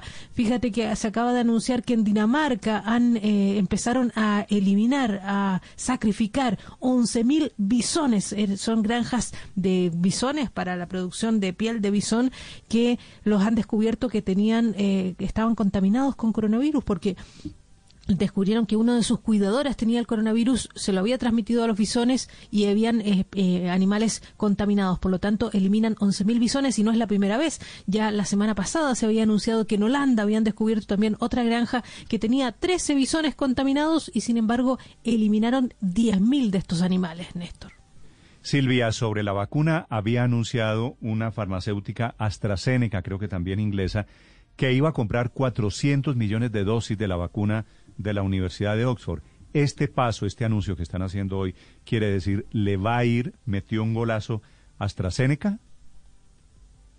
Yo creo que, a, ver, lo que pasa es que AstraZeneca no hace la investigación. Lo que pone AstraZeneca es la cadena de producción. La Universidad de Oxford es un laboratorio que investiga, pero no tiene la industria de la producción de la vacuna. Por lo tanto, claro, tienen que empezar a producir desde ya para cumplir con esos eh, encargos que tienen de las eh, de las eh, de las farmacéuticas que en definitiva se van a encargar de comercializar. La Universidad de Oxford no produce ni comercializa. Ellos investigan, crean la vacuna, pero luego la cadena de producción está a cargo de las manos de las farmacéuticas. Silvia, desde Londres, 7 de la mañana, 40 minutos, Estados Unidos ha nominado oficialmente a un cubano americano, se llama Mauricio Claver Carone. Ustedes lo deben recordar, ha estado en Bogotá, muy cercano al gobierno Duque, es el actual asistente del presidente Trump para América Latina, será el nuevo presidente del BID en reemplazo de Luis Alberto Moreno, que completa en septiembre próximo tres periodos. Está nominando al reemplazo de Luis Alberto Moreno. Desde Washington informa Ricardo Espinosa. Así es, Néstor. Por primera vez en sus 61 años de historia, Estados Unidos ha postulado un candidato propio para la presidencia del BID. Y como usted bien cita, ha estado varias veces aquí en Mañana Blue, Claver Carone, actual asistente adjunto del presidente y director principal para asuntos del hemisferio occidental. Nació en Miami, es hijo de madre cubana y padre español, que se crió viajando entre España y Orlando, en la Florida, y sería el reemplazo de Luis Alberto Moreno, quien ha estado en este cargo durante tres periodos consecutivos de cinco años cada uno dice Claver Carone que él quiere poner fin a esto, que sencillamente eh, aspira a estar un periodo, máximo dos, pero central precedente que no se puede uno quedar en estos puestos. Claver Carone ha encabezado la iniciativa de crecimiento para las Américas, fue representante de Estados Unidos ante el Fondo Monetario Internacional, asesor de asuntos internacionales del Departamento del Tesoro y abogado asesor del Departamento del Tesoro también entre otros puestos. Tiene una historia realmente interesante. La candidatura de Claver Carone ya tiene el respaldo de Brasil, de Ecuador, de Jamaica, de Paraguay, que han enviado mensajes oficiales de respaldo y lo pintan como un eh, absoluto ganador ya. El BID es el Banco de Desarrollo Regional más grande del mundo, que lo integran 26 países de América Latina y el Caribe. Y la elección del nuevo presidente del BID, Néstor, estaba prevista, recordemos, durante la asamblea anual del el mes de marzo en Barranquilla, que fue propuesta para el mes de septiembre por la pandemia del coronavirus. Sí, correctamente, fue pospuesta para el mes de septiembre. Y para este evento, Eh, para alcanzar la presidencia del BID, el candidato debe obtener el respaldo de la mayoría absoluta, tanto de los países del continente como del poder de sufragio de cada uno de los eh, que hacen parte del mismo banco. Estados Unidos tiene el 30% del poder de voto, Argentina y Brasil tienen 11% cada uno, la Unión Europea el 10%, México un 7%, Japón tiene el 5% y Venezuela y Canadá se reporten el 4% cada uno, Néstor. Muy bien, Ricardo, gracias. Blanco es, Gallina lo pone, va a ser el señor Claver Carone el reemplazo de Luis Alberto Moreno frente al BID. Lo, lo apoyan efectivamente. Ya el gobierno de Paraguay, ya el gobierno de Ecuador. Vamos a ver qué dice seguramente en las próximas horas el gobierno de Colombia. Ya el gobierno de El Salvador, Néstor, ya el gobierno de Brasil ya el gobierno de Jamaica, exactamente. Eh, pues bueno, sí, parece que va a ser un hecho. Ahora, esto obviamente es pues la primera vez en la historia del BID, del Banco Interamericano de Desarrollo, que un, un, norteamericano quedaría en la presidencia. Digamos, eso nunca se había visto y tal y como se diseñó, la idea era que siempre estuviera en cabeza de un país de América Latina. Luego sería, digamos, una irrupción importante. Pero ahora no sé si vio que le están dando ya duro en la prensa de los Estados Unidos, el New York Times. Hoy Néstor saca un artículo que dice que esa nominación es un horror porque se trata, y le abro comillas, como lo dice el New York Times, de un halcón de derecha anticubanos, anti-inmigración y antipresencia de China en América claro, Latina. es que es puesto por Trump, es que ¿qué otra cosa se podía? Exactamente. Mauricio, Muy de la Mauricio cuerda de Marco Claver, Rubio. Mauricio Claver es de la cuerda de Marco Rubio, Paola Néstor es cubano-americano y ha sido muy cercano para el manejo del tema de Venezuela. Fundamentalmente es el delegado de Donald Trump para el manejo de la crisis en, en, en, tiempos del régimen de Nicolás Maduro. Ha sido la persona, entre otras cosas, que ha estado en Colombia pendiente, por ejemplo, de lo que ocurrió en el fallido concierto y el envío de ayudas humanitarias en su momento en febrero del año pasado en Cúcuta. Ha estado pendiente de otros momentos críticos. De hecho, cuando hay que mostrarle los dientes a Maduro, para América Latina y en español lo hace Mauricio Claver, que además, pues hay que decir que digamos que tiene una hoja de vida interesante. Lo que pasa es que, por supuesto, tiene el perfil y tiene cercanías, afinidades ideológicas con quien lo nomina, ¿no? con el presidente Donald no, Trump. Afinidades no, Esto es de la cuerda, por es- supuesto, republicana, Claro. del ala más dura de los halcones republicanos, sin ninguna duda. Este es un nombramiento totalmente político, es una cuota que le dan a Marco Rubio y eso le muestra la importancia que tiene Florida y los latinos en Florida, que el presidente Trump necesita desesperadamente que Rubio colabore. Entregarle a Claver semejante cargo, pues obviamente él no tiene la hoja de vida para eso. Es un, su mayor eh, atributo es ser eh, un eh, feroz anticubano y anti antimaduro. Eh, entonces, increíble. La otra ventaja que tiene es que como John Bolton está a punto de publicar un libro donde va a revelar mucho de las cosas internas de, de la Casa Blanca, y Claver era el hombre clave en la- toda la política latinoamericana, sobre todo de Maduro, pues de esa, de esa forma lo, lo Néstor. colonizan.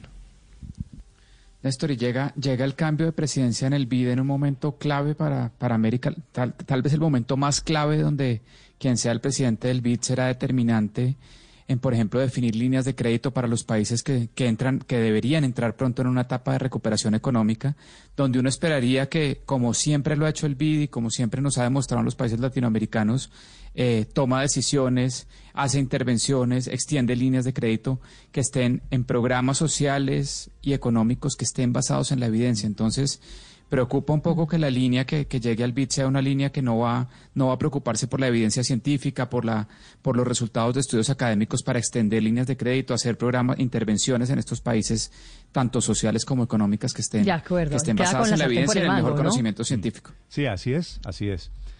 Puede controlar todo el acceso al crédito para todos los países de América Latina. Es que sí sería un casi un golpe de Estado durísimo, entre otras cosas porque Néstor, siempre Estados Unidos, digamos, ha tenido el control de las otras multilaterales. En el Banco Mundial lo tienen todo y en el Fondo Monetario Internacional, aunque la cabeza es siempre un europeo, la verdad es que la silla dominante en el Fondo Monetario siempre ha sido la de Estados Unidos. En cambio, en el BID, pues digamos, tenían veto para unas pocas cosas, pero si llegan a la presidencia, obviamente, pues se van a quedar con todo y con todo el poder que eso implica. Falta, falta quién es el candidato que le va a disputar al señor eh, Mauricio Claver Carone la presidencia del BI. 7.46 minutos a propósito del libro de el ex asesor John Bolton de la Casa Blanca. El libro se llama el, el cuarto donde pasó, Memorias de la Casa Blanca. El presidente Trump presentó una demanda intentando bloquear la publicación de ese libro que es la gran comidilla del día en los Estados Unidos. 7:47 en Mañanas Blue. Estás escuchando Blue Radio. Gracias por mantener viva la fuerza de la cooperación. Con tus aportes seguimos apoyando a miles de asociados. En Coomeva hemos puesto a tu disposición diversos canales virtuales para que puedas realizar tus pagos totales o parciales sin salir de casa. Banca móvil, oficina virtual, app Mi Coomeva y botón de pago PSE. Conócelos en www.coomeva.com.co slash pagos en línea. Úsalos. Cooperar desde casa ahora es más fácil. Cooperando somos más fuertes. Coomeva nos facilita la vida. En Calzado Rómulo trabajamos cada día para estar más cerca de ti. Te invitamos a ingresar a www.calzadoromulo.com, donde podrás hacer tus compras con la comodidad y seguridad que siempre te hemos brindado. Aprovecha los grandes descuentos y da el primer paso hacia el confort. Calzado Rómulo, bienestar para tus pies. Hoy ya todo está reabriendo. Qué tan bueno es María. Pero el virus todavía daño aún puede ir haciendo. Hasta aquí todo excelente, pues nos cuidaron bastante. Pero de hoy en adelante ya de nosotros depende. Una recomendación de la alcaldía de Medellín. Pensando en ti, los Green Days de Droguerías Cruz Verde continúan. Del 16 al 30 de junio, encuentra todos los días 20% de descuento en medicamentos y productos para tu bebé y 25% de descuento en productos de dermocosmética. Aplica únicamente para compras online y domicilios. Marca desde tu celular al 031 486 5000 o visita cruzverde.com. Aplica referencias seleccionadas. Condiciones en cruzverde.com. Esta es Blue Radio, la nueva alternativa. El ejército colombiano, la Fuerza de Tarea Omega, está publicando en este momento un comunicado oficial confirmando la noticia que les entregamos a las 6 de la mañana, una emboscada en el departamento del Caquetá. Efectivamente, la cifra es la misma, ocho heridos, seis soldados muertos, asesinados en una emboscada atribuida a disidentes de las FARC. Damián Landines. Sí, señor Néstor, pues eh, se conocen muchísimos más detalles a través de este comunicado que acaba de emitir la Fuerza de Tarea Omega, que hace parte del Ejército Nacional. Como usted lo decía, estos seis soldados muertos y otros ocho que resultaron heridos hacían parte del Batallón de Operaciones Terrestres número dos del Comando Específico del Caguán y estaban haciendo operaciones militares en zona rural del municipio de La Macarena Meta. Este es un detalle nuevo. La ofensiva como tal era contra un personaje conocido con el alias de Álvaro Boyaco, encargado de esta estructura terrorista y de una disidencia de las FARC que delinque en esa zona del país. Los soldados heridos están siendo atendidos de manera prioritaria por enfermeros de combate de la unidad y evacuados en aeronaves de la División de Aviación y hacia Alto Aéreo del Ejército hacia la ciudad de Florencia, donde a esta hora están siendo atendidos. Otra de las noticias que nos entregan en este comunicado es que luego de este ataque, el comandante general de las fuerzas militares, el comandante del ejército y además el inspector general de las fuerzas militares se van a desplazar hasta la Macarena Meta para poder informarse de manera directa de lo sucedido y así dirigir operaciones militares que aún continúan en la zona, como lo contábamos en un principio, contra Álvaro Boyaco, un disidente de las FARC cabecilla de estas estructuras en la Macarena Meta. Sí, esa presencia de los comandantes militares allí habla de la gravedad de lo que está pasando. Repito, seis militares muertos, ocho heridos. Señor alcalde de San Vicente del Caguán, Julián Perdomo, alcalde, buenos días. Bueno, buenos días, Néstor Morales. Un cordial saludo para todos los radioescuchas de esta prestigioso medio de comunicación. Gracias por la oportunidad. Pues, alcalde, es para que usted le cuente a los oyentes, por favor, qué información tiene usted sobre esta emboscada quiénes son los responsables, quiénes las víctimas, qué le llega a usted de reporte allí en el lugar. Bueno, lo que me han reiterado, me han informado es que precisamente eh, aproximadamente a las dos de la, de la madrugada hubo una emboscada donde perdieron la vida seis soldados. En este momento hay ocho heridos, ocho soldados heridos que fueron trasladados a la ciudad de Florencia. Es lamentable estos hechos terroristas, porque no son sino más que hechos terroristas y vandálicos. Eh, mi más sincera solidaridad. Me uno al dolor de las familias de estos héroes de la patria. Rechazo contundentemente estas acciones vandálicas que generan desconcierto y repudio en todo el país. Qué tristeza estos hechos. Alcalde, ¿qué ocurre en la zona donde se presentan estos hechos lamentables?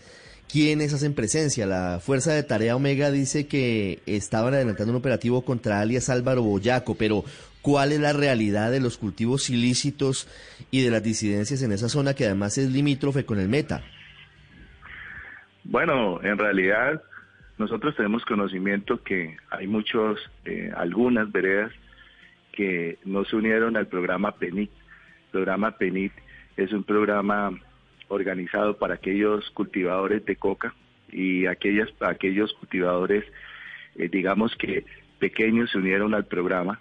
Tienen un programa donde pues mensualmente a ellos se les da un recurso por dejar los cultivos ilícitos. Nosotros le apostamos a la legalidad. Eh, los grandes cultivadores pues no, no, no se han unido, entonces tenemos conocimiento que en algunos lugares eh, en algunas veredas eh, todavía se sigue con la siembra de coca, entonces pues han querido de alguna manera involucrar a, la misma comunidad eh, cuando reconocemos que pues hay gente del campo valiosa, gente buena, gente trabajadora, pero desafortunadamente pues la disidencia no es un secreto para nadie que sigue operando en, en algunas veredas, ¿sí? Y, y referente al tema, lo que tengo entendido es que eh, hay algunos rezagos de disidencia que siguen en esta región. Eh, alcalde, se habla de que eh, la disidencia comandada por alias Gentil Duarte es la que actúa allí. ¿Este es el primer hecho recientemente o, ya se viene se viene convirtiendo en un modus operandi esto de las emboscadas a los a los soldados? No, ya hay otras acciones que se han presentado. algunos soldados que han, asesinado también miserablemente algunos miembros de la fuerza pública. Entonces son algunos hechos que ya se han venido presentando también con, con antelación. Sí, alcalde, una última pregunta. ¿Alias el Paisa sigue haciendo presencia en la región? Bueno, la verdad, yo quiero ser prudente en ese tema. Yo quiero ser prudente en ese tema y la verdad, aquí se habla son de eh, alias Boyaco, alias Gentil Duarte, se habla de ellos, pero pues obviamente no, eso le compete a los organismos de inteligencia, que sean ellos mismos los que encargan, se encarguen de dar el respectivo parte o, el respectivo informe si efectivamente pues este personaje eh, aún sigue eh, aún sigue en esta región o no sigue. Sí, bueno, en principio todo apunta a que sí sigue y efectivamente ya hay comunicado del Ministerio de Defensa, como usted lo acaba de escuchar. Alcalde Perdomo, gracias por acompañarnos esta mañana. No, ustedes gracias por la oportunidad. Nuevamente me uno al dolor de la familia de estos héroes de la patria. Cordial saludo para ellos y mi más sentido una, una, verdadera, una verdadera tragedia. Ocho muchachos, ocho soldados, como en la peor época de la guerra en Colombia que tal vez no ha terminado esta mañana masacrados, emboscados por grupos disidentes de las FARC.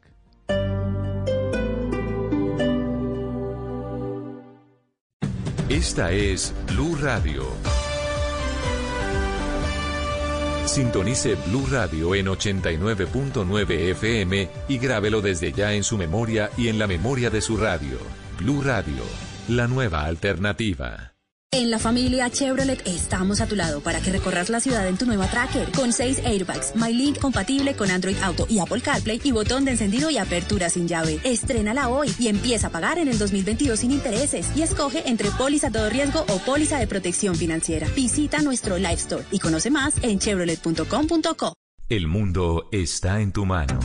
Escúchalo. Noticias de Colombia y el mundo a partir de este momento. Léelo, entiéndelo, pero también opina. Con respecto a la pregunta del día. Comenta. Yo pienso que ese código. Critica. Y sí, pienso que. Felicita. Vean que el pueblo lo está respaldando. En el fanpage de Blue Radio en Facebook tienes el mundo y un espacio para que compartas lo que sientes. Búscanos como Blue Radio en Facebook. Tú tienes mucho que decirle al mundo, porque en Blue Radio respetamos las diferencias. Blue Radio, la nueva alternativa. En Vanti, nuestro compromiso es seguir ofreciendo un servicio de calidad para nuestros clientes. Si requieres solicitar una reparación en tu instalación de gas natural, no dudes en comunicarte con nosotros. Llámanos al 307-8121. Visítanos en grupovanti.com o en nuestras redes sociales, arroba Grupo Vanti en Facebook y Twitter. También puedes solicitar tu factura digital dejándonos tu correo o WhatsApp en los canales mencionados. Entre todos garantizamos la sostenibilidad de los servicios. Ayúdanos pagando tu factura. Vuelve el gran madrugón Locatel. Aprovecha la preventa exclusiva en página web www.locatelcolombia.com este viernes 19 de junio. Hasta 30% de descuento en productos seleccionados de la tienda virtual. Existen los que reciben la prima de junio y se la gastan rápido. ¡Sí! Pero ya se me acabó. Y existen los que ahorran distinto, porque tienen una cuenta cero de Scotia Banco El Patria. Ahorra lo que quieras y cuando quieras. Ahorra distinto. Lógralo a tu manera. Ábrela ya desde casa en www.digital.scotiabancoelpatria.com slash cuenta guion de guion ahorros slash. Establecimiento bancario. Vigilado Superintendencia Financiera de Colombia. Cuenta con seguro de depósitos Fogafín. Términos y condiciones en nuestra página web. Nissan te trae nuevamente Nissan Fest de hoy hasta el 17 de junio para celebrar contigo la emoción de llevarte tu vehículo Nissan con cuotas desde 22.990 pesos diarios o con bonos hasta de 10 millones de pesos. Conoce más en nuestros concesionarios o en nuestra vitrina online nissan.com.co. Nissan Fest. Vuelve la emoción de celebrar contigo. Aplican condiciones y restricciones.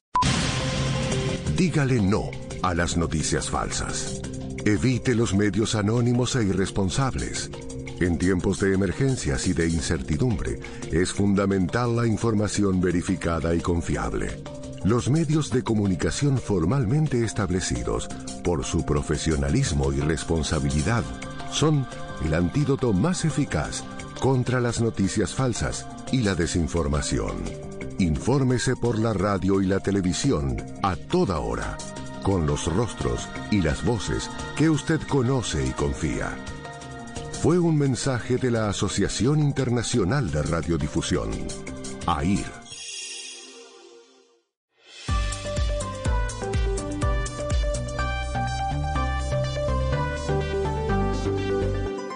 Estás escuchando Blue Radio y bluradio.com. Es una mañana soleada en Bogotá después del aguacero del diluvio de esta mañana. Hoy es miércoles 17 de junio, hoy es día impar, Felipe quiere decir hoy no salen en Bogotá números de cédula que terminan en 1, 3, 5, 7 y 9. Sí. ¿La suya es impar? La mía es par, acaba en 4, o sea que Usted no salía ayer, no sale mañana. Como no salgo. ¿Usted, padre Linero, es impar? Par, no salgo tampoco, la mía termina en 2. Pero nunca sale tampoco. Nunca, nunca salgo. Yo estoy metido aquí, tú sabes, ah, cuidándome como tiene que ser. Padre, hay una muy mala noticia para Barranquilla, para el departamento del Atlántico y para Bogotá, que son las tres zonas de Colombia en donde se concentran buena parte del número de contagios diarios. De los 1.800 de ayer, para redondear, para no enredarlos con cifras gruesas, de los 1.800 casos de ayer, casi 1.000 están en Bogotá, Atlántico y Barranquilla. 1.000 quiere decir el 60% de los casos están en, en estas tres zonas. En Bogotá 435, en Barranquilla 272, en el Atlántico 269 personas contagiadas. Señor alcalde de Barranquilla, Jaime Pumarejo, buenos días, alcalde. Buenos días a ti, Néstor, y a toda la mesa y a todos los que nos escuchan hoy. Alcalde, ¿qué está pasando en Barranquilla? Bueno, lo, lo que hemos visto en la dinámica de esta, bueno, de esta pandemia, en algunas ciudades inicia antes que otras. Eh, lo hemos visto en Estados Unidos, donde Nueva York, una de las ciudades mejor preparadas, con mejor cultura ciudadana, con mejor dotación, eh, fue humillada por, por esta pandemia y, ha tenido que, que, bueno, aguantar y, sacar fuerza. Lo mismo Milán, la ciudad digamos, de mayor emprendimiento, más orgullosa de, Italia, fue una de las que más duro eh, tuvo que aguantar el coronavirus. Es decir, eh, el virus, como se ha encontrado según los estudios, no, no, es, no es lineal, no es, no es algo en el cual podamos decir, sucedieron estos factores que causaron eh, que el brote crezca o no más rápido en algunos sitios. Lo que sí sabemos es que él toma más velocidad en un sitio, a veces en otro, pero eventualmente todos vamos a tener que pasar por la misma curva de contagios, algunos de una manera más moderada que otros. Nosotros hoy lo que estamos haciendo es trabajando para bajar la tasa de contagio, es decir, poder controlar un poco la velocidad en la cual estamos creciendo y por eso hemos tomado severas medidas en Barranquilla. Le hemos solicitado al ejército que nos acompañe para arropar a la comunidad, no reprimir, sino arropar a la comunidad y que nos, y que nos ayude acatando las medidas, las cuales, si bien son severas, son para preservar nuestras vidas. Y al mismo tiempo estamos trabajando en el plan económico para poder recuperar la economía y el empleo que también es una preocupación de muchos barranquilleros. Esta, esta explicación que están escuchando los oyentes de Blue Radio en todo el país es muy diferente a la de la indisciplina social, que es la que he escuchado mayoritariamente, que en Barranquilla, por la razón que sea, hay mucha gente saliendo a la calle, o hay mucha gente saliendo a trabajar, o hay mucha gente saliendo a buscar la vida diaria. Es que la, indisciplina es un mal término porque me parece despectivo que nosotros hablemos cómodamente de la indisciplina social cuando no conocemos los factores de hacinamiento de un hogar, cuando no conocemos los factores económicos, socioeconómicos de un hogar, cuando nosotros hemos repartido 460 mil ayudas alimentarias, pero aún así no damos abasto. Eh, y hay muchas familias que tienen que salir a comer. Cuando hay personas que viven de a 12 en una casa, eh, porque son asentamientos de cadenas de pobreza y de gente que ha llegado de Venezuela y, de algunos otros municipios, y un contagiado terminan siendo 12 contagiados porque no hay la manera de, sacarlos. Cuando ya nosotros sacábamos a esa persona de su casa y lo aislábamos, ya él había contagiado a toda su familia. Entonces, lo que hay es que darle las herramientas a la gente para que pueda cumplir con las medidas, pero no salir a, decir que es, es culpa de ellos y que, y que es una, un acto de indisciplina. Sí. Alcalde, ¿Ha pensado usted, mirando las cifras de la ocupación de las unidades de cuidados intensivos, que van un 90% y aumentó 10% de un día para otro, en qué hacer cuando el 100% esté ocupado? Es decir, replantearse otro confinamiento muy estricto o va a seguir con la apertura? Nosotros hoy no tenemos, eh, para darles una idea, nosotros hoy tenemos toque de queda todos los fines de semana desde el fin de semana anterior hasta el 30 de junio. Tenemos toque de queda todas las noches, los días de semana. Solo salen dos dígitos diarios de las cédulas.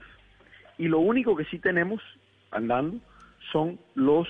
Eh, ah, al mismo tiempo tenemos cinco cercos sanitarios en las zonas de mayor contagio y estamos hoy terminando de cerrar el centro de Barranquilla y la zona de Barranquillita para vendedores estacionarios, eh, los, eh, digamos, los carretilleros que son los que llevan las frutas, para los bicicocheros. Es decir, eh, tenemos unas estrictas medidas de control en toda la ciudad. El comercio formal, es decir, las industrias, no son un foco de contagio elevado. El problema ha sido esa interacción social en los mercados, en los barrios, y es ahí donde estamos atacando fuertemente con esas medidas severas. Sí. Sí, pero, pero siendo tan estrictas como, como usted nos lo está contando, eh, alcalde, eh, y las cifras no ceden, eh, ¿qué va a hacer? Porque va a haber un momento que usted va a tener un colapso en las unidades de cuidados intensivos. Me da pena volverle a preguntar en que las cifras siguen aumentando y ya no tiene mucho más espacio porque pues, nos está explicando que tiene unas medidas muy estrictas. ¿Cómo va a enfrentar ese momento cuando llegue, que seguramente va a llegar?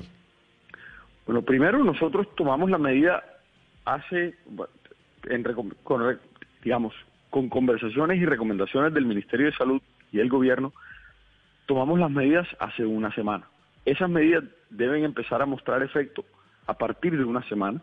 Antes ya se habían tomado otras que deberían empezar a darnos un respiro. Pero al mismo tiempo, ayer eh, sumamos 49 respiradores, el día anterior habíamos sumado 11, hoy debemos estar sumando 10 la otra semana debemos sumar 70, al mismo tiempo estamos sumando 900 camas a nuestro sistema hospitalario normal, estamos haciendo telemedicina, entonces no nos estamos quedando quietos ni en la ni en la ni en la parte de la de la atención hospitalaria ni en la parte de las medidas severas y seguiremos hoy le vamos a pedir al gobierno nacional, tenemos una una reunión con toda la bancada de senadores y representantes y le vamos a pedir que nos envíen más pie de fuerza para que las medidas que tomamos no se queden en decretos, sino que de verdad podamos asegurarnos que se cumplan, porque eso es lo más importante. Si las medidas se cumplen, vamos a bajar la tasa de contagio. Eso lo ha dicho el INS, lo ha dicho el gobierno y lo sostenemos nosotros. Sí. A propósito, alcalde, eh, y usted le decía a Néstor que no le gusta la expresión indisciplina social, pero el general Vargas, ayer el director de Seguridad Ciudadana, eh, de la policía entregó ayer el balance del puente festivo y mostró que quien lideraba el número de fiestas en el país era Barranquilla. 526 fiestas identificaron en la ciudad este puente festivo. ¿A eso cómo le llamaríamos entonces, alcalde? Bueno, en Barranquilla, el área metropolitana donde él se, donde él se refería, hubo, por decirlo de alguna manera, eh, ahí, bueno, viven más de dos millones de personas, así que yo destaco que en toda la ciudad la gran mayoría hizo su tarea y se quedó en su casa. Hubo 526 personas con un grave, grave desconocimiento de la realidad en la cual estamos viviendo hoy. Y a ellos hay que, hay que sancionarlos socialmente, penalmente y, y como podamos. Pero también destacar que la gran mayoría está cumpliendo. Hay, una, hay, un, hay un modelo de la economía conductal que dice que si todo, solo destacamos lo malo, le quitamos las ganas a la gente de hacer las cosas bien. Mm. Si nosotros destacamos lo bueno. Yo entiendo que a usted no le gusta que estigmaticen a Barranquilla como la ciudad de la indisciplina social o como la ciudad con mayor número de contagios, etcétera, etcétera.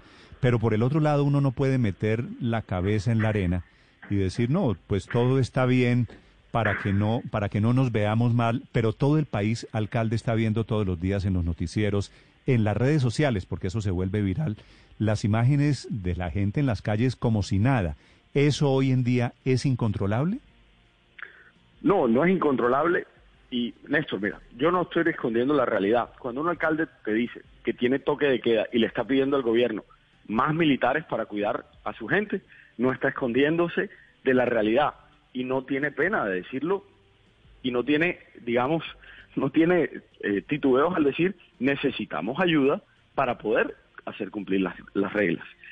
No porque estemos, eh, digamos, en una situación en la cual la mayoría no esté cumpliendo, no, sino para darle ánimo y aliento al que sí está cumpliendo, que es la mayoría, de que el que no cumple lo vamos a hacer entrar en cintura.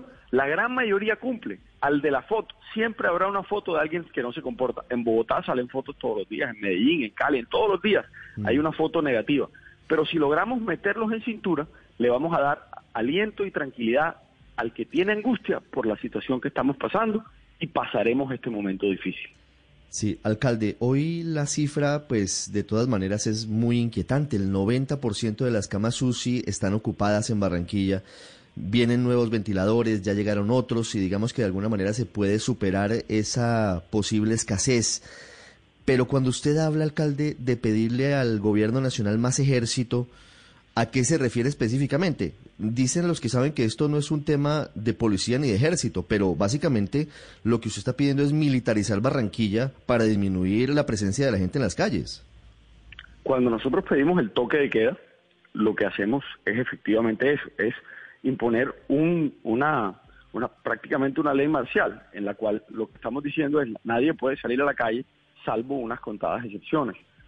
De todas las noches y durante los tres puentes de junio nadie puede estar en la calle de sábado a martes, salvo algunas excepciones.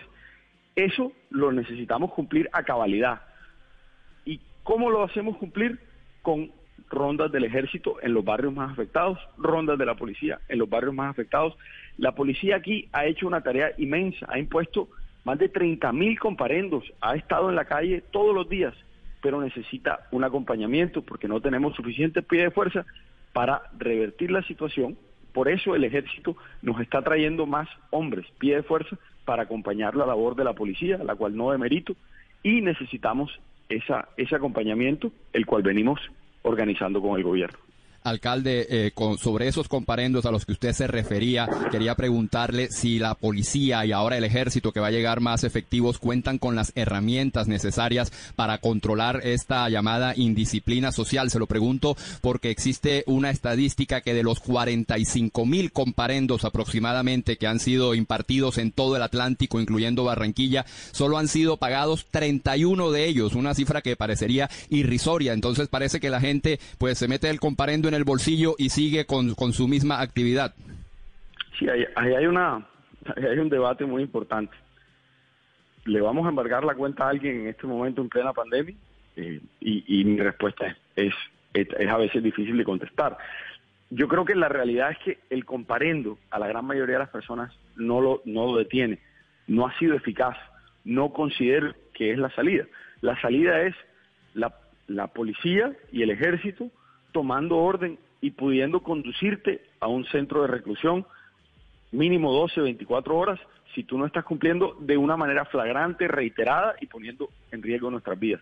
Estamos dispuestos a eso, no queremos llegar a ello. Estamos repartiendo mercados, estamos acompañando a la gente, pero es el momento de tomar conciencia. Estamos a tiempo. ¿por qué, han, ¿Por qué se han planteado el dilema de, de congelar cuentas en época de pandemia? Bueno, porque si yo impuesto, si se han impuesto 45 mil comparendos, Néstor, y la gente no los paga, el próximo paso sería un cobro coactivo. Y eso no debería, es decir, en este momento, un cobro coactivo a una familia en Colombia no, no, es, no es adecuado. La gente está pasando necesidades, muchas no tienen trabajo. El Estado entrar ahora a a embargarle la cuenta a una familia colombiana, los ponen unos aprietos. Lo que, pasa es que, por otro lado, diciendo usted esto, que tiene toda la razón, eso lo que hace es que las multas se vuelvan totalmente inocuas. ¿Quién vuelve a pagar una multa? Bueno, pero en tres meses o en dos meses, cuando lo embarguen, va a tener un problema. Eh, no, no, no, yo estoy, yo, estoy, yo estoy de acuerdo con usted, no digo que no haya dilema. Lo, lo que pasa es que, por otro lado, pues las multas tienen la razón de ser de ejercer cierto efecto coactivo, ¿no? Así es. Eh, es un dilema difícil, por eso estamos siendo un poco más drásticos y lo que hemos dicho es que vamos a seguir conduciendo a la gente a la UCJ y los vamos a, recluir un rato eh, y para, para mucha gente es mucho más doloroso estar 12 horas preso que, que pagar una multa de un millón de pesos. Alcalde, lo hemos visto visitando algunos barrios de la ciudad con megáfono para hacer la socialización de lo importante del autocuidado. ¿Cómo va esa tarea? Yo creo que va bien porque hemos logrado hacer los cercos sanitarios. Hoy, eh, hoy estamos haciendo un cerco un gran cerco sanitario en el centro de Barranquilla. Le dimos, le estamos dando a cuatro mil vendedores ambulantes y estacionarios un bono para que se puedan ir para su casa y no vuelvan al mercado o al centro durante las próximas tres semanas. Y vamos a hacer hoy un gran cierre y patrullaje en la localidad suroriental y metropolitana de Barranquilla para lograr bajar la tasa de contagios. Una gran, una medida, de, digamos, de, que requerirá de mucha coordinación, pero es necesaria y ahí le estamos solicitando el apoyo al, ejército, al gobierno nacional y sé que, mm. sé que nos los van a proporcionar. Alcalde, una pregunta final. ¿Hoy qué va a pasar en Barranquilla? ¿Cuál es la medida o el anuncio que hacen hoy? Bueno, hoy eh, no hay, digamos, no hay mayor cambio en medidas. Las medidas están tomadas, las estamos haciendo cumplir. Estamos agregando el cerco del centro, el cual se, se, se vuelve efectivo hoy, el centro de Barranquilla y de Barranquillita. Estamos agregando un mayor control en la localidad suroriental y metropolitana es decir, vamos a tomarnos toda esa localidad. Y por último, le solicitamos al gobierno nacional, que ya lo hemos hecho y hemos recibido un parte positivo, pero esperamos se operativice hoy el acompañamiento con mayor pie de fuerza para que el toque de queda con las fuerzas militares se cumpla. Pues desde Barranquilla, su alcalde Jaime Pumarejo nos acompaña esta mañana, 8.15 minutos. Alcalde, gracias. Muchas gracias a ustedes, a toda la mesa y eh, bueno, superaremos este momento con la ayuda de Colombia, con la ayuda nuestra y con, y con un poquito de disciplina social de los pocos indisciplinados. Y entiendo, entiendo el mensaje, entiendo el dilema. Gracias, alcalde. Un saludo para la gente de Barranquilla. Néstor. Señor, Qué tema difícil el del dilema, ¿no? Qué tema complicado ese, porque entiendo perfectamente lo que el alcalde el, tema es qué hacer, pero puede, qué hacer claro. con la gente que no paga la multa porque la gente que no paga la multa se está saltando una norma. Y entonces Sí, pero no tiene cómo pagarla en este un momento. castigo, pero por otro lado, pues en general los eh, castigados con la multa son los más vulnerables. Pero adicionalmente, No tienen cómo, la es- es idea de la discusión. multa, la idea de la multa es que uno le tenga miedo a tener que pagarla. Si de antemano le están diciendo que no le van a cobrar coactivamente, entonces de alguna manera, como usted señalaba, la multa se vuelve un saludo a la bandera totalmente inocua. María Consuelo, pero no le van a cobrar en este No. momento, pero en otro momento sí, Néstor. en dos, tres meses, No, la- seguramente tendrá que eso, pagarlo. pero, y tendrá pero- pero que, el tema y ahí es, vendrá el cobro. Padre Linero, usted es alcalde de la ciudad que sea, Barranquilla, Bogotá. Sí. y le dicen, bueno, padre, hay 100 mil personas que salieron, o mil, lo que sea, cualquiera el número, que salieron y las tenemos que embargar o les tenemos que congelar No. las cuentas. En este momento, yo estoy de acuerdo con el alcalde de Barranquilla. En este momento, yo no procedería a embargar a nadie. Es decir, ¿cómo embargar a una persona que está pasando los peores De momentos? En este momento no lo haría. Le- pero eso no significaría que en el futuro no se haría. Estoy de acuerdo con usted, con el alcalde.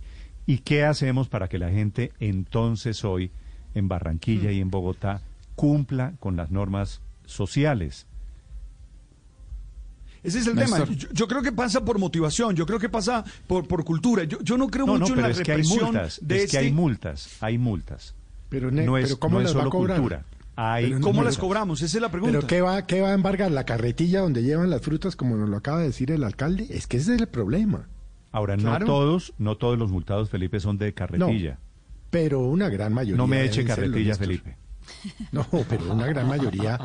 Yo Pero no, una gran yo no quiero, no quiero eh, eh, excusar a los que salen por razones de indisciplina social, pero sí quisiera excusar a los que, hombre, tienen que salir a hacer los 20 mil pesos diarios, Néstor. No, de acuerdo. Es El que esa es la gran tragedia. No, estamos totalmente de acuerdo. Mucha gente le toca salir para poder vivir y ganarse la vida. Pero el punto es, si de antemano uno dice que no va a cobrar las multas, Pues no, no, na- se vuelve- ya las multas no, no sirven Se- para nada. Se, se acaban María de Consuelo, no dijeron un saludo a la ban- se vuelven No, un no, saludo a es la que Eso bandera. no fue lo que dijeron. No, pero es que no dijeron que no las van a cobrar. Dijeron que no las van a cobrar en este momento. Porque en este momento estamos en una situación bien atípica. Padre, pero ¿y llegará el momento en el que habrá que cobrarlo. ¿Cuándo, cuándo supone usted que termina este momento? Néstor. Bueno, esa es la pregunta. Yo espero que pronto. Yo soy optimista siempre y yo espero que esto pueda eh, solucionarse pronto. Mm, Néstor. Pero Señor, lo que señor, sí sé dígame. es que no podemos cobrarle a una persona, Daniel, yo no creo que podamos cobrarle a una persona, eh, y me gusta la metáfora que pone eh, Zuleta, ¿cómo le van a qué, qué le van a, embargar a una persona que está en las Sí. peores circunstancias en este momento? Néstor, esta es una multa tipo 4. El Código de Policía tiene cuatro tipos de multa. Esta, esta es la más alta. Y No permite, eh, conmu- no meti- no per- exacto, casi un millón de pesos, y no permite Sí. la conmutación del pago de la multa a Ay, partir de, una, de unas labores pedagógicas. Yo no sé si una excepcionalidad en este caso de, la, de, la- de las multas, no sé, Héctor, Héctor de pronto nos puede aclarar esto, eh, una excepcionalidad en donde se permitan ciertas medidas pedagógicas que no sean cursos pedagógicos, porque lo último que uno quiere también es meter a estas personas en un salón a dictarles una charla pedagógica como se hace, por ejemplo, con infractores de, del, del, de por ejemplo, de colarse en Transmilenio. Entonces, de repente establecer algún tipo de, de- de multas que sean pedagógicas, que las, la- las personas las puedan pagar en el mismo momento en que son eh, encontradas eh, infringiendo, digamos, este, esta norma del Código de Policía, puede ser una medida más efectiva, porque en la práctica, no solo con este tipo de multas, sino con otras, como por ejemplo colarse en Transmilenio, hacer el cobro coactivo de estas multas es casi imposible. ¿Qué le embarga? Y estoy de acuerdo Es con imposible. Felipe, ¿qué le embarga usted a, a muchas personas? Entonces, de repente pensar en, en, en, en de alguna manera eh, temas pedagógicos que la gente pague inmediatamente después de que es sorprendida puede tener un mejor efecto. No sé si eso se pueda legalmente hablar. Pero, pero es Néstor, que todos, mire, lo- de todos el- va a recibir la misma respuesta. Andrés, Daniel, no tengo plata. Es que la respuesta de hoy va a ser la misma Claro. que dentro de tres meses. Claro. Y, Pero y el Código de Policía estableció en su momento que, que para las multas tipo 1 y tipo 2 se podían conmutar por, por eh, cursos pedagógicos o por labores pedagógicas que resarcieran, digamos, el daño que se había hecho sin necesidad de hacer un pago monetario si, si, esta, si este tema pedagógico se hacía rápidamente. De repente pensar en eso puede ser útil. Habría que diseñar con, temas de cultura ciudadana una buena estrategia. El comparendo, el comparendo, Néstor, no va a funcionar ni siquiera con embargo, por la razón que aquí todos han, han, señalado, y es que lo más probable es que la inmensa mayoría de personas castigadas con el comparendo no tengan nada que se les pueda embargar. Es más, en esto también algún, algún abogado más, más experto nos corregirá. Yo entiendo que existe un límite, por ejemplo, en las cuentas de ahorro de, de inembargabilidad, y eso es como 40, 42 millones de pesos que no se pueden embargar en las cuentas de ahorro. ¿Será que cuántos de las cuántas de las personas que han recibido un comparendo tienen más de 42 millones de pesos en una cuenta de ahorro para que se les pueda embargar? No, eso es eso eso eso no tiene ningún ningún sentido, eso no va a funcionar. No funciona el comparendo, no funciona la militarización, no funciona el toque de queda. El alcalde Bumarejo incluso empleó la expresión ley marcial y nada de eso funciona. Yo creo que lo que nos está mostrando Barranquilla en menor medida otras ciudades del país es que el enfoque restrictivo y coactivo no funciona en un entorno nuestro. es más, en Latinoamérica, mire el caso, de, el caso de Lima. Lima tiene una de las cuarentenas más estrictas del mundo y los números en Lima son, cada vez peores. Yo creo que aquí a los mandatarios latinoamericanos les tocó empezar, y a todos en América Latina, mm. nos tocó empezar a pensar nuevas maneras de lograr esto, de lograr ese distanciamiento social y esas conductas de precaución que necesitamos, porque aquí está visto que ni el ejército, ni los ni las amenazas, ni el altoparlante, ni la ley marcial, ni la fuerza aérea, ni los bombardeos, nada de eso, nada de eso está funcionando en, en, América Latina. Necesitamos un, aquí vamos a necesitar un enfoque nuevo, un paradigma nuevo. Es más, yo le diría, dado suficiente tiempo, no funcionan prácticamente en ninguna parte del mundo. Mire que en la disciplinadísima Alemania una semana antes de acabarse la cuarentena ya había gente violándola, había manifestaciones en la calle en contra de la cuarentena. De modo que esto de pensar que simplemente uno sale eh, eh, en micrófonos a decir toque de queda, eh, comparendos, ejército, policía, cuarentena, ¿con eso se va a parar un virus? No, creo que nos va a tocar empezar a pensar en otro enfoque. En Bogotá van 150 mil, 150 mil, Héctor, 150 mil multas en desarrollo de esta cuarentena. Señor, 823. pero es que, no, a propósito de lo que dice Andrés, es que lo primero que yo creo es que está mal hecho el diagnóstico. Así comenzamos, pues porque esa era una información muy básica que tenía el mundo de cómo tratar de enfrentar la epidemia.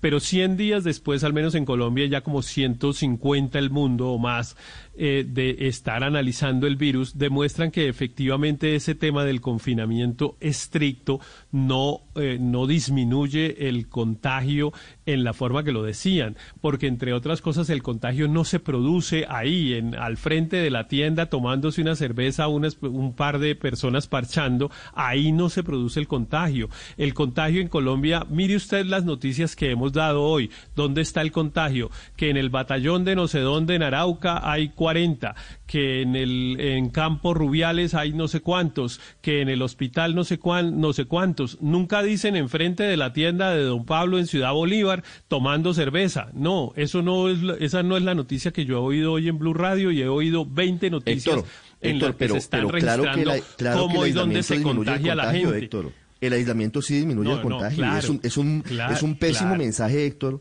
decir que la gente puede salir a la calle sin ningún problema.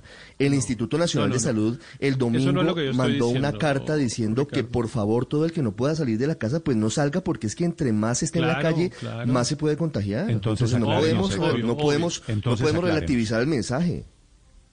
Obvio, estoy totalmente de acuerdo con usted. Eh, eh, hay, una, una cosa está probada, solo una está probada en relación con este virus, que se contagia de persona a persona y por lo tanto que la manera de evitar el contagio es tener menos relación con otras personas. Eso es lo único que está probado en, este, en, en todo esto después de todas las discusiones. Ahora, también está probado que en unos determinados espacios y en unas determinadas eh, condiciones se contagia, hay unas mayores posibilidades de contagio y sobre todo unas mayores posibilidades de contagio masivo. Entonces, la gente que está encerrada en, lugares cerrados, sin aire y mucha gente, etcétera, ahí el contagio eh, puede ser masivo. Ahí por eso el contagio ha sido masivo en las cárceles, por ejemplo. Eh, ¿Cuántas personas hay en la cárcel de eh, Villahermosa en Cali, como ayer oí una cifra impresionante, como 400 según recuerdo, eh, contagiados. Y eso que esos 400 no están en los registros que nos dan. Es decir, hoy nos van a dar dos. Héctor, 550 a este momento. ¿En Villahermosa? Sí, señor. Imagínese. Y esas cifras no, y esas cifras no están en los reportes que nos han dado. Es decir, que van a salir entre hoy y mañana y vamos a tener que registrar nuevo récord de casos disparado del coronavirus en Colombia. ¿Por qué? Porque van a aparecer los 500 que están en la cárcel. Entonces, entonces ¿para, dónde va? Eso lo, eso lo, eso lo primero, pues a que se, a que se cambie esa, esa visión de que lo que hay es que tener encerrada a la gente y mucho menos a las malas. A la gente hay que seguirle invitando a que tome las medidas de distanciamiento social, a que tome las medidas de higiénicas, pero voluntariamente, porque si no, como las está tomando además el 70% de la población, yo creo que Colombia ha tenido una población que es muy consciente de cuál es el riesgo y de cómo debe asumirlo. Por eso no estoy de acuerdo con el discurso ese de que es que es la indisciplina que además sí termina siendo discriminatoria, clasista, racista, etcétera, porque son esos tipos mal hablados, pobres, que no se cuidan, que no saben, etcétera, esa parte última eh, es suya, que no, valoran la vida. Esa, esa parte última no, no, es no. suya. No, no, no, hay suficientes análisis, Néstor, hay varios. Le- lo invito a que lea una, un escrito que, escri- que, que escribió un, un académico, bueno, no recuerdo su nombre ahí en la silla vacía, en el que muestra ¿Cuántas cómo rumbas la- usted, el Luz María? discurso de la Sí, indisciplina no, es que- social ¿Cuántas tiene una connotación No. clasista ¿Cuán- y racista. ¿Cuántas Es que rumbas creo que están camuflándose. 526 fiestas se están camuflando y esos no necesariamente son ni pobres ni, ni, ni feos como dice Héctor ni nada. Muchos Yo creo que muchos y me pareció Claro. y me pareció que el alcalde fue muy paternalista. Están ca- se están camuflando una cantidad de gente sobre este discurso de que es que tienen que salir a comer. No necesariamente. Yo creo que es que hay No, también que es ponerle que- unas Luz, Luz María, lo que creo es que no se puede hacer tampoco culpar a la gente. Es decir, es que no se puede vivir ahora de un proceso de represión y culpar a la gente. Yo creo que hay que motivar a la gente a que cumpla el autocuidado. A mí ese cuento de que eso es racista y discriminador no me gusta. Pero, no creo que sea pero cierto. no- porque en Barranquilla padre. las fiestas también son en el country, en Barranquilla también las fiestas han sido Por en el eso, sector 7. A mí sí me parece que eso no debe, Exactamente. eso que Héctor ayer me mandó el artículo y lo leí. No, no creo que sea verdad. No es cierto que la indisciplina sea solamente del sur. La indisciplina No, pero, tiene pero un- ¿quién ha unas dicho- connotaciones. ¿Quién ha dicho? Es que se las han imaginado. Eso lo acaba de decir el- lo acaba de decir Héctor. No, por eso digo, padre, a él, a todos los que están diciendo la indisciplina solo es un asunto de pobres, Es que, carreta. ¿Qué sentido tiene? eso es carreta, Mire, es que claro. ¿qué sentido tiene, padre? ¿Qué sentido tiene? Llevamos 15 días Barranquilla dando los mayores números de muertos, de contagiados, que no cabe la gente en las UCIs, etcétera. Y es el récord de fiestas que identifican en la ciudad en este puente. Entonces ahí sí hay algo de compromiso ciudadano, porque uno no se Claro puede sí, meter de dentro de, acuerdo. cuatro paredes con mucha gente, porque esos sí son los espacios de contagio. Eso sí son los, no es la gente que necesita salir a conseguir la plata. Con ese cuento Yo- yo sí que la gente acuerdo, necesita Luz ir a la calle, nos están echando muchas, se están Yo camuflando. sí estoy de acuerdo, Luz María, que, que es necesario que la gente en Barranquilla, en el Atlántico y en los lugares en los que se tiene un foco de contagio, que la gente ponga de su parte y se cuide. Eso hay que decirlo constantemente. No podemos seguir permitiendo que existan estas fiestas, que existan estas manifestaciones mm, de juntarse, de aglomeraciones. No se puede permitir. Y no podemos seguir diciendo que el confinamiento y la cuarentena no sirven. Eso no lo podemos decir. Porque si decimos eso, la gente se Pero, siente mire, envalentonada para seguir estos- haciendo este tipo de cosas. La última, Héctor, estos mismos contertu- estos mismos contertulios con los que estoy teniendo esta discusión tan agradable decían hace dos tres semanas y lo dicen permanentemente que la gente tiene que irse a trabajar, que tiene que irse a las fábricas, que tiene que montarse en el transporte público para llegar a su trabajo, que necesitamos reco- recobrar eso que el presidente llama la vida productiva, etcétera. Y todo muestra, todas las estadísticas muestran que ahí hay mayor riesgo de contagio que unas personas parchando en la esquina. Todo muestra eso. Las estadísticas señalan ¿Ahí que los, dónde? el pic, el, el problema de contagio, por ejemplo, en Antioquia se creció en una cosa que se llama hidroituango, con eso que pomposamente llaman todos los protocolos de seguridad y no sé qué, y bioseguridad y todo, carreta todo. Ahí hay Bueno, mayor riesgo de contagio que unos muchachos jugando fútbol en un parque en Medellín. Y está probado, porque los muchachos jugando fútbol en el parque en Medellín no han registrado contagio y las personas que están cuidándose mucho con todos los protocolos de seguridad en un proyecto como Hidroituango sí se han contagiado. 7, 8 de la mañana, 8 de la mañana, 30 minutos. Gracias a ustedes por participar en este debate. La cuenta Blue Radio Com y cuenta Néstor Morales C. Temperatura en Bogotá, 14 grados centígrados. Una bellísima mañana de miércoles. Los acompañamos en segundos con información deportiva de última hora. Estás escuchando Blue Radio. Blue Radio y Glucerna te invitan a conocer más sobre la diabetes. Con Glucerna sigue siendo tú. Para las personas con diabetes, la alimentación es un eje fundamental del buen control de la enfermedad. Esto implica bajos contenidos de grasas y calorías. Son claves las frutas, los vegetales y los cereales integrales. Evitar azúcares añadidos y más que eliminar alimentos de la dieta es consumir porciones adecuadas en horarios de comida habituales. En cuanto a las frutas, es falso que haya algunas prohibidas. Sin duda, la diferencia la hace la cantidad. Recuerde, la sana alimentación ayudará además al control del peso y de complicaciones. Por supuesto, el complemento perfecto es el ejercicio, que está demostrado ayuda a disminuir el azúcar en la sangre. Glucerna es una fórmula especializada que contribuye a la adecuada nutrición de personas con diabetes. Su fórmula ayuda a mantener estables los niveles de azúcar gracias a los carbohidratos de liberación lenta. Además contiene vitaminas y minerales. Consulta con tu médico o nutricionista si junto con ejercicio y una dieta saludable puedes complementar tu tratamiento con Glucerna. Con Glucerna sigue siendo tú. Apoyamos e impulsamos la reactivación económica del país. Por eso, el próximo viernes 19 de junio, día sin IVA, compre lo que necesita para conectarse con su familia, hacer deporte y mucho más. Pagando con su tarjeta débito da vivienda, obtenga una devolución del 5% en el valor de sus compras. O con su tarjeta de crédito da vivienda, obtenga una tasa del 19.6% efectivo anual. Además, conozca las ofertas especiales de nuestros aliados. Más información da viviendasiniva.com. Da Vivienda. Vigilado Superintendencia Financiera de Colombia. Devolución máxima de 20 mil pesos por cliente o hasta agotar el cupo disponible para esta campaña. Aplican términos y condiciones. Estamos a esta hora de la mañana acompañándolos en Blue Radio con Mañanas Blue. En Ford Motor Colombia queremos que te muevas con tranquilidad, llevando el Ford que siempre has querido, con matrícula completa y póliza todo riesgo por un año. Aplican términos y condiciones. Oferta vigente hasta el 30 de junio de 2020. Consulta detalles en Ford.com. Las victorias y derrotas, la pasión y la afición en juego y los datos de lo último en deportes se lo presenta Mañanas Blue.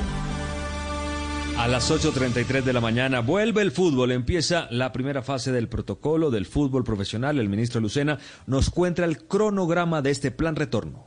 cronograma que tenemos en mente es iniciar prácticas individuales el mes de junio, colectivas el mes de julio y a finales de julio y primera semana de agosto estar comenzando la liga si esa curva epidemiológica entre el entorno del fútbol no lo permite, si seguimos muy juiciosos con el testeo. Y lo otro que es particular allí es dónde se vaya a realizar esa liga, que la determinación la tomará la DIMAYOR de la mano del Ministerio de Salud y de los municipios que ojalá tengan la plataforma hospitalaria y también una baja curva de- epidemiológica de COVID-19.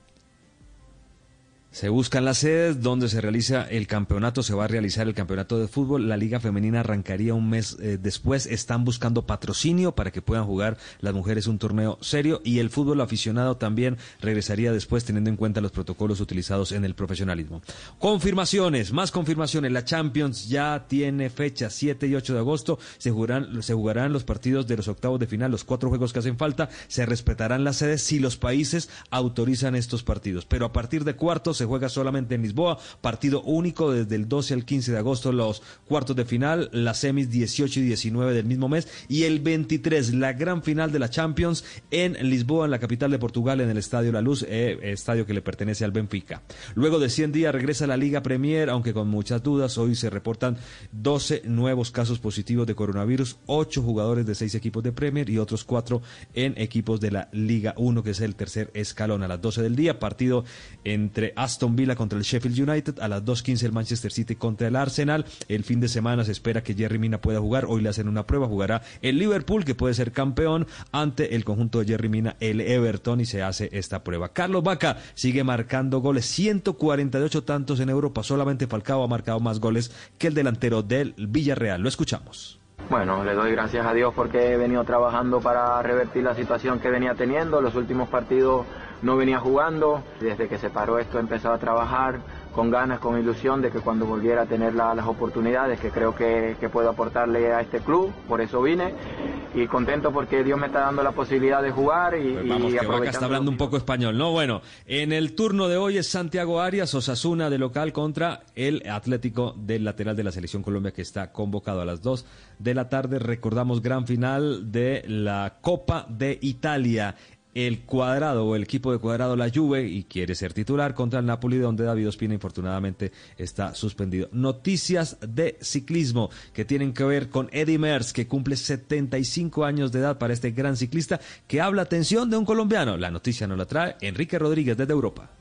¿Qué tal, Tito? Buenos días. Sí, 75 años cumple el caníbal, ganador cinco veces del Tour de Francia, el belga Eddy Merckx, y da hoy una larga entrevista al diario belga Le Soir. Allí dice que se ha sentido en esta pandemia como un león en una jaula y se muestra también muy pesimista por el futuro de la economía y cómo puede solucionar Europa y el mundo en general el paso de esta pandemia. Pero de lo que más ha hablado, de lo que más nos interesa, de lo que habla es seguramente de ciclismo. Dice que para el Tour, que se va a disputar excepcionalmente entre el 29 de agosto y el 20 de septiembre ve favorito a Chris Froome, a pesar de sus 35 años, después de haber ganado en 2013, 2015, 16 y 17. Pero dice que el segundo favorito o la persona que él considera que puede estar detrás de Froome para ganar el Tour de Francia de este año es el colombiano Egan Bernal dice que no le gustaría estar al mando de ese equipo que ambos comparten porque va a ser muy difícil elegir quién tiene que dar paso a quién, pero que esos son sus favoritos para el Tour de Francia. También le han preguntado por el Mundial de el Campeonato del Mundo en ruta que se celebra en Suiza el próximo 27 de septiembre. Dice que allí ve favoritos a el español Alejandro Valverde y al francés Julián Alaphilippe, pero dice también que tiene curiosidad por ver de nuevo a Nairo Quintana, Tito. Bueno, muchas gracias Enrique. Francisco Pacho Mesa de otro lado se recuperó del COVID-19, el defensor que trabaja para Tigres en México, eh, gran marcador central que pasó por Santa Fe. Y para cerrar les contamos que un día como hoy, pero hace 50 años, Pelé realizaba lo que llaman el mejor no gol de los mundiales, dejando pasar la pelota, engañando al arquero Mazurkevich de Uruguay, pero erró con el arco vacío, jugada que pasó a ser parte del mundo mítico de los campeonatos del mundo. Y hasta aquí la información deportiva por ahora en Mañanas Blue. Estás escuchando Blue Radio. En Comeva activamos nuestro ADN solidario. Hemos entregado más de 16 mil mercados a familias vulnerables afectadas por el COVID-19. Además, los mercados son comprados a pequeños tenderos y comerciantes, apoyando así la economía local y la generación de empleo. Ayúdanos con tu donación a través de PSE o si eres asociado, cárgala a tu estado de cuenta. Ingresa a www.comeva.com.co slash activemos la solidaridad. Juntos lograremos la meta de entregar más de 20 mil mercados. Cooperando somos más fuertes. Comeva nos facilita la vida.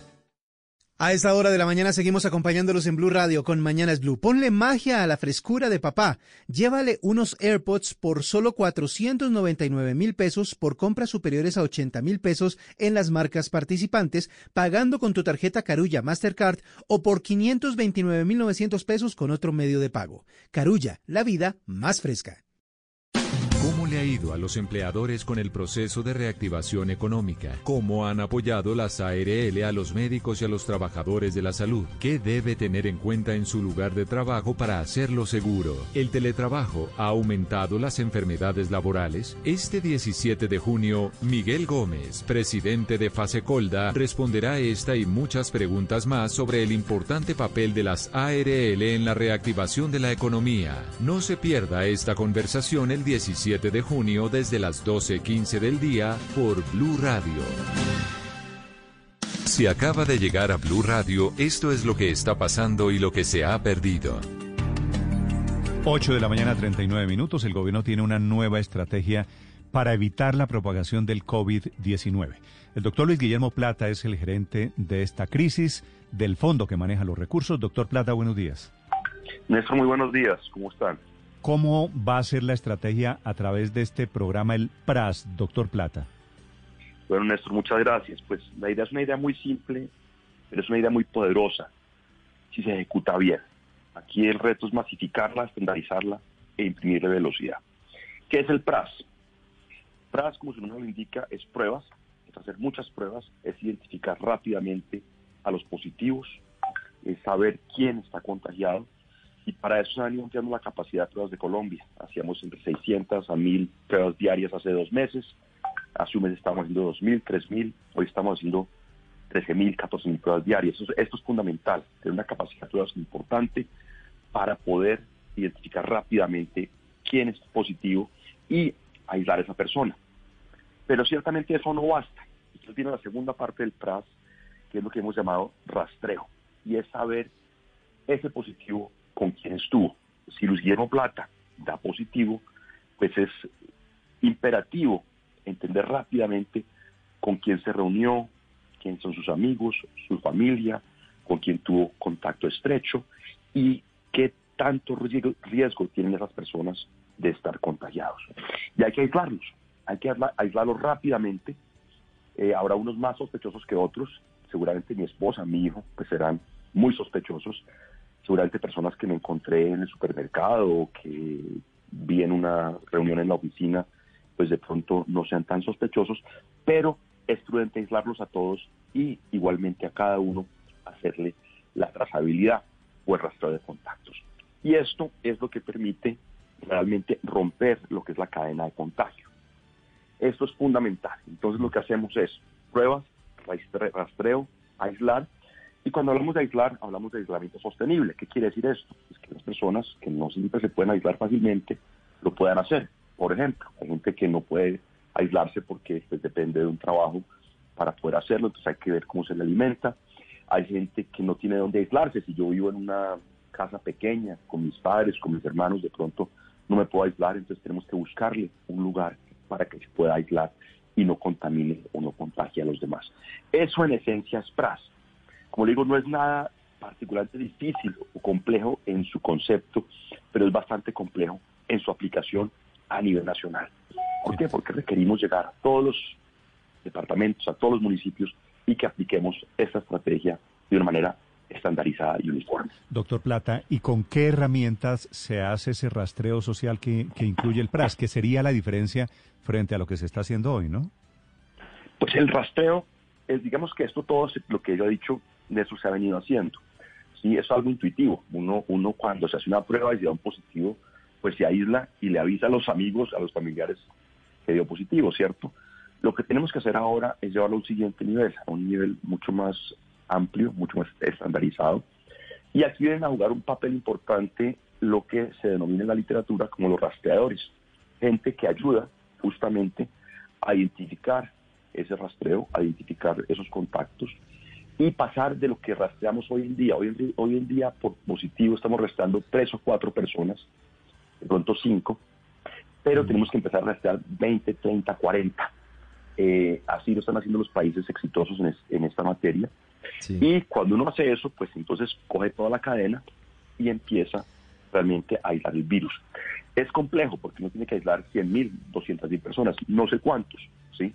Se calcula que son 30 aislados por cada positivo, entonces pues el número es un número grande, pero nunca será un número tan grande como decir, oye, hay que aislar o en cuarentena a un país a 10, a 20, a 30 Pero, pero personas. doctor Blata, ayer hubo 1.800 casos positivos. ¿Ayer ya estábamos con el PRAS? Pues haga, la cuenta. Si hubo, por decir algo, para hacer las matemáticas fáciles, si hubo 2.000 positivos y hay que hacer 30 rastreos por positivos, son las 60.000 rastreos, ¿cierto? Eso es complejo de hacer. Digamos, conceptualmente es sencillo, pues sí, llamen a los amigos, a los familiares, pero en la práctica... Ah, para allá iba, es que eso, eso aquí usted y yo lo echamos, echamos el carretazo fácil. Pero aislar, aislar 30 mil o 60 mil personas diarias, dependiendo del caso de positivos, ¿eso es posible?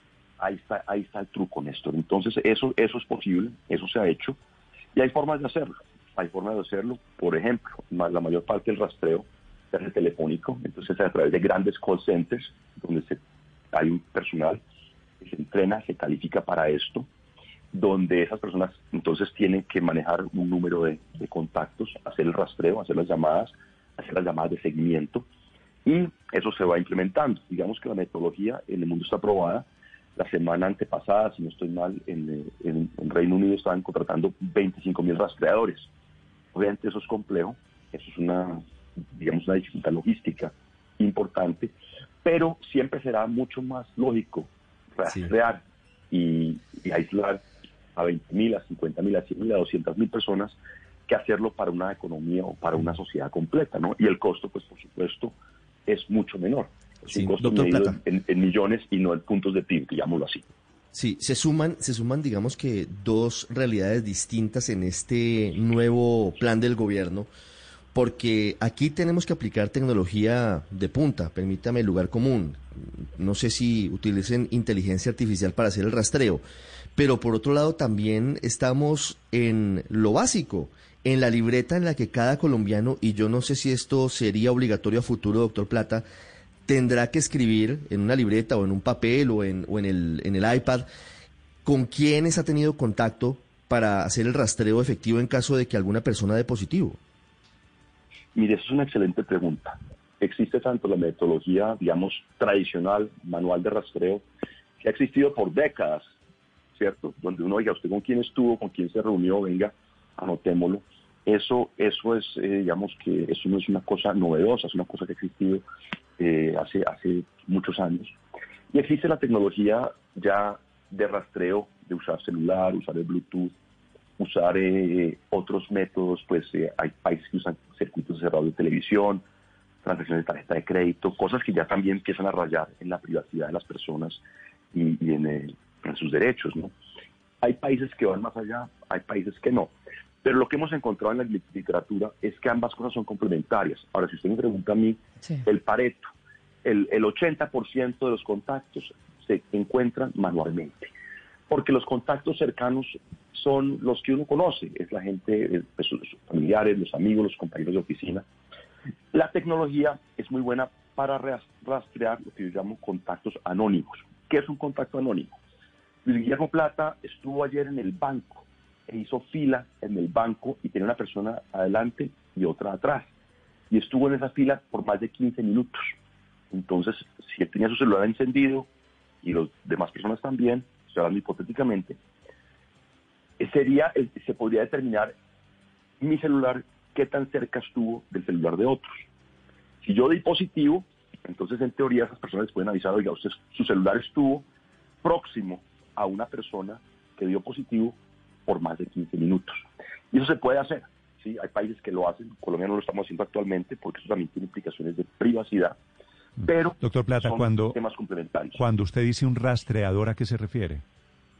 Un rastreador es una palabra sofisticada para decir, oye, una persona en un call center que si Luis Guillermo Plata dio positivo, lo llama y le dice, señor Luis Guillermo, buenos días. Mire, lo llamo porque eh, usted eh, ha dado positivo. Por favor, empecemos a pensar eh, con quién estuvo usted en los, en los últimos días. Tengamos en cuenta lo siguiente.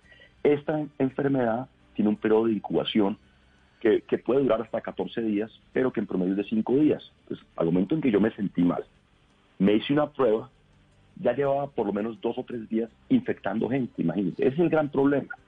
Porque si yo me enfermara y me aislara y, y de ahí para adelante, pues me pongo juicioso. no y ese señor, problema es que ese señor o esa yo- señorita del call center, lo que hacen es hacer esa especie de hoja de vida de, Claro, de, lo- de la- exacto. de las últimas horas. Ayudarle a usted a pensar, bueno, usted con quién estuvo, usted con quién se reunió. Venga, miremos, miren su celular, miren su agenda, miren su cuadernito, miren lo que usted llama ahorita una, una, un, un- una, un- que usted le llamó un, eh, un eh, cuaderno de contactos, ¿no? Mire con quién estuvo allí, pensemos en eso y posteriormente, ¿qué hay que hacer? Hay que llamar a esas 10 o 20 o 30 personas a decirles, oiga, usted estuvo cerca de una persona Y ese call center, ese call center ya existe. ya se está haciendo. Entonces lanzamos tres pilotos, arrancamos esto la semana pasada en Palmira, en Quibdó y en, en Cartagena. Y tenemos que es ir creciendo esto, ir agrandándolo, e ir ampliando las capacidades del seguimiento y del aislamiento. La presentación del programa Una nueva estrategia para evitar mayores contagios del coronavirus en Colombia. El programa se llama PRAS, el plan, el plan anti-COVID para ganar esta batalla. Doctor Guerra, gracias por la explicación. Doctor Plata, discúlpeme. Plata. No, Plata, discúlpeme. pero, vamos, pero vamos a ganar la guerra. No Discúlpeme, estaba pensando en la guerra, sí, señor. ganar la guerra, sí, señor. Me- menos mal no estaba pensando en plata. Gracias, doctor Luis Guillermo. Con mucho gusto. Adiós, el gerente del fondo que maneja el COVID en Colombia. Continuamos a esta hora de la mañana en Blue Radio. Estamos acompañándolos con Mañanas Blue. En Ford Motor Colombia queremos que te muevas con tranquilidad, llevando el Ford que siempre has querido con tasa del 0% de interés por seis meses y pagándolo en 2021. Aplican términos y condiciones. Oferta vigente hasta el 30 de junio de 2020. Consulta detalles en ford.com.co.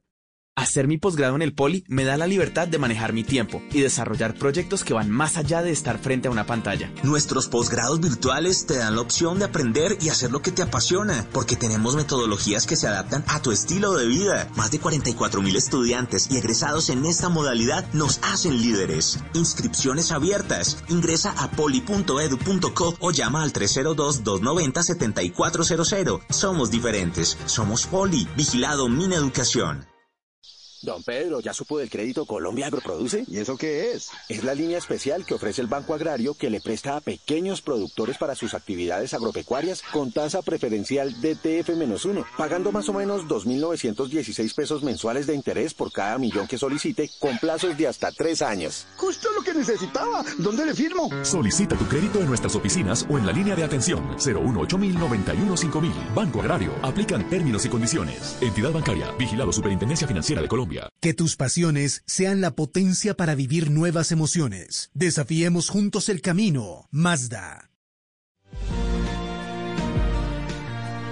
Codensa está informando en este momento de problemas en el servicio de energía en Ciudad Bolívar. Los ¿Otra vez? barrios Ismael Perdomo y el Peñón del Cortijo. Dice Mm. Codensa, nuestro equipo técnico ha logrado restablecer el servicio al 21% de clientes inicialmente afectados. Quiere decir, el 80% a estas alturas todavía Siguen- sin luz allí en el Cortijo. Siguen sin luz, Néstor. Esta es la zona de Ciudad Bolívar que limita con la autopista sur. Ubíquese, Néstor, cuando usted va saliendo de Bogotá por eh, el puente de Venecia, Sí. eh, más o menos es Avenida Boyacá con, con autopista sur. Cerquita a ¿no la es escuela verdad? de policía. Sí, pero más abajo, porque baja de Venecia, pasa al frigorífico Guadalupe, pasa tal vez eh, una estación, el- tal vez la estación sur de Transmilenio, y ya ahí está al frente, eh, creo que es al frente del cementerio del Apogeo, Néstor, es la parte alta cuando comienza Bueno, la loma, es- ya una zona populosa más- de Bogotá. Mucho más al occidente de la, de, Sí, la, señor. de la zona de Venecia. Sí, señor, sí, mucho más abajo, mucho más abajo de Venecia. Bajando del puente de Venecia unas 20 o 30 cuadras, es muy cerca de Bosa, de hecho, eso es muy cerca del, del cementerio del Apogeo y muy cerca de la localidad de Kennedy. Codensa, qué dolor de cabeza con la cantidad Eh, de fallas. pero, Néstor, Hubo ese una es- época, Felipe, no muy lejana, en Mm. que esto no pasaba.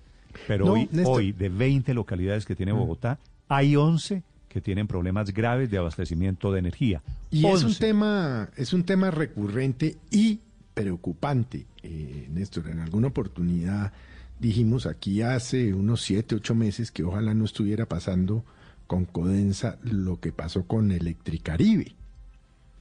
Y en ese momento ejecutivos de Codensa, creo que a usted y a mí Sí, señor. nos contactaron. Me, me consta, sí, señor. Que cómo se les Eh, ocurre, que eso no es. Uno de ellos me dijo a mí que mm, mm, pues, uno de los altos ejecutivos me dijo, no, mire, señor Zuleta, ¿cómo se les ocurre? Lo que pasa es que sí veníamos un poco atrasado en el plan de mantenimiento, pero en cuestión de dos, tres meses, e- efectivamente sí tenemos retrasos, pero debemos estar al día. Y lo preocupante es que esta conversación, Néstor, eh, fue a finales del año pasado. Yo creo que Lo hace volví casi a tenerla en año, febrero de este año. Yo creo que ya llevamos, ya llevamos un año en estas. Claro, Néstor, y es muy preocupante. Aquí hablamos con la superintendente de servicios públicos, dijo, no, hemos puesto unas alarmas, pero no hay nada que nos preocupa. Pues a ella puede no preocuparle, pero el tema es preocupante, Néstor. ¿Qué está pasando realmente ojalá, con Codensa? Ojalá haya una respuesta de Codensa. 8 de la mañana, 54 minutos. Padre Linero, le tengo una invitada. Dime, Néstor, por favor. Yo creo que, yo creo que le va a gustar tenerla al aire. Daniela, buenos días. Oh, claro. Buenos días, Néstor. Buenos días, padre. ¿Cómo están? La gran Daniela, no quiero presentarla solamente como, como una ex reina, como una presentadora de televisión. Yo creo que es el modelo, es el ejemplo más contundente que ha recibido Colombia, mi espíritu, mi cuerpo en muchos años. Ay, gracias, gracias por esas palabras tan bellas. Daniela, usted es eh, campeona. ¿Cómo se encuentra? Primero cuénteme cómo está de salud. Bueno, si me preguntas ahora mismo con un poquito de dolor, pero ya después de tantas tantos dolores yo eh, aprendo a aguantar, pero estamos bien, gracias a Dios. Sí, Daniela, tengo una duda desde que comenzó todo esto. ¿Por qué decidió usted contar su historia a través de las redes sociales? No sé, sabes, me pareció algo como muy natural poderlo contar a mi familia, que, que son todas esas personas que me siguen, que me quieren, que me admiran. Eh, es un tema que no iba a ser fácil de esconder y yo no quería esconder en ningún momento. Entonces, eh, cada, cuando tuve ya el chance de tener fuerzas para hablar y, de tener fuerzas para contar mi historia, eh, lo hice. Entonces, eh, un día antes de, de tener la amputación, tuve toda la fortaleza de poderle contar a mis seguidores lo que me estaba pasando, pero también dejándoles un mensaje de optimismo, diciéndoles que después de todo iba a poder bailar champeta, bailar bachata y hacer todas las cosas que hago en redes para motivar y animar a mis seguidores. Sí, aquí el padre Linero y yo teníamos una discusión porque yo le dije que era bachata y él me dijo no y él me dice no es champeta. Sí, sí, realmente la champeta es lo mío, a mí me fascina la champeta, soy súper champetera, eh, pero últimamente eh, me comencé a, como a, subir bailes de bachata, que también está muy de moda, las secuencias, y eh, comencé a alternarlas un poquito y la gente estaba contenta. Entonces, las dos cosas las hago con mucha pasión. Sí. Daniela, ¿en qué momento se dio cuenta usted de la, de la gravedad o de la seriedad de lo que le estaba pasando? Que arranca con un dolorcito, creo que por el lado abdominal o por el lado de la barriga, ¿no? Sí. Sí, sí. Cuando me, me aparece esta bolita debajo de mi costilla izquierda, pensé que tal vez estaba abusando de, la cuarentena y como estaba en la casa yo dije, bueno, de pronto estoy comiendo mucha lechuga, de pronto estoy tomando mucha leche y esto me está afectando el colon. Entonces le, le di como una, una semana, dos semanas y cuando vi que realmente esto no bajaba, y que al contrario sentía que me había crecido, eh, enseguida le pedí a mis tíos que me llevaran a hacerme unas radiografías. Y fue allí donde empezó toda la historia. Mm. ¿Y luego qué vienen los médicos? ¿Qué le comienzan a decir? Bueno, realmente ha sido, ha sido increíble porque lo que primero vieron los médicos, eh, el radiólogo que vio mi, que vio mi TAC, lo primero que puso fue que era un linfoma un linfoma es algo mucho más grave, era algo que realmente nos preocupaba a todos. Eh, vino el proceso de la biopsia y pues toda la familia en oración, pidiéndole yo en especial mucho a Dios que en medio de todo lo que fuera le pedía que fuera lo menos grave. Y fue así porque no fue un linfoma, era un, tejido, o sea, era, una masa eh, de muy baja densidad y que el pronóstico era simplemente hacer una operación para sacarla. Lo que pasaba era que estaba muy, pero muy pegada a la aorta. Entonces ahí fue cuando vino la complicación. Sí, pero en ese momento cuando usted dijo, bueno, menos mal no es un linfoma, todavía no, no sabía en qué iba a terminar esto. Claro, no, no, no, yo todavía me lo, todavía lo, lo digo y digo, Dios mío, ¿quién iba a pensar que, que en ese momento algo que iba a ser tan tan fácil supuestamente iba a terminar en todo esto. Todavía me lo pregunto, pero eh, sin remordimientos porque estoy muy feliz de estar con vida. Sí, Daniela, a eso es a lo que yo me refiero, que usted es una historia de vida impresionante. Yo, como muchas personas, yo no sé si a usted le pasaba, uno se levantaba y decía, ah, me está doliendo el codo, el hombro, la rodilla, o, hoy no logré entrevistar a fulanito.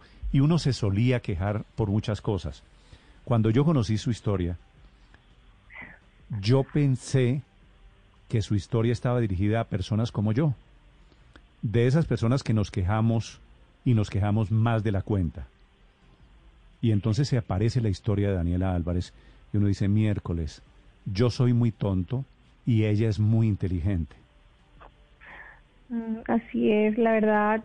Yo cuando empecé a sufrir tanto a, raíz de mis operaciones, porque fue una, dos, tres, cuatro, cuando yo estaba en la UCI, yo les mandaba mensajes mensajes a, a, mi familia y les decía, denle gracias a Dios porque pueden dormir en sus camas, o sea, hasta ese punto pueden pueden levantarse a lavar los dientes, pueden darle un abrazo a la persona que quieren en ese momento. Es que son son muchas cosas por las que uno pasa y lo que tú dices es cierto, o sea, la gente a veces se complica tanto porque le roban la billetera o porque simplemente pierden un papel y no lo encuentran y, y, realmente hay gente que está sufriendo. Yo digo que los verdaderos héroes son los que están en la UCI. Ese es mi mensaje final, la verdad. Los que están luchando por sus vidas. Daniela, todo el proceso ha sido duro, cuatro cirugías, todo esto que terminó. ¿De dónde se saca fuerza para todo esto? ¿De dónde se saca fuerza para poder sonreír en medio de estos dolores tan terribles que has tenido? ¿Cómo hace uno para mantenerse firme y fuerte como te hemos visto? Con Dios, no hay, no hay, no hay otra respuesta, solo Dios, solo Dios porque soy demasiado creyente y, y siempre me entrego a Él y cada cosa que me decían, Daniela, vamos para otra cirugía, yo decía, bueno, Dios mío, esta es tu voluntad, yo sé que tú no me abandonas y si es lo mejor para mí, vamos para el quirófano. Ya se me estaba haciendo normal entrar a los quirófanos y todo, pero siempre de la mano de Dios y siempre, siempre con él y con la Virgen. ¿Usted, Daniela, su familia sabían que usted era así de fuerte? No, no, mi mamá y toda mi familia dicen que soy una extraterrestre. la verdad, el día que tomé la decisión de amputarme el pie y la piernita, porque fue gran parte de la piernita también, me quedó fue el muslo. Eh, ellos pensaban que iba a ser un drama, ¿no? Que iba a estar, que iba a estar llorando, que todos iban a estar alrededor de un drama y ese mismo día yo jugué parques con ellos antes de dormir, eh, dormí muy bien toda la noche, mi familia estuvo aquí desde las 5 de la mañana antes de mi operación otra vez, todos juntos haciendo oración y, y me, me veían toda calmada. De hecho, cuando también salí de la operación, que ya estaba amputada y vi mi pierna, todo el tiempo lo he tomado con toda la calma del mundo, sin, sin afectarme, porque no sé, realmente ni yo lo entiendo. Yo creo que todo eso viene, mi fortaleza viene de Dios. Sí, pero ha tenido, Daniela, ¿hay alguien que le diga, mira, miremos el vaso medio lleno, no el vaso medio vacío? ¿O, o eso ha sido usted solita en un proceso de reflexión íntimo, usted con usted? He sido yo conmigo misma. He sido yo conmigo misma porque eh, la vida sigue y yo estoy llena de ganas de vivirla. Y después de todo lo que me ha pasado, lo, lo único que quiero es seguir aquí, seguir disfrutando de, de, la vida. Entonces, he sido yo misma, yo toda mi vida, desde muy chiquita, leo libros de superación personal, de inteligencia emocional, y yo creo que eso me ha ayudado mucho a entender la, que la actitud es la que multiplica, que debemos ser personas optimistas en la vida, de ver siempre el paso lleno, como dices tú, y no medio vacío. Entonces, esa es mi forma de ser desde toda mi vida eh, y eso es lo que me ha ayudado en estos momentos de dificultad. Daniela, pero también en estos momentos pues está la parte física, están los dolores, están los momentos difíciles que tienen que ver con, con que el cerebro de alguna manera no sabe todavía que no tienes esa parte de ti. ¿Cómo vives estos momentos que son dolorosos? Porque tampoco es una historia en la que todo está bien lloro y, y, mejor dicho, agarro la mano del que está al lado mío y le entierro las uñas y todo, porque son dolores muy fuertes. El dolor de una amputación es muy doloroso. El, el cerebro, como dices tú, sigue enviando mensajes al pie y el pie no está y entonces causa es como unas eh, unas como unos eh, rayos de dolor rayos y son dolores totalmente neuropáticos que no se calman con morfinas ni se calman con oxicodonas. Entonces son dolores que debemos aguantar. Y realmente eh, en esos momentos como ser humano sí lloro, lloro y, y, digo, Dios mío, ayúdame a salir de esto y te, te ofrezco mis dolores para que pronto salga de esto. Pero claro, soy un ser humano y tengo momentos de dolor, pero estoy muy mm. optimista, apenas se me quitan sigo siendo la misma Daniela llena de alegría y felicidad. No, pues se nota. Daniela, el, el pie amputado es el izquierdo, ¿verdad? Sí, el izquierdo. Realmente en estos momentos yo no puedo caminar porque la isquemia me dio desde el ombligo hacia abajo y el pie derecho mío está totalmente dormido. Debo esperar, estamos ahora mismo rehabilitando mucho este pie eh, derecho para que empiece a despertar porque tampoco funciona, no funciona para nada. Eh, y pues también del lado izquierdo ya está amputado, entonces ahora debo eh, tratar de, con la rehabilitación, que mi pie despierte lo más pronto posible. Igual los doctores me dijeron que 100% mi pie iba a volver a funcionar perfectamente, simplemente que hay que darle tiempo. Y, eh, pero no, ya tenemos todas las soluciones para ir eh, recuperando y fortaleciendo la pierna eh, derecha y eh, cuando sea el momento de empezar también a usar la ¿Y en qué momento, dicen los médicos o calcula usted, podría estar eh, bailando champeta otra vez? En un año. En un año. Sí, mm. en un año. Ellos dicen que en seis meses eh, ya podría estar empezando a caminar y, y ya muy, muy, muy bien, bien, bien, bien en un año. Sí. Para hacer muchas cosas. Daniela, su vida hasta hace apenas una semana, no sé, dos o tres semanas, era pues la vida feliz, ¿cierto? Así, hace un mes, hace un mes atrás, desde el 15 de mayo, antes de empezar las operaciones. Pero su vida feliz estaba muy relacionada con la estética, con la belleza. Así es. Y la lección que usted nos está dando es que la belleza no, no va por fuera, no es solo exterior, que la belleza también va por dentro. Esto que le ha pasado, que, le ha pasado a usted es una, es una cosa de esas, un tsunami, y a veces los tsunamis son para bien. ¿Qué va a hacer usted en el futuro, Daniela? Bueno, seguiré siendo yo, la misma yo, contándole a la gente que nuestras heridas son las escrituras de nuestro propio cuerpo. Eh, las heridas cuentan, cuentan qué, qué ha sido de nuestra historia. Y bueno, sí, no he mostrado, lo, lo haré pronto. Tengo una herida bastante grande en el abdomen que atraviesa toda mi barriga, em, que fue de allí donde me hicieron las primeras tres cirugías y, no importa, o sea, realmente las disfruto, las veo y le doy gracias a Dios y me verás el día de mañana bailando bachata con mis, con mis cicatrices. Eh, no estoy amedrentada por absolutamente nada, al contrario, estoy muy orgullosa de, mí misma. Eh, seguiré haciendo lo mismo que siempre he venido haciendo. Yo creo que la gente eh, cuando, por lo menos yo, cuando veo en maratones y cuando estoy en diferentes lugares y veo personas que tienen prótesis, yo digo, wow, o sea, esas personas son especiales.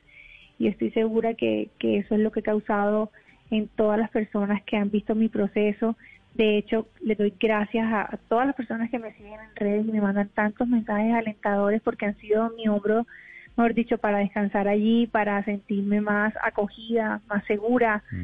Le doy gracias a todas las personas que me han mandado mensajes porque eh, me han llenado también de orgullo y me hacen estar más sólida en estos momentos. Daniela, uno de esos mensajes que usted ha recibido es de un niño con el que usted bailó champeta, creo que en Cartagena, que es un video que se ha hecho viral.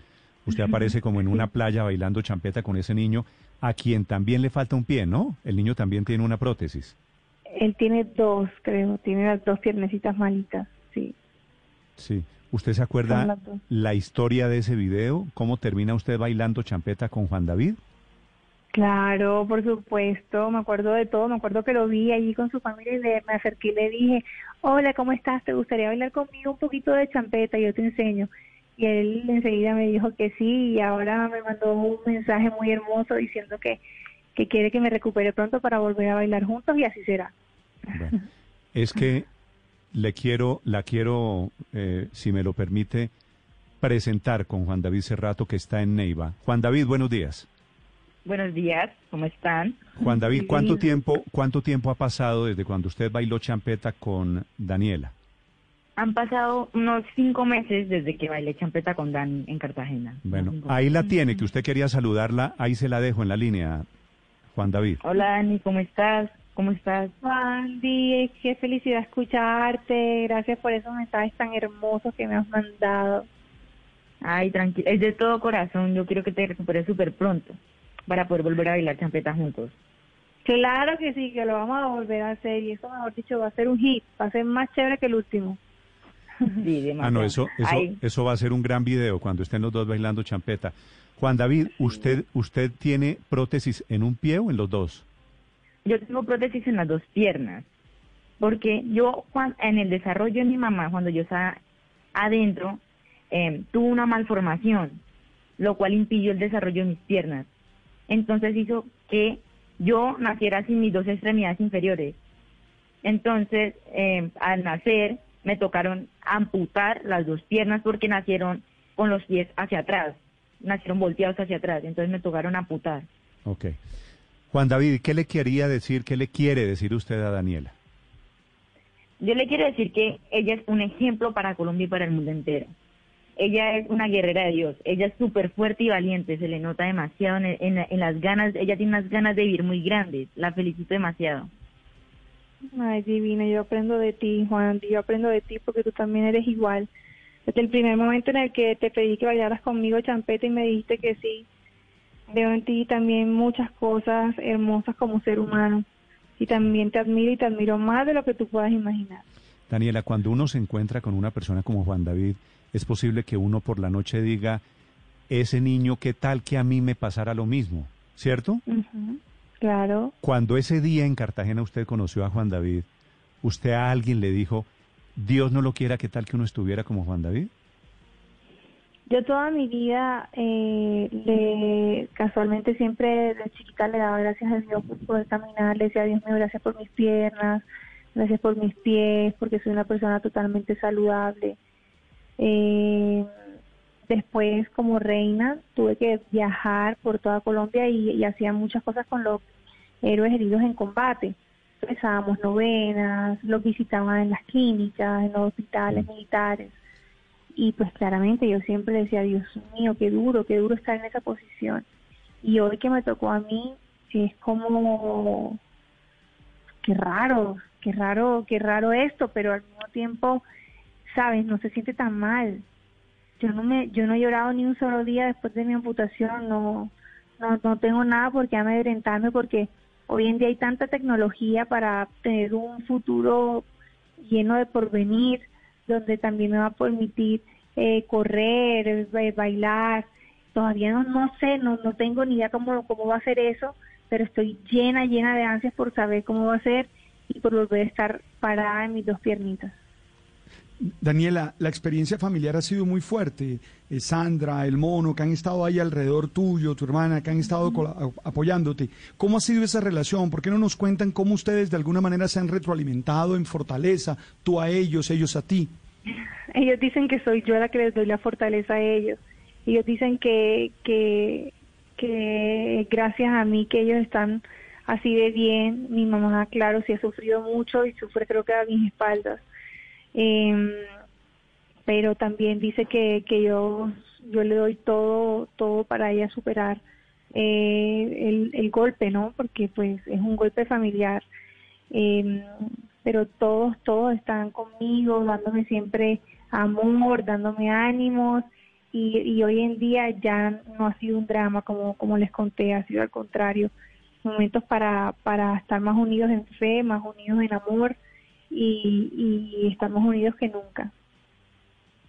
El novio también y, todo el entorno y, ah, las bombas eh, eh, atinadas. el hombre de su vida, dijo en, Instagram, ¿no? Pero, pero es que además eh, le besa la pierna.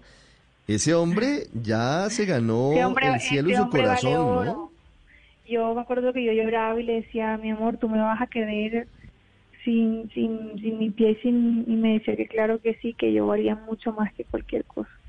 Y aquí lo tengo a mi lado todos los días, todos los días a mi lado, dándome besos, abrazándome, llenándome de amor y sabemos que juntos vamos a construir nuestro futuro, vamos a tener los hijos que tanto anhelamos tener y vamos a construir nuestro hogar. ¿El hombre ya, ya dio el paso? No, no ha dado el paso. Imagínate que es español y todavía no, tiene. Ah, es español. anda, anda con el cuento de que él no tiene esas costumbres de, de ah. pedir la mano y tal, pero ya a mis papás le dijeron, no, no, no, acá las cosas se hacen como ah, pero, son. Pero espere que me está dando varias noticias. ¿El, ¿El hombre es español?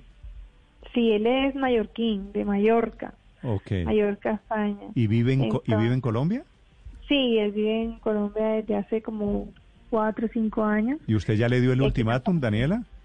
Claro, yo le dije que yo para Mallorca no me iba si no me pedía la mano. ¿Y, qué dijo? Él dijo que bueno, qué bueno, así.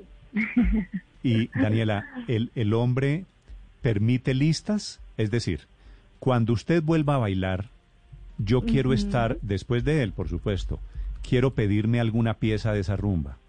Yo, yo quiero bailar con usted. ¿Es celoso? Cero celoso, él es fantástico. Él me deja hacer, me deja bailar, me deja todo lo que yo quiera. Así que tú tendrás mi conmigo tu, tu pieza, como dices tú. Dígale que, que, yo le mando decir que si, que si me deja una piecita, que si me deja un par de minutos. Daniela, usted es un ejemplo, usted es una mujer maravillosa, ejemplar. Usted es, como dicen los muchachos ahora, usted es una crack. Vamos para adelante, vamos para usted adelante. Ha dado, Usted ha dado un mensaje y muchísimas lecciones, más de lo que usted se alcanza a imaginar. Ay, gracias a Dios. Yo creo que eso es lo más importante. Si, si, si algo ha servido y es eso, bendito sea Dios. Eso y mucho más. Daniela, un beso, un, beso, y, y, muchas gracias. Y que se mejore, cuídese, que aquí estamos los danielistas al lado. Sí, seguimos orando por ti, Daniela. Este tiempo hablar todo este tiempo contigo me quitó hasta los dolores que tenía antes de empezar la llamada. Sí, sí me han dicho que yo tengo ese efecto, pero pues está bien. que nos ha quitado usted también, Daniela. Daniela, gracias por inspirarnos, Daniela. Seguimos orando, seguimos metiéndole fuerza a la vida y gracias por todo el testimonio que nos has dado, Daniela. Gracias, Padre lindo, lo quiero mucho.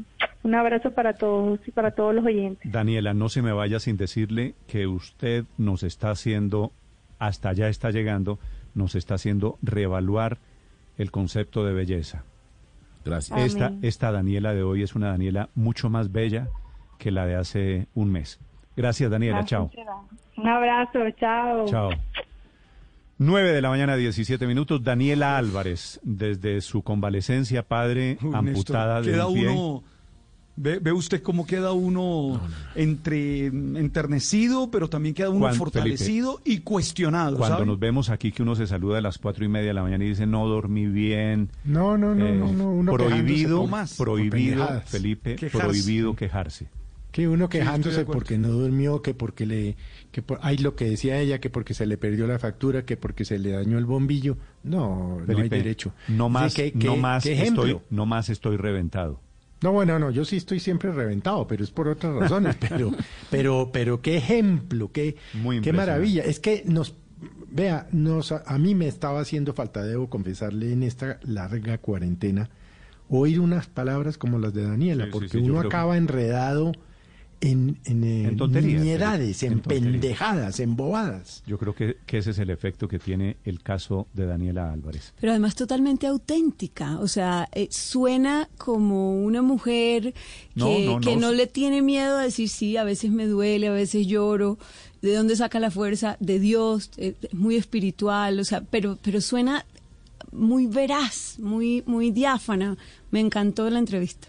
Daniela Álvarez, con su ejemplo, con su maravillosa dignidad, con sus nuevos conceptos, esta mañana compartiendo con los oyentes de Blue Radio. 918. Estás escuchando Blue Radio.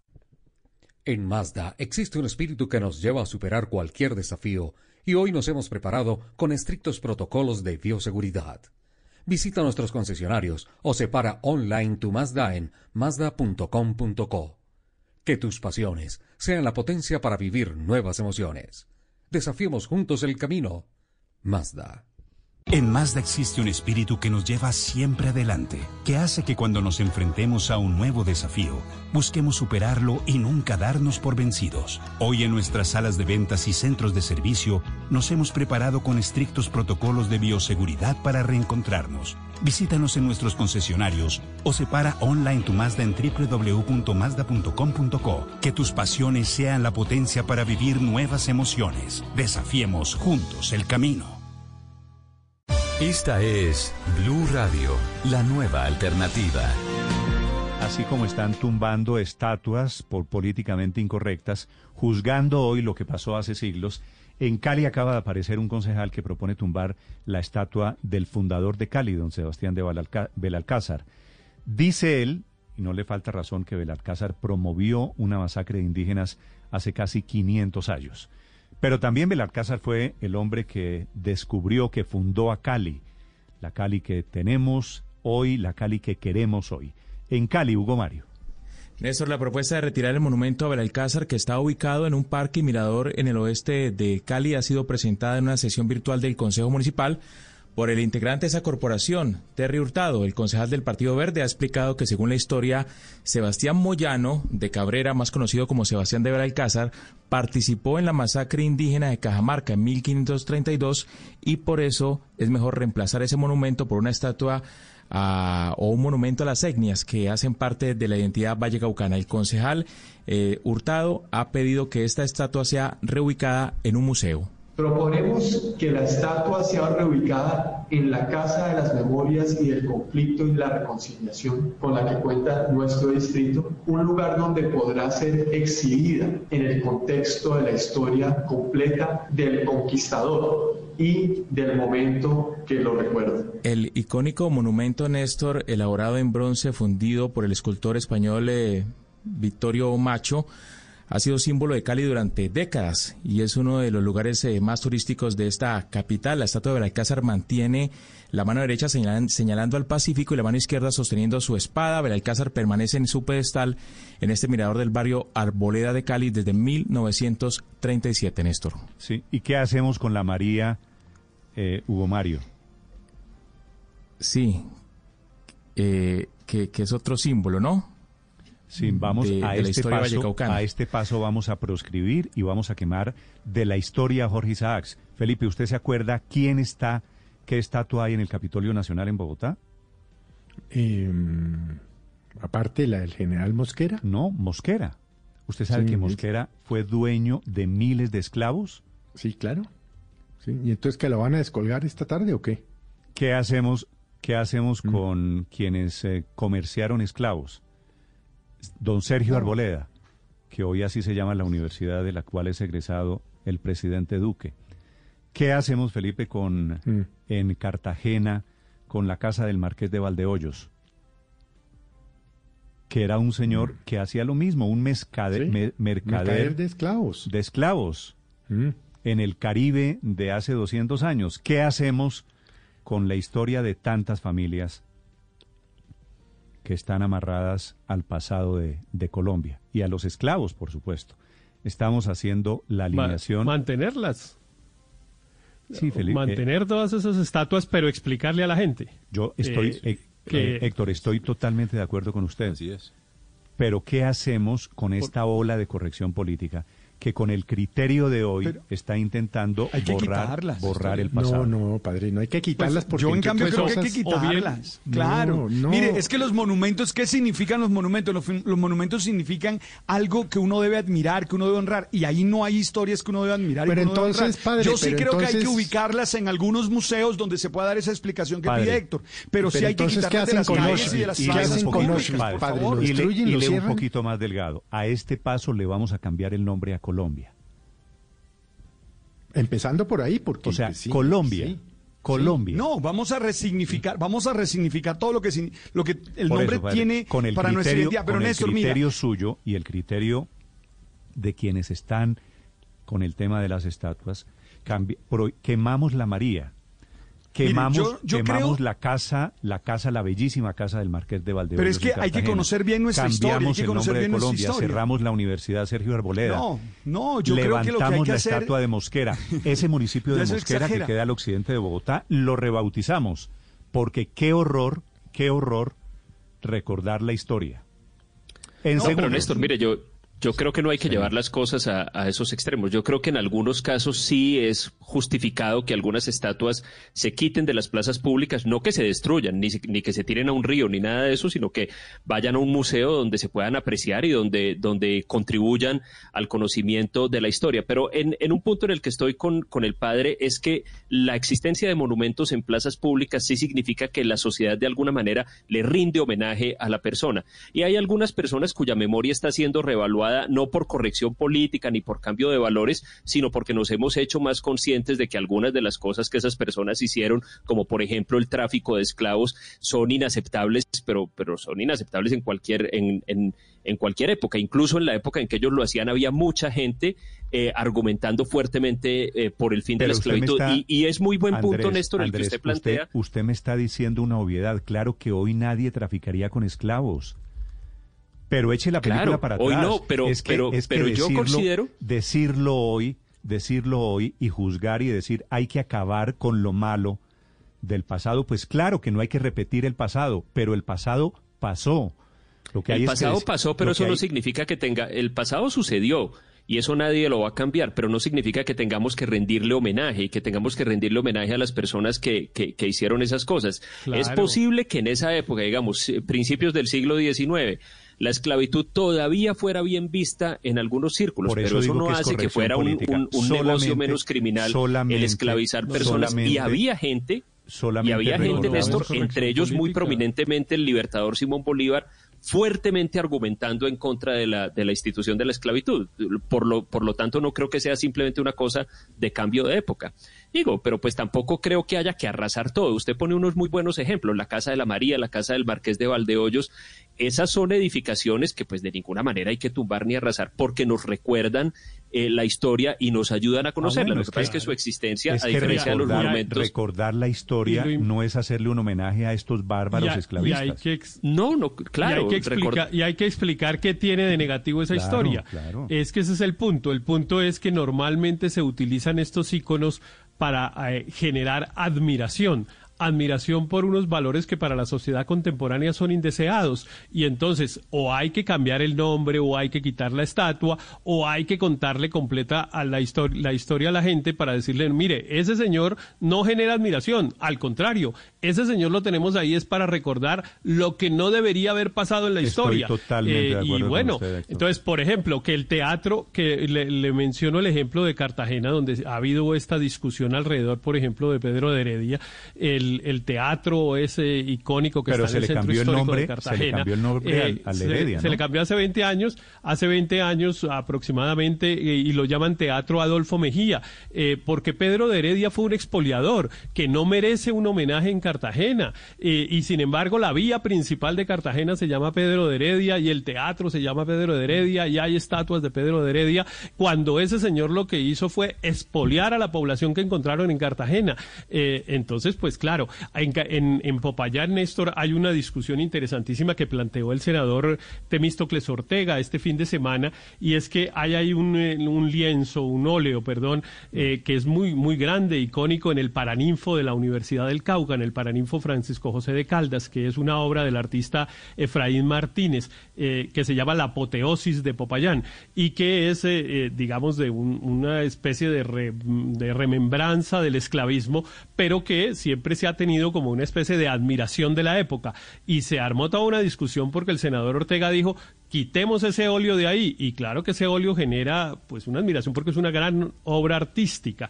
Pero ¿qué representa y qué significa? Pues es un debate que lleva varios días, por ejemplo, en esa ciudad. Así que el debate es bien interesante. No, el debate es apasionante porque claro, nadie le quiere hacer un elogio y exaltar la vida de un esclavista o de un expoliador o de un torturador o de un negrero que los ha habido en la historia por montones.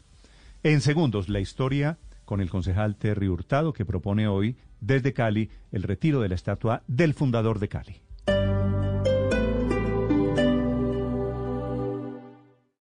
Esta es Blue Radio. Sintonice Blue Radio en 89.9 FM y grábelo desde ya en su memoria y en la memoria de su radio. Blue Radio la nueva alternativa. Sin sellos en el frente de los empaques, es muy difícil identificar la comida chatarra y su consumo habitual puede hacer que este sonido... ¿Me un jugo de cajita, por favor? Con el tiempo se convierta en esto. Doctor, soy diabético y hace días que no siento esta pierna. A cirugía. Es posible que tengamos que amputar. Basta. Tenemos derecho a la información. Exijamos sellos que nos adviertan si un producto es alto en azúcar. Únete y firma en nocomasmasmentiras.org, una iniciativa de Red Papás. En Blue Radio estamos comprometidos con el cuidado. Lávate las manos con agua y jabón. Habla con tu jefe para poder trabajar desde casa. Lávate las manos de nuevo.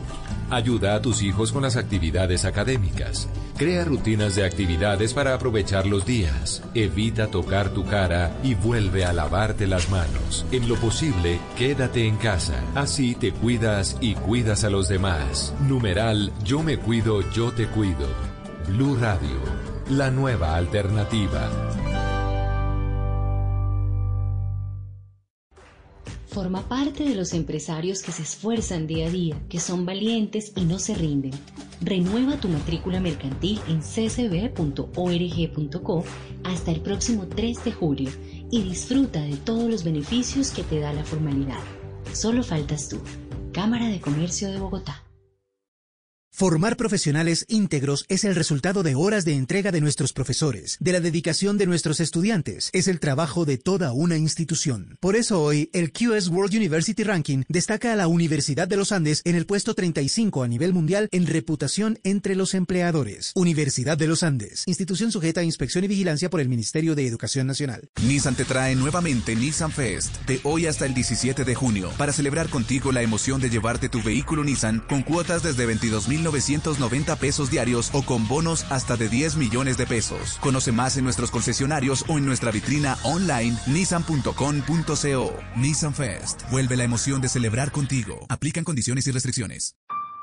El mundo es pequeño, pero pasan muchas cosas. Y cada día hay más. Más temas que nos interesan. Más temas que nos afectan. Enterarse de todo es cada día más difícil. Se necesita una nueva alternativa una muy grande. Blue Radio, la nueva alternativa, 89.9 FM en Bogotá y bluradio.com.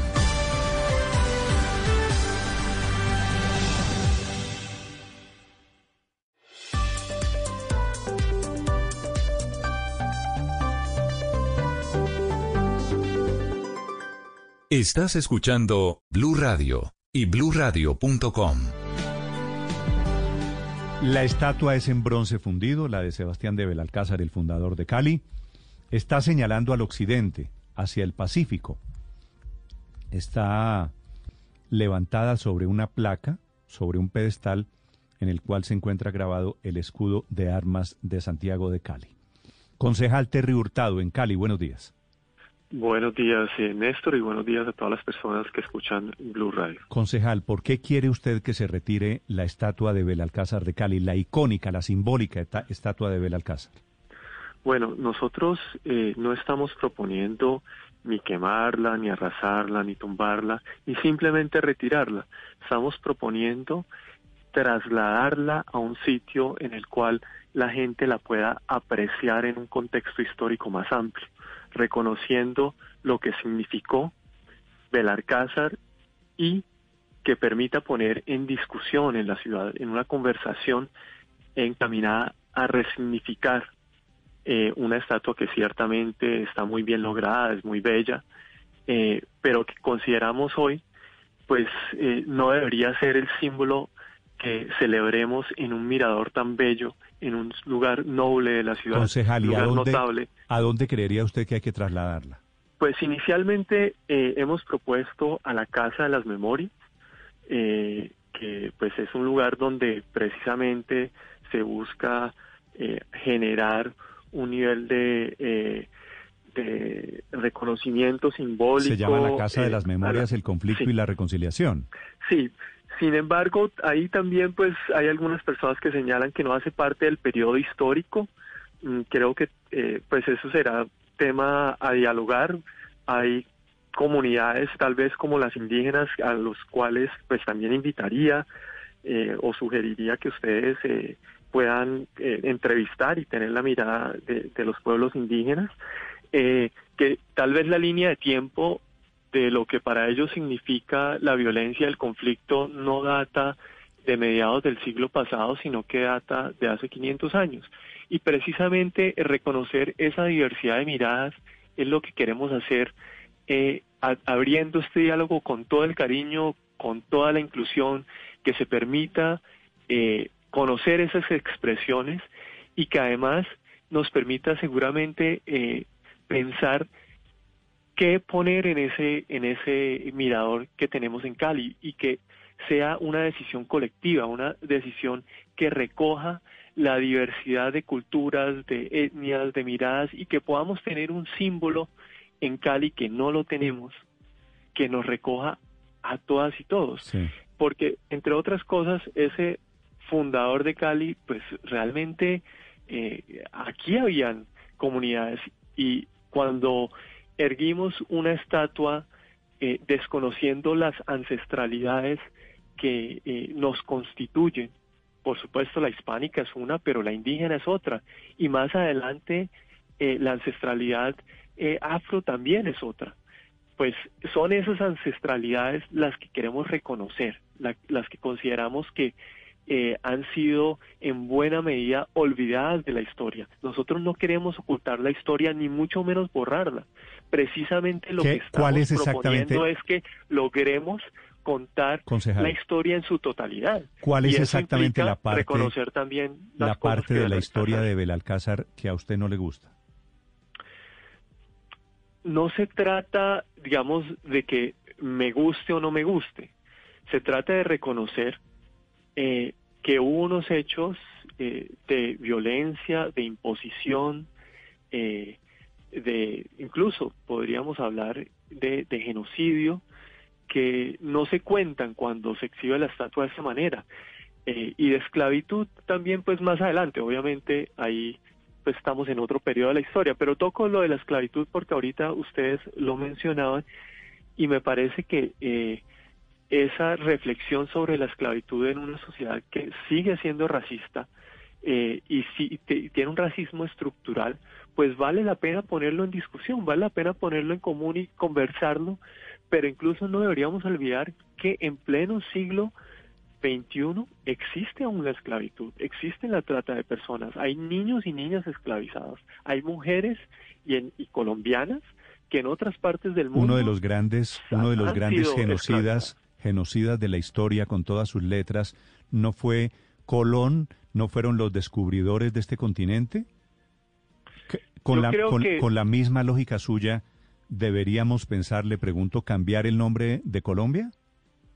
No, a ver, yo creo que debemos, eh, digamos, asumir eh, el, debate eh, personaje a personaje, hacer la reflexión. ¿sí? y eso no implica cambiar el nombre del país. Eh, me parece maravilloso que analicemos lo que significó Colón en, en, la historia de Colombia, lo cual seguramente no vamos a resolver en, en un programa de radio, porque la idea no es precisamente llegar a conclusiones rápidas y, y, y pues que no incluyan la diversidad de voces, sino que Pero si usted me dice no hay no hay unos, unos criterios para arrancar este debate, porque si es así, si se trata de abrir en debate, que está bien, hagamos un foro antes de pensar en tumbar o retirar las estatuas. No, para escuchar ideas, para escuchar opiniones. Por supuesto. Y construir, construir hacia adelante, construir desde una perspectiva multiétnica y pluricultural, eh, que entre otras cosas está en nuestra constitución. Y es desde ese espíritu constitucional de la constitución del 91 que queremos decir, bueno, ¿por qué no construimos un símbolo que nos una a los caleños y a las caleñas, que nos logre eh, recoger en una identidad de esos pluriversos y que además nos permita hacer una autorreflexión y por qué no una autocrítica sobre todavía el influjo colonial que habita nuestras mentes y nuestras culturas. Y no significa eso que nos flagelemos, ¿Y usted cree que, nos neguemos, concejal, pero los rezagos feudales que quedan en Cali, en el Valle del Cauca, en Cauca, ¿usted cree que se acaban cambiando de sitio una estatua?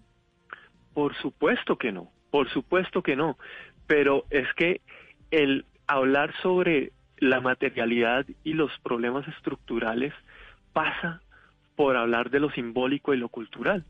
Porque si no, ni siquiera reconocemos que hay un entorno cultural eh, que de facto tiene una expresión material, pues esa expresión material muchas veces pues se pasa por alto. No, estamos negando eh, al dar una discusión primero o en este caso, no primero, porque pues son temas que, que se han tocado, son temas que en el plan de desarrollo incluso se, se buscaron abordar. Sí. La, la, la, estatua de Belalcázar está ubicado, eh, eh, ubicada en un mirador, a donde van muchos turistas a recibir la brisa y a divisar desde ahí toda la, la planicie, la ciudad de Cali. Eh, si se ubican ahí unos guías que cuentan la historia de Belalcázar, su llegada a, a este territorio, y la fundación de la ciudad no sería suficiente? ¿Usted quería conforme o usted pide igual que se retire la estatua del sitio? Pues esa es una propuesta, Hugo Mario. Me parece que, que es parte de lo que eh, se podría, eh, digamos, poner en consideración. Esto es algo que no se trata de un capricho, personal, se trata de una, eh, una invitación a que colectivamente, digamos, tomemos una decisión eh, nosotros hemos hecho una propuesta, no estamos casados a esa propuesta. Claro, existen algunos lugares en el mundo donde precisamente sucede eso, donde, mm. eh, por ejemplo, eh, monumentos, o más bien que monumentos, estructuras tan grandes como la plaza de toros que hay en Uruguay, al otro lado del Río de la Plata, pues efectivamente no la pueden mover, pero los guías turísticos le explican lo vergonzoso que consideran que ese hecho haya existido hace eh, 90 ah, años o, 100 años en, Uruguay. Es que las estatuas no son necesariamente, no deberían ser los lugares de adoración. Están ahí porque cuentan un pedazo de la historia. Y hay pedazos de nuestra historia, se, la de Cali, la de con una intención, se instalaron con una intención, Néstor. Y esa intención pero es que la intención se la damos es la que hoy creemos que la exactamente hay que resignificarla. Totalmente de acuerdo. Hay que resignificarla. Y esa resignificación puede implicar moverla. Eh, propuestas como la de Hugo Mario significan que no necesariamente se, se debe mover pero también consideramos que el lugar el lugar, como acaba de describir Hugo Mario, es un lugar bellísimo, es un mirador, es un lugar noble de la ciudad, un lugar notable de la ciudad, y que ese lugar es un espacio que invita a festejar, a celebrar algo. ¿Qué es lo que debemos celebrar? Y esa es una pregunta a la cual invitamos a la ciudadanía. ¿Qué deberíamos celebrar en ese lugar? Muy interesante el debate. Este debate está por todo el mundo. Este debate le ha dado la vuelta al mundo eh, están tumbando las de Churchill, quieren tumbar las de Papas, efectivamente es una especie de revisión histórica. 9.42 minutos. Gracias, concejal, por acompañarnos esta mañana. Con mucho gusto y invito a todas las personas a que se sumen a esta conversación. en las redes sociales vamos a desarrollar esta conversación y que es una conversación encaminada a reconciliarnos y buscar una identidad colectiva. Sí, 9.42 minutos. No sé si buscar una identidad colectiva sea necesariamente borrar el pasado. 9.42, ¿le gusta la idea, Aurelio? Néstor, a mí no me choca. A mí no me choca porque es que si usted va a las grandes capitales del mundo, eso pasa en las grandes capitales del mundo. O sea, a través del con el, transcurso de los años, se van reconfigurando, se van cambiando las cosas de sitio preponderante, se colocan en sitios secundarios, etcétera, etcétera. eso no es ninguna novedad. A Terry, quien lo conozco porque fue alumno mío en la universidad, pues sé que tiene una visión muy amplia, quiere hacer una resignificación, como él lo dice, de la historia de Cali, y dentro de la resignificación vale la pena mencionar algo que se dijo aquí en la mesa que creo que es impreciso. Tomás Cipriano de Mosquera no fue esclavista, ¿no? Tomás Cipriano de Mosquera, por el contrario, fue el, el padre de la disolución de resguardos, repartió su hacienda coconucos entre los terrajeros, muy diferente a lo que hizo Sergio Arboleda, que como todos sabemos fue el gran esclavista de la segunda mitad del siglo XIX. Y yo creo que todo eso hay que eh, trabajarlo, por supuesto, sin borrar la historia. una vez usted abre esa puerta, Aurelio, con el mismo criterio de lo que no nos gusta, de la condena del esclavismo de los negros, usted termina diciendo, bueno, también cerremos unas iglesias porque aquí en Europa, por estas iglesias, aquí se aplicó la Inquisición, por ejemplo. y entonces eh, borramos, borramos también la iglesia, porque la iglesia cometió muchos horrores en la Edad Media, por ejemplo. Sí, pero por ejemplo, usted, ¿qué tenía ahí donde está hoy en Roma la, eh, pues la, el monumento a la Quinta República Víctor Manuel? Bueno, eso era antes, era otra cosa. Sí, Entonces, usted va moviendo las ciudades también. Las ciudades no tienen una, no son estáticas, son dinámicas. Van expresando los valores que van teniendo presencia en las distintas urbes y tienen que hacer reconocimiento. Y seguramente si lo de eh, fundador de Cali, Belalcázar, se va de ahí y se cambia por otra cosa, tal vez dentro de 200 años estén discutiendo si eso que se puso ahora también seguirá estando porque ya no significa lo que hay que significar sin borrar la historia. Pero yo estoy de acuerdo con claro, es que, Pero lo, que sucede, Aurelio, es que la clave es, Aurelio, la clave es esa. No se trata de borrar el pasado, se trata de resignificarlo. Se trata de entender realmente quiénes somos hoy. Y para entender quiénes somos hoy, hay que comprender qué valores del ayer no queremos repetir. Porque antes era un valor, ya hoy no lo es. Y hoy entendemos que tenemos que caminar por nuevos senderos. Y a mí me parece que la palabra clave es resignificar muchas experiencias del pasado. Y tenemos que hacerlo. Pero es que no necesariamente esa es la única opción. Cuando le llegue a la iglesia, ¿qué va a decir Padre Linero? Resignifiquemos los horrores de la iglesia. Claro, y es que los papas han pedido perdón, es que la Inquisición, nosotros no podemos sentirnos contentos de la Inquisición, nosotros nos avergonzamos de la Inquisición y los papas, los últimos papas han reconocido y han pedido perdón por eso y entendemos que eso nunca más debe volver a suceder. Ah, con el perdón listo, chuleado. Voy a preguntarle a los oyentes qué piensan sobre este tema de los monumentos tumbados, de los monumentos caídos, que efectivamente hay un gran movimiento internacional para que esto pase, María Consuelo. No, yo sí tengo un sesgo eh, patrimonialista en eso.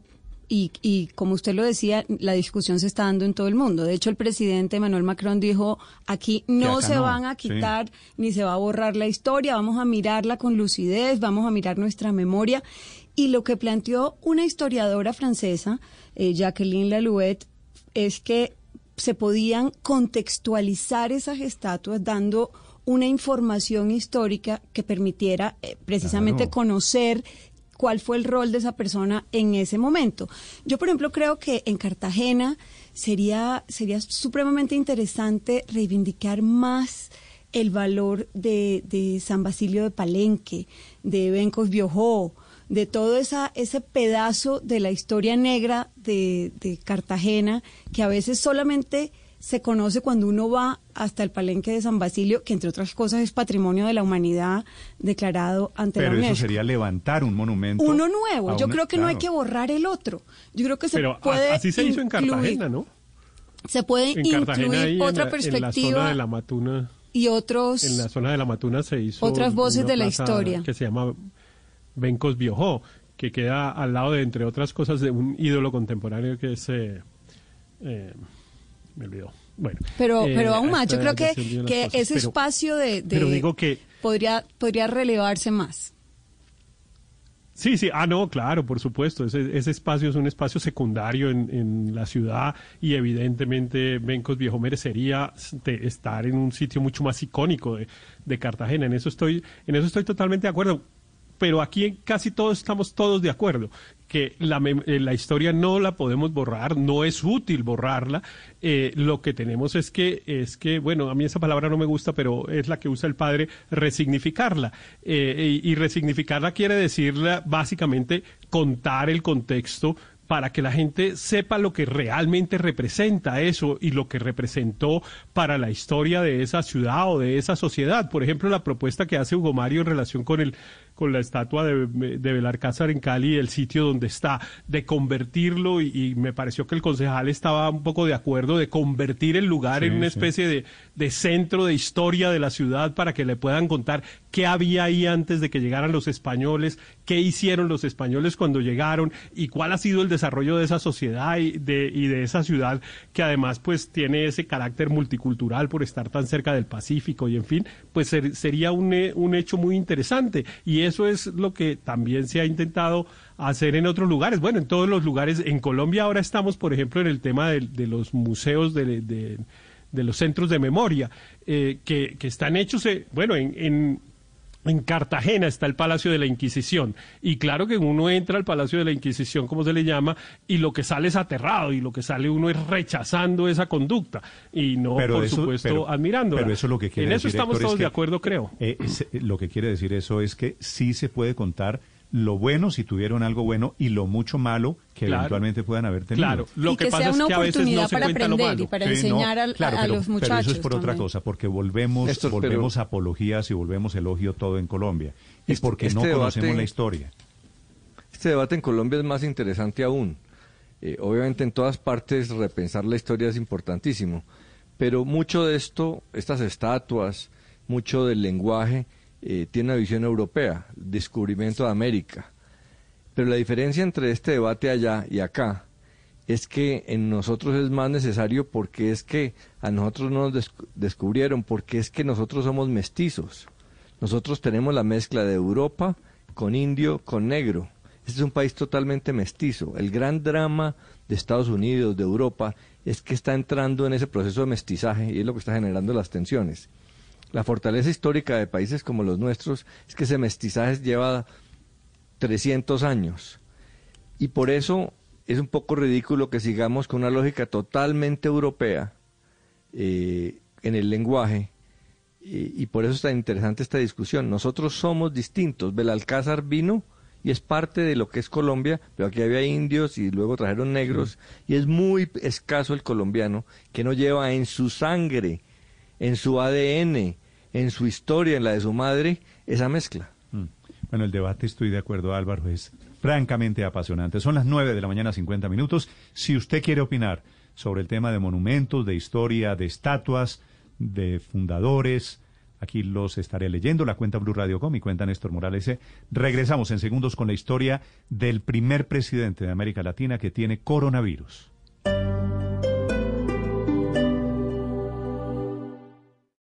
Esta es Blue Radio.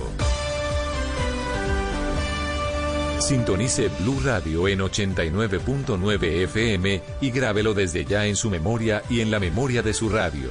Blue Radio, la nueva alternativa. En la familia Chevrolet estamos a tu lado para que recorras la ciudad en tu nueva Tracker con 6 airbags, MyLink compatible con Android Auto y Apple CarPlay y botón de encendido y apertura sin llave. Estrénala hoy y empieza a pagar en el 2022 sin intereses y escoge entre póliza todo riesgo o póliza de protección financiera. Visita nuestro Live Store y conoce más en chevrolet.com.co.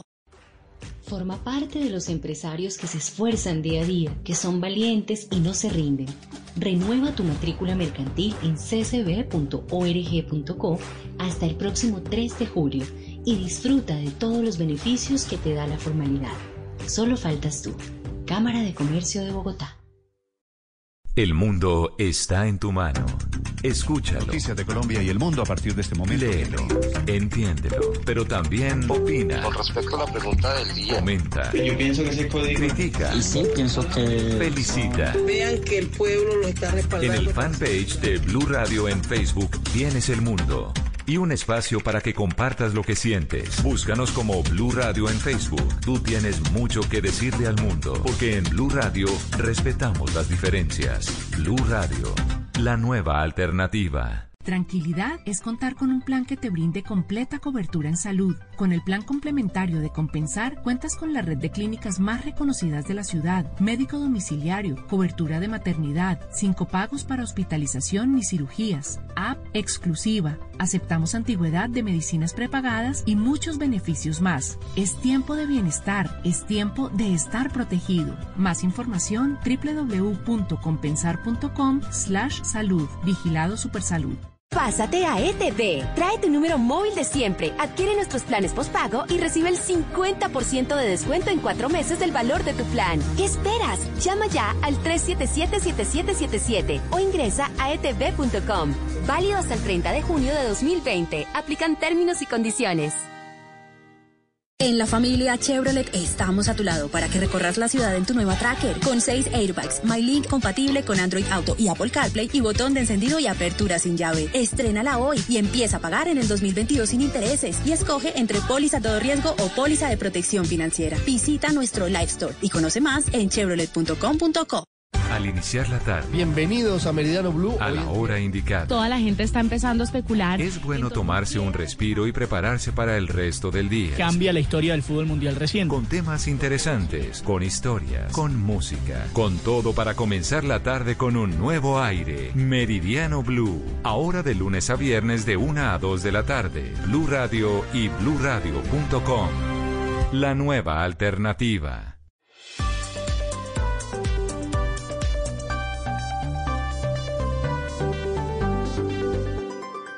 Estás escuchando Blue Radio y bluradio.com. Declaración, anuncio del ministro de Hacienda sobre la famosa regla fiscal, Víctor. Néstor, al de ser suspendida la regla fiscal en Colombia durante dos años, pues los mercados están muy inquietos, intranquilos, esos inversionistas que, por ejemplo, le prestan plata frecuentemente a Colombia, porque no se sabe en este momento cuál será el, nivel de déficit fiscal, la diferencia entre ingresos y gastos de la nación, eh, ese nivel al que llegará el gobierno, hasta dónde llegaría, por ejemplo, el endeudamiento de nuestro país. En fin, tantas cosas que se desprenden de la regla fiscal para generar confianza inversionista. Pues para lograr más tranquilidad hay un pronunciamiento del Ministerio de Hacienda en este. Dice el gobierno que se compromete a retornar a la senda de déficit de mediano plazo a partir del año 2022 y se compromete con estrategias para volver a niveles bajos de déficit después de un periodo de alto endeudamiento y de déficits muy elevados por el coronavirus. Esa estrategia de ajuste quedará plasmada, Néstor, en el marco fiscal de mediano plazo que se presentará al Congreso de la República el viernes de la otra semana. En dicho documento se conocerá el plan fiscal para este y el próximo año con las respectivas proyecciones económicas económicas y el marco fiscal mostrará un ajuste importante, Néstor, del déficit entre el 2020 y 2021. Entonces, veremos cómo hará el gobierno para aumentar rápidamente los ingresos de la nación o cómo se eh, apretará el cinturón de los gastos. Así que ese documento será muy relevante para los colombianos. Mercados eh, mixtos, eh, preocupaciones sobre un rebrote del coronavirus por lo que está sucediendo en China. El petróleo de referencia Brent cae 0,5% a esta hora, 40,4 dólares por barril. El dólar había iniciado la jornada cayendo hasta los 3.723 pesos, pero ahora cambia de tendencia y sube a un precio máximo de 3.755 pesos, Néstor. ¿Y esos movimientos, esa volatilidad del dólar puede ser por la regla fiscal? Eh, también, claro, Talo, es que, es que Néstor, en ese momento los mercados, listo, eh, eso le da una posibilidad al gobierno para enfrentar la crisis económica y es, por ejemplo, endeudarse sin límite, gastar mucho más allá frente a, sus ingresos. Pero al no tener claras esas metas, pues lo genera, los mercados pues quedan un poco preocupados porque dicen, bueno, sí, vamos a gastar sin límite, pero, pero bueno, hay que ponerle un tope a esto y es lo que el gobierno trata de hacer con este comunicado en este momento y el documento que eh, publicará la otra semana, que se llama Marco Fiscal de Mediano Plazo, que será radicado ante el Congreso de la República traerá nuevas pistas sobre los niveles de endeudamiento, sobre los niveles de déficit y pues ya quedarán un poco más tranquilos los mercados en ese momento. Y obviamente comienzan a preguntarse para dónde vamos en asunto económico. Felipe, oye, hablando de economía, el periódico La República, sí. no sé si ya lo vio, pero traen, la, traen la primera página un dato sobre un tema que usted ha hecho, que ha seguido muy de cerca. Las plataformas tecnológicas, Netflix, Uber, Airbnb, eh, Facebook, eh, Google, pagaron el año pasado, no, estas cifras de este año, ¿no? Eh, sí, señor. El año pasado lo que dice este informe de la República lo poquito que, están pagando estas firmas en impuestos, Felipe, a pesar de que son los dueños ya de un pedazo grande en la economía colombiana. 252 mil millones de pesos el año por pasado. IVA el año pasado y en lo que va de este año 109 mil millones de pesos en IVA. Lo que dice el informe de Néstor es que es muy difícil eh, determinar realmente el tamaño, el costo del mercado, el volumen de dinero que manejan estas empresas porque no pagan impuesto a la renta. Es muy difícil calcularlo. Néstor, exacto. Esa, eso, ese IVA no lo pagaron las plataformas, lo pagamos nosotros los Además, sí, señor, tal cual. Lo que está diciendo la DIAN es que ese IVA no lo no corre por cuenta de las empresas, sino de los que nosotros, los que pagamos el domicilio, los que hacemos la búsqueda, los que vemos un video en YouTube o los que vemos alguna publicidad pero le habla la cifra. En Facebook. La, la cifra sí describe, Felipe, lo poquito. Todos los impuestos, por supuesto, lo pagamos los consumidores. Pero describe lo poquito que se factura desde estas plataformas tecnológicas. Y hay un, cálculo. Ciento y pico mil millones de pesos, quiere decir, solamente, digo, mueven un pedazo grande de la torta y solamente han pagado 30 millones de dólares este año y solamente pagaron el año pasado 70 millones de dólares. Lo que dice el informe de la República, Néstor, además es que la CEPAL hizo un estudio, hizo un cálculo de el volumen de facturación de estas empresas digitales, Facebook y Google, daría para que por impuesto de renta se, el país recibiera 382 millones de dólares mínimo estamos, al año. Estamos en el 10%. No, esa cuenta está pésimamente pero es que el país no fue, pero es que el Eh, país no fue capaz, perdón Héctor, el país no fue capaz y- de regular las plataformas. ¿Por qué le parece que la cuenta de la República está mal hecha, Héctor? No, está pésimamente hecha porque ese IVA lo, co- lo pagan, lo pagamos los usuarios efectivamente de las plataformas solo en relación con el porcentaje que le corresponde de comisión o como usted lo quiera llamar a la plataforma. Entonces usted, por ejemplo, Airbnb que ustedes lo han mencionado, usted contrata un alquiler que vale 100 mil pesos y Airbnb se queda con el 4%, con 4 mil pesos y sobre esos 4 mil pesos se cobra el IVA. Ahora, si la persona que arrienda el apartamento es responsable de IVA sobre los Ok. 96 mil restantes, esa ejemplo. persona paga el 19%. Héctor, le acepto el Entonces, ejemplo. la Le- cuenta está pésimamente Héctor, hecha y Héctor, demuestra que quien espere. hizo el informe no conoce cómo funciona esa Espéreme, economía. espéreme un segundo. Es que usted tiene razón. Eso es Airbnb. Porque en Airbnb hay un inmueble, usted es el dueño de un inmueble y usted lo alquila. Distinto, sí. Y en Facebook. Y lo mismo pasa en- en- y en Uber igual. Y en Facebook. En Uber igual, en y Uber- en Facebook. Y en Netflix, ¿qué? Y en Google, y en YouTube. ¿Ah? Ah, ah, no, pues en, Ah. fe- en- no, pues igual. No, es que en ahí fe- no hay, en Netflix ahí no hay, se paga. ahí no hay no, inmueble, pero ahí no hay aporte, de no hay acuerdo. aporte, no hay producto De en acuerdo, en. Netflix, en Netflix se paga el IVA sobre 25 mil pesos o 30 mil, lo que cuesta el valor mensual, lo que cuesta el valor mensual, claro. Pero en las otras se paga sobre el servicio que presta la plataforma.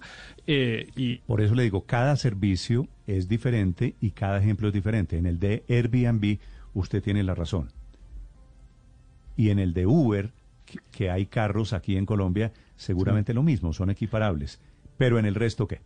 10 en punto, informe Néstor, hoy pero es que hay un tema, ver, ya para acabar, hay un tema de fondo, eh, y es el tema de la residencia fiscal, que no se ha podido solucionar con las plataformas. Es que ese es el tema de Ese es el fondo, tema Felipe, de fondo. Yo no creo, porque no conozco que- las cifras, no me he leído el informe de la República, que esté mal hecho. Lo que pasa es que históricamente lo que sí se sabe es que mientras no tengan oficinas físicas en Colombia, no van a ser Es que ese sujetos de ese todos los ese impuestos. es el argumento. Eso Ese es el aplica para argumento. La mensualidad, cuando usted paga su Netflix, Felipe, esa Sí. plata no se queda en Colombia. Usted la paga No, con, su pues sí. tarjeta, con su tarjeta de crédito, ¿cierto? Entra derecho a la tarjeta de crédito, yo no sé, llegará allá a la sede en los Estados Unidos y de ahí eh, eh, seré yo quien pague un porcentaje del impuesto al valor agregado, yo, el, el- el usuario. Pero mientras usted no vaya a una oficina de Netflix en eh, Chapinero o en Cali o de Uber o de no sé, física, mientras no tenga residencia física, va a ser imposible que tributen. Hoy Felipe da a la República otro dato que me impresiona mucho. Sí. El 60% del tráfico está distribuido en lo que se llama técnicamente Es las que- CDN. es que ese es el problema, CDN es el ¿Qué son tráfico suyo, el que usted circu- circula. Eso se llama, Felipe, es el Content Delivery Network, Ah, que, es perfecto. como se enrutan las, los contenidos digitales. Entonces usted busca entrevista en Blue Radio de Daniela Álvarez. Eso pasa por Facebook o por, o por Google. Y ese, fe- ese tráfico se queda en esas plataformas. Y la monetización. Y la también. monetización, por supuesto. de ese tráfico. Sí, señor. Es que esa es la gran diferencia en esto, porque es que de la torta publicitaria, según el IAB, en Colombia eh, estamos hablando de que más de un 70-80% de esa publicidad les queda a estas plataformas José- eh, digitales. José cual Carlos. es la gran eh, problemática, sí, señor. ¿Cuánto, ¿Cuánto deberían pagar en renta según ese informe? ¿Me Según el cálculo cifra? que hace la CEPAL, eh, Víctor, porque es que ¿En ¿qué Colombia? hizo la República? Se fueron a la Superintendencia de Sociedades, al portal empresarial, a tratar de encontrar información, sabe usted, de, pues, de estas compañías, de Facebook, de Google y demás. No encontraron información actualizada.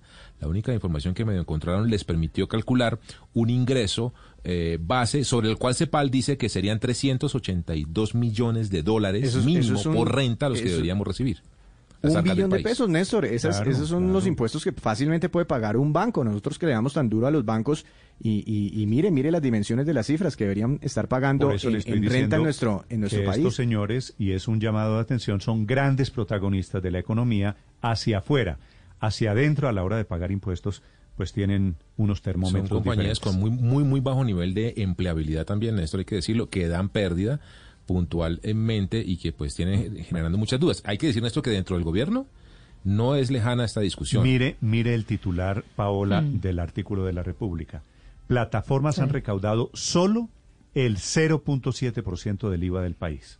Sí, eso no es nada, de verdad es una cosa muy chiquita. Pero claro, si pagan impuestos en Holanda, no, y en Ámsterdam, donde tienen, donde tienen sus residencias fiscales, tal y como dice Felipe, es que ese es el lío con todas estas, ¿no? Que siempre por ahí le van a hacer el, el eh, pues, le van a torcer el pescuezo a estos temas. Sin embargo, hasta donde yo me acuerdo, para el tema del IVA, el gobierno se había metido en la última reforma tributaria una norma, ¿no? Para que pagaran de alguna manera por las buenas, pero pudiendo consignar la plata en dólares.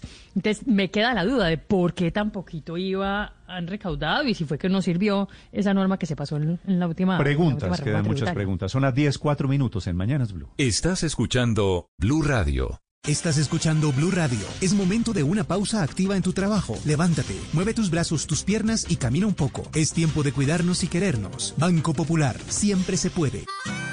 Hoy miles de policías cuidan las calles, cientos de médicos salvan vidas y millones de cajeros con su compromiso y dedicación entregan su servicio a todo nuestro país. Son acciones como estas las que hacen que días como hoy sean extraordinarios. Banco Popular Hoy se puede, siempre se puede.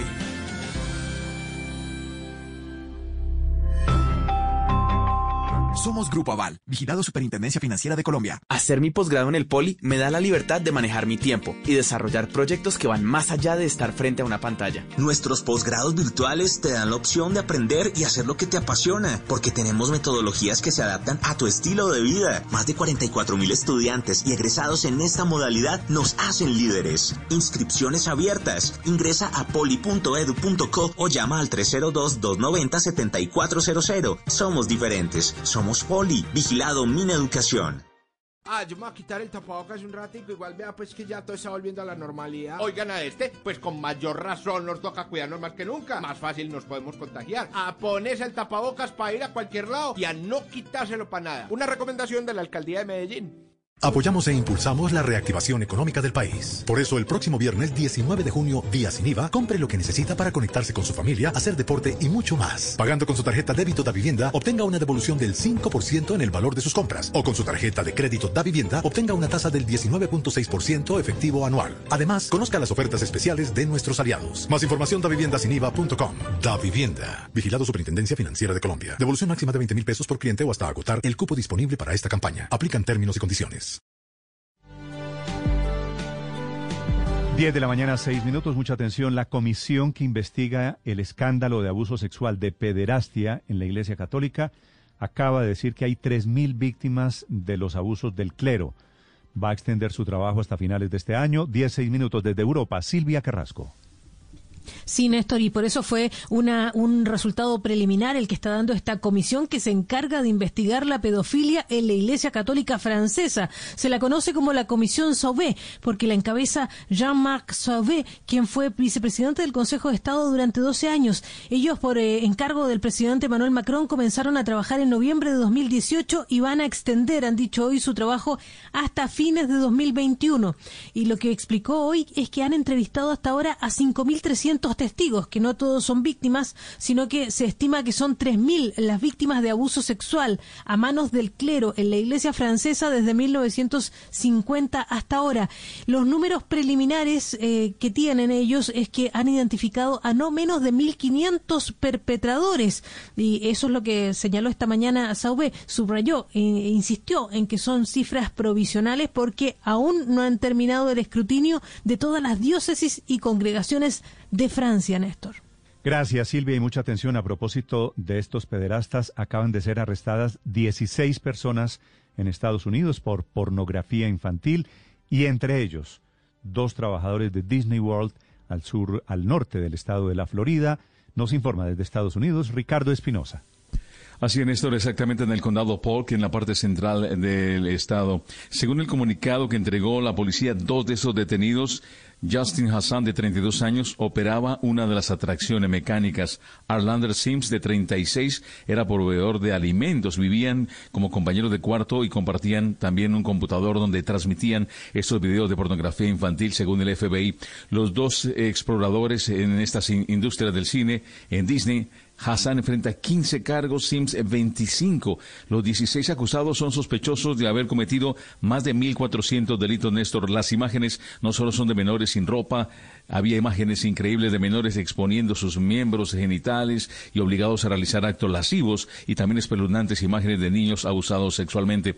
El año pasado, curiosamente, otras 17 personas en una campaña similar fueron arrestados por pornografía y también cayeron en el mismo condado dos empleados de Disney, Néstor. Estás escuchando Blue Radio. A esta hora de la mañana seguimos acompañándolos en Blue Radio con Mañanas Blue. Ponle magia a la frescura de papá. Llévale unos AirPods por solo 499 mil pesos por compras superiores a 80 mil pesos en las marcas participantes, pagando con tu tarjeta Carulla Mastercard o por 529 mil 900 pesos con otro medio de pago. Carulla, la vida más fresca. En SINLAB tenemos la capacidad de procesar más de 850 pruebas diarias de COVID-19 en las principales ciudades del país, brindando un diagnóstico oportuno para tu bienestar. Ingresa en sinlab.com y programa tu servicio de asesoría médica virtual, toma de muestras a domicilio, toma de muestra en nuestras sedes. SINLAB, medicina de laboratorio. Esta es Blue Radio, la nueva alternativa. Dieron positivo para coronavirus. El presidente de Honduras se llama Juan Orlando Hernández y su esposa se llama Ana García. Va a seguir ejerciendo funciones a través del teletrabajo. Primer presidente de América Latina con el virus. Desde Tegucigalpa, informa Olman Manzano. Buenos días, Néstor y amigos de Blue Radio.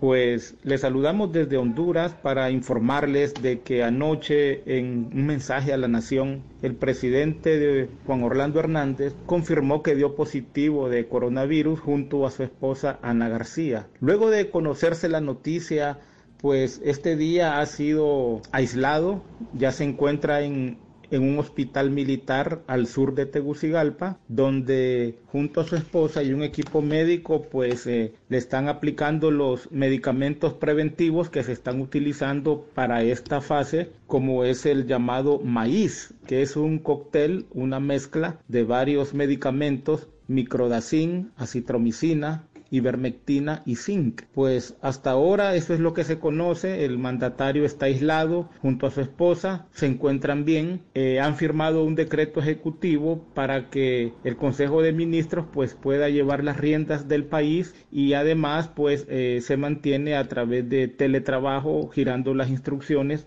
necesarias del caso para combatir la pandemia que en Honduras pues ya deja 330 personas fallecidas hay 1.075 personas recuperadas. Los casos positivos se han elevado a 9.656. Honduras ha elevado de a poco las pruebas que se realizan diariamente del COVID-19, pues de 500 que se practicaban en los primeros días se han elevado a 1.086 actualmente. Y el último conteo de anoche de estas 1.086 pruebas, 478 nuevos casos se, se han registrado. Pues seguiremos informando informándoles desde Honduras, le saluda su corresponsal Olman Manzano.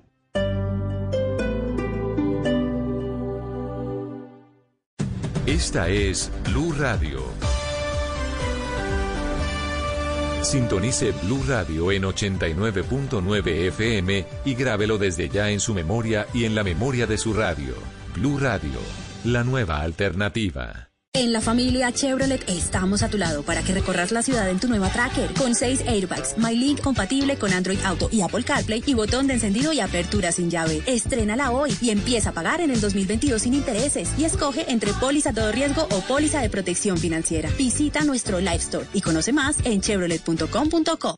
Programar desde WhatsApp tus citas en los centros médicos Colmédica es estar aquí contigo. Ingresa a colmédica.aquicontigo.com. Colmédica, aquí contigo. Los centros médicos Colmédica son operados por UMD, Vigilado Supersalud. Pásate a ETV. Trae tu número móvil de siempre, adquiere nuestros planes postpago y recibe el 50% de descuento en cuatro meses del valor de tu plan. ¿Qué esperas? Llama ya al 377-7777 o ingresa a etv.com. Válido hasta el 30 de junio de 2020. Aplican términos y condiciones. Formar profesionales íntegros es el resultado de horas de entrega de nuestros profesores, de la dedicación de nuestros estudiantes, es el trabajo de toda una institución. Por eso hoy, el QS World University Ranking destaca a la Universidad de los Andes en el puesto 35 a nivel mundial en reputación entre los empleadores. Universidad de los Andes, institución sujeta a inspección y vigilancia por el Ministerio de Educación Nacional. Los personajes en Mesa Blue. Francisco Anaya era médico intensivista, falleció el domingo, trabajaba en la clínica Medri de Bogotá y dejó dos hijas de 5 y 12 años. Doña Virginia es su mamá. Señora Virginia, ¿y usted cómo hace para tener tanta fortaleza, tanta entereza en un momento tan difícil y de poderle dar ese mensaje al país de que por favor no tomemos esto a la ligera? Porque no quiero que sufran como estoy sufriendo yo, eso nadie me lo va a devolver. Entonces, ¿por qué no hacemos nada nosotros para que nuestros seres queridos no se afecten ni nos afectemos? Por favor. Uno piensa que no le va a llegar a uno, que es mentira, pero no, la realidad es otra. Que no se acabe su día sin escuchar Mesa Blue, lunes a viernes, 8 pm, Blue Radio y bluradio.com. La nueva alternativa. Nissan te trae nuevamente Nissan Fest de hoy hasta el 17 de junio para celebrar contigo la emoción de llevarte tu vehículo Nissan con cuotas desde 22.990 pesos diarios o con bonos hasta de 10 millones de pesos. Conoce más en nuestros concesionarios o en nuestra vitrina online nissan.com.co. Nissan Fest. Vuelve la emoción de celebrar contigo. Aplican condiciones y restricciones.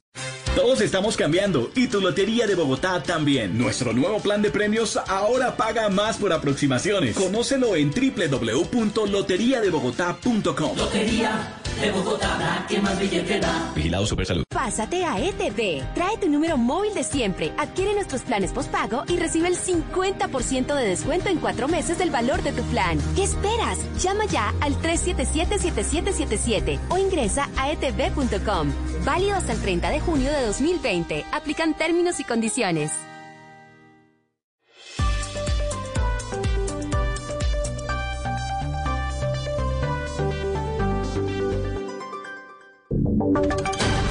Voces y sonidos de Colombia y el mundo en Blue Radio y bluradio.com, porque la verdad es de todos.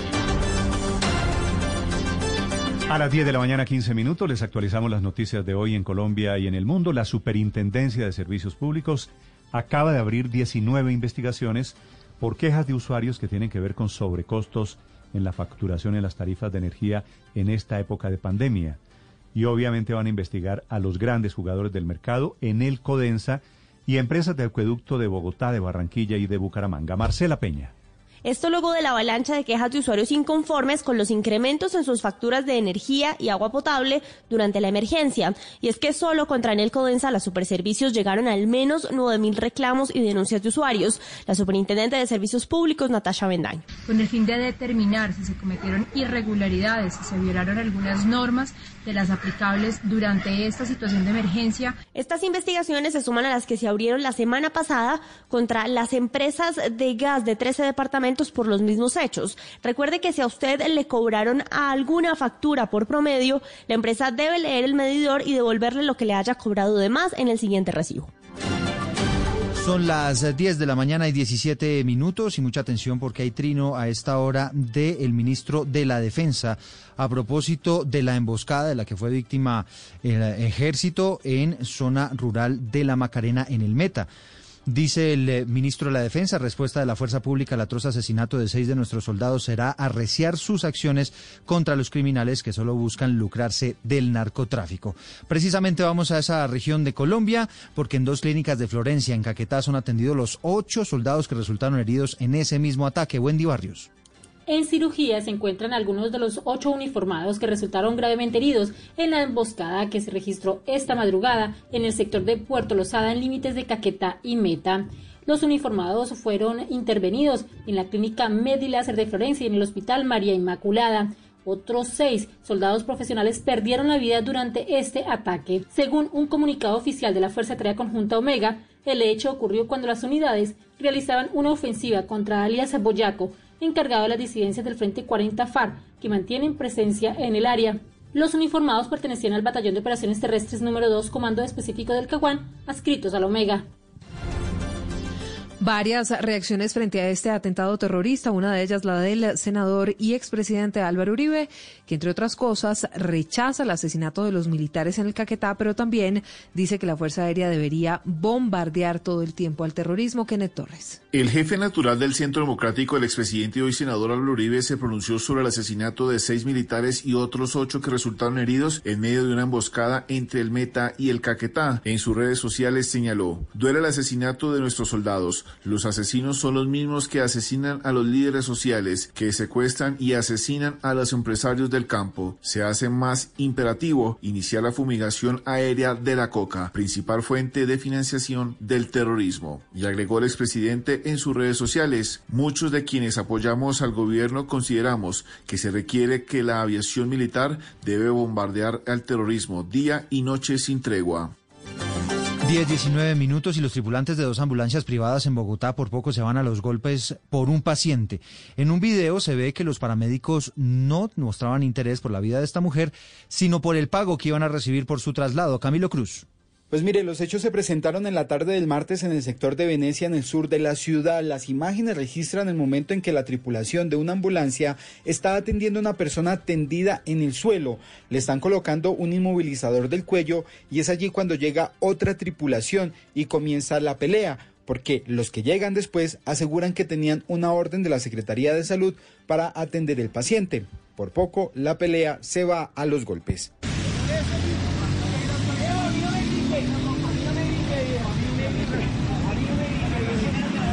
Escuchábamos este extracto del video que ya pueden ver en blurradio.com y en donde la pelea tiene lugar a pocos centímetros del paciente. Sin importar la integridad del herido, dos personas siguen discutiendo y además pelean por ver quién es el primero en ponerle una camilla de plástico.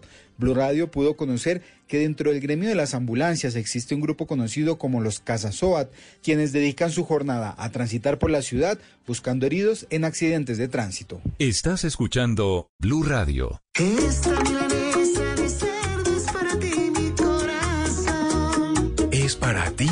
Para todos, porque si hay algo que reúne a las familias es el delicioso sabor de la carne de cerdo. Come más carne, pero que sea de cerdo, la de todos los días, por Colombia. El primero con el que sentiste la magia del cine. Merece un plan postpago con claro video, más datos, apps elegibles y la red de mayor cobertura del país para que disfrute las mejores películas y navegue desde cualquier lugar. Llama a numeral 400 o visita nuestros puntos de venta. Claro, para ti primero. Aplican términos y condiciones. Más información en claro.com.co. Pensando en ti, los Green Days de Droguerías Cruz Verde continúan. Del 16 al 30 de junio, encuentra todos los días 20% de descuento en medicamentos y productos para tu bebé y 25% de descuento en productos de dermocosmética. Aplica únicamente para compras online y domicilios. Marca desde tu celular al 031 486 5000 o visita cruzverde.com. Aplica referencias seleccionadas. Condiciones en cruzverde.com. Estás escuchando Blue Radio. 1021. Mientras tanto, les contamos que la policía inició un proceso disciplinario contra el patrullero Ángel Zúñiga Valencia, el mismo que la semana pasada se abstuvo de participar en un operativo Hugo Mario de desalojo allí en Cali.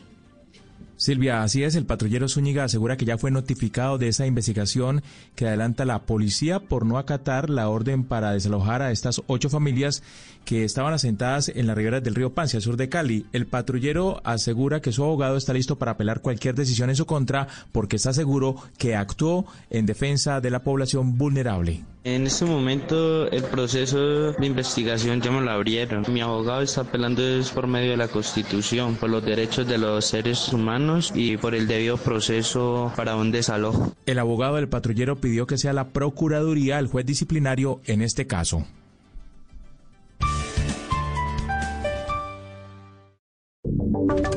Y ahora en Blue Radio, la información de Bogotá y la región. 10 de la mañana, 22 minutos. Decenas de familias venezolanas están viviendo en el terminal del norte de Bogotá sin un peso después de haber pagado el pasaje para abordar un bus humanitario que los iba a llevar a la frontera, pero que nunca llegó y no se sabe a esta hora del día si va a llegar. Damián Landines con la historia. Sí, señores, y es todo un drama que viven por lo menos 30 venezolanos que después de pagar 180 mil pesos para viajar hasta Arauca el pasado domingo, cuatro días después están varados y viviendo en condiciones infrahumanas en la terminal del norte en Bogotá. Pero no pudimos salir porque muchos protocólogos que allá en Venezuela nos dieron permiso para, para poder entrar. Y pues bueno, aquí quedamos un bus rezagado con la cual no, no, no, contamos con ningún tipo de recurso y de acá no hemos recibido ningún tipo de ayuda de comida. Entonces para decir nos pueden ayudar solamente hasta que salgamos, porque eso es lo que nosotros queremos, pues, subsidiar con la comida.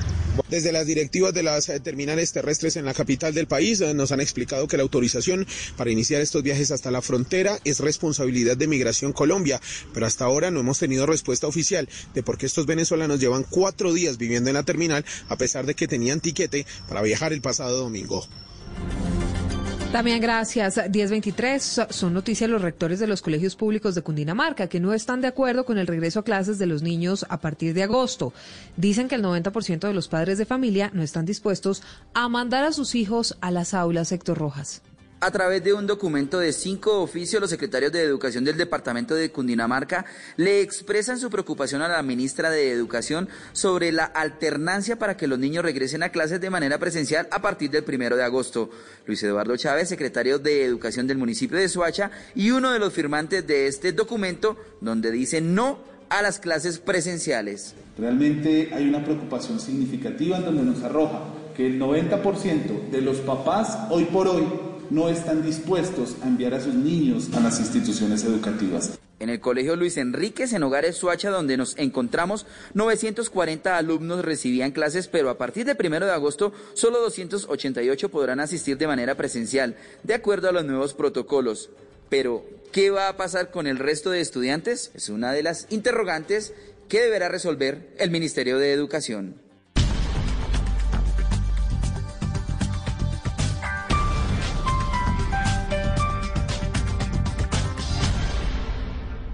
Estás escuchando Blue Radio.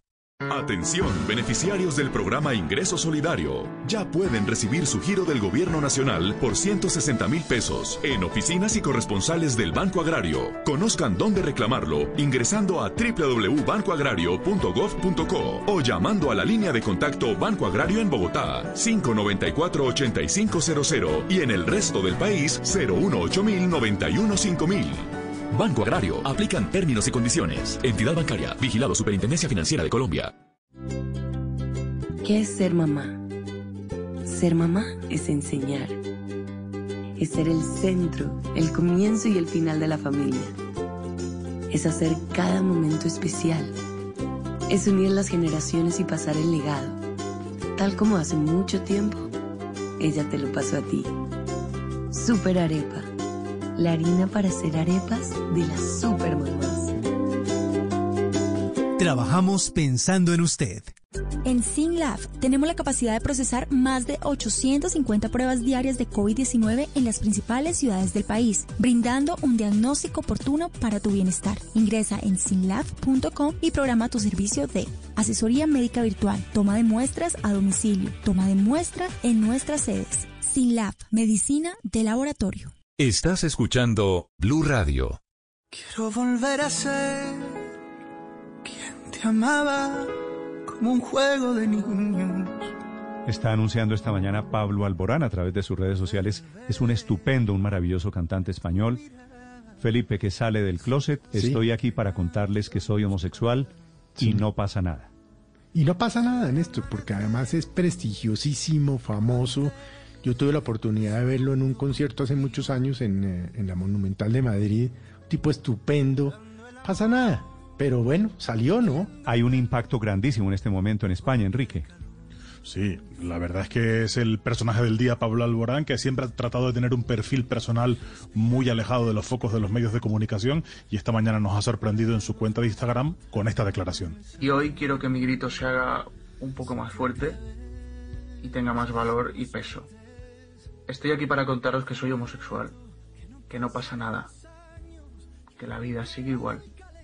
pues eso, que la vida sigue igual. Eso es Y lo sí. que ha querido decir, que se, que se ha sentido igual de libre siempre. Sí, ha dicho además algo muy importante y algo muy reconfortante, Néstor, que dice que nunca se ha sentido discriminado por su condición sexual.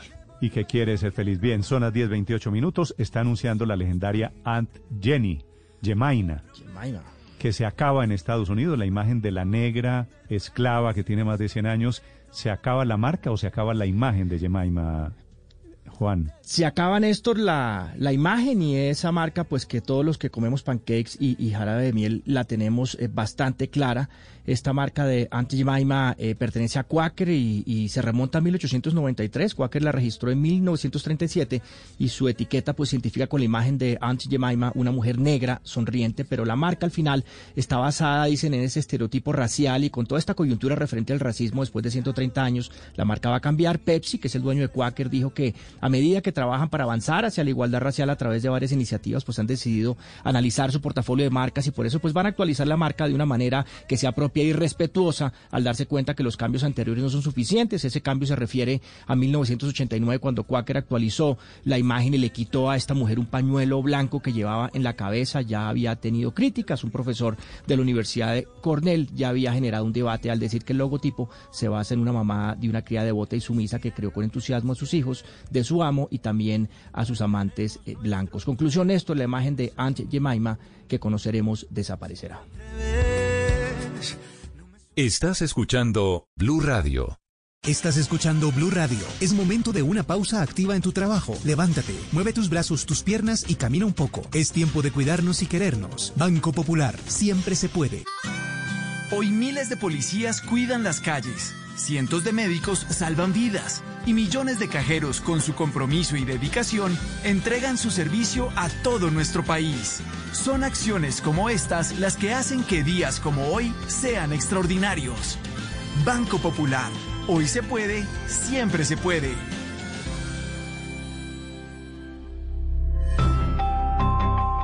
Somos Grupo Aval, vigilado Superintendencia Financiera de Colombia.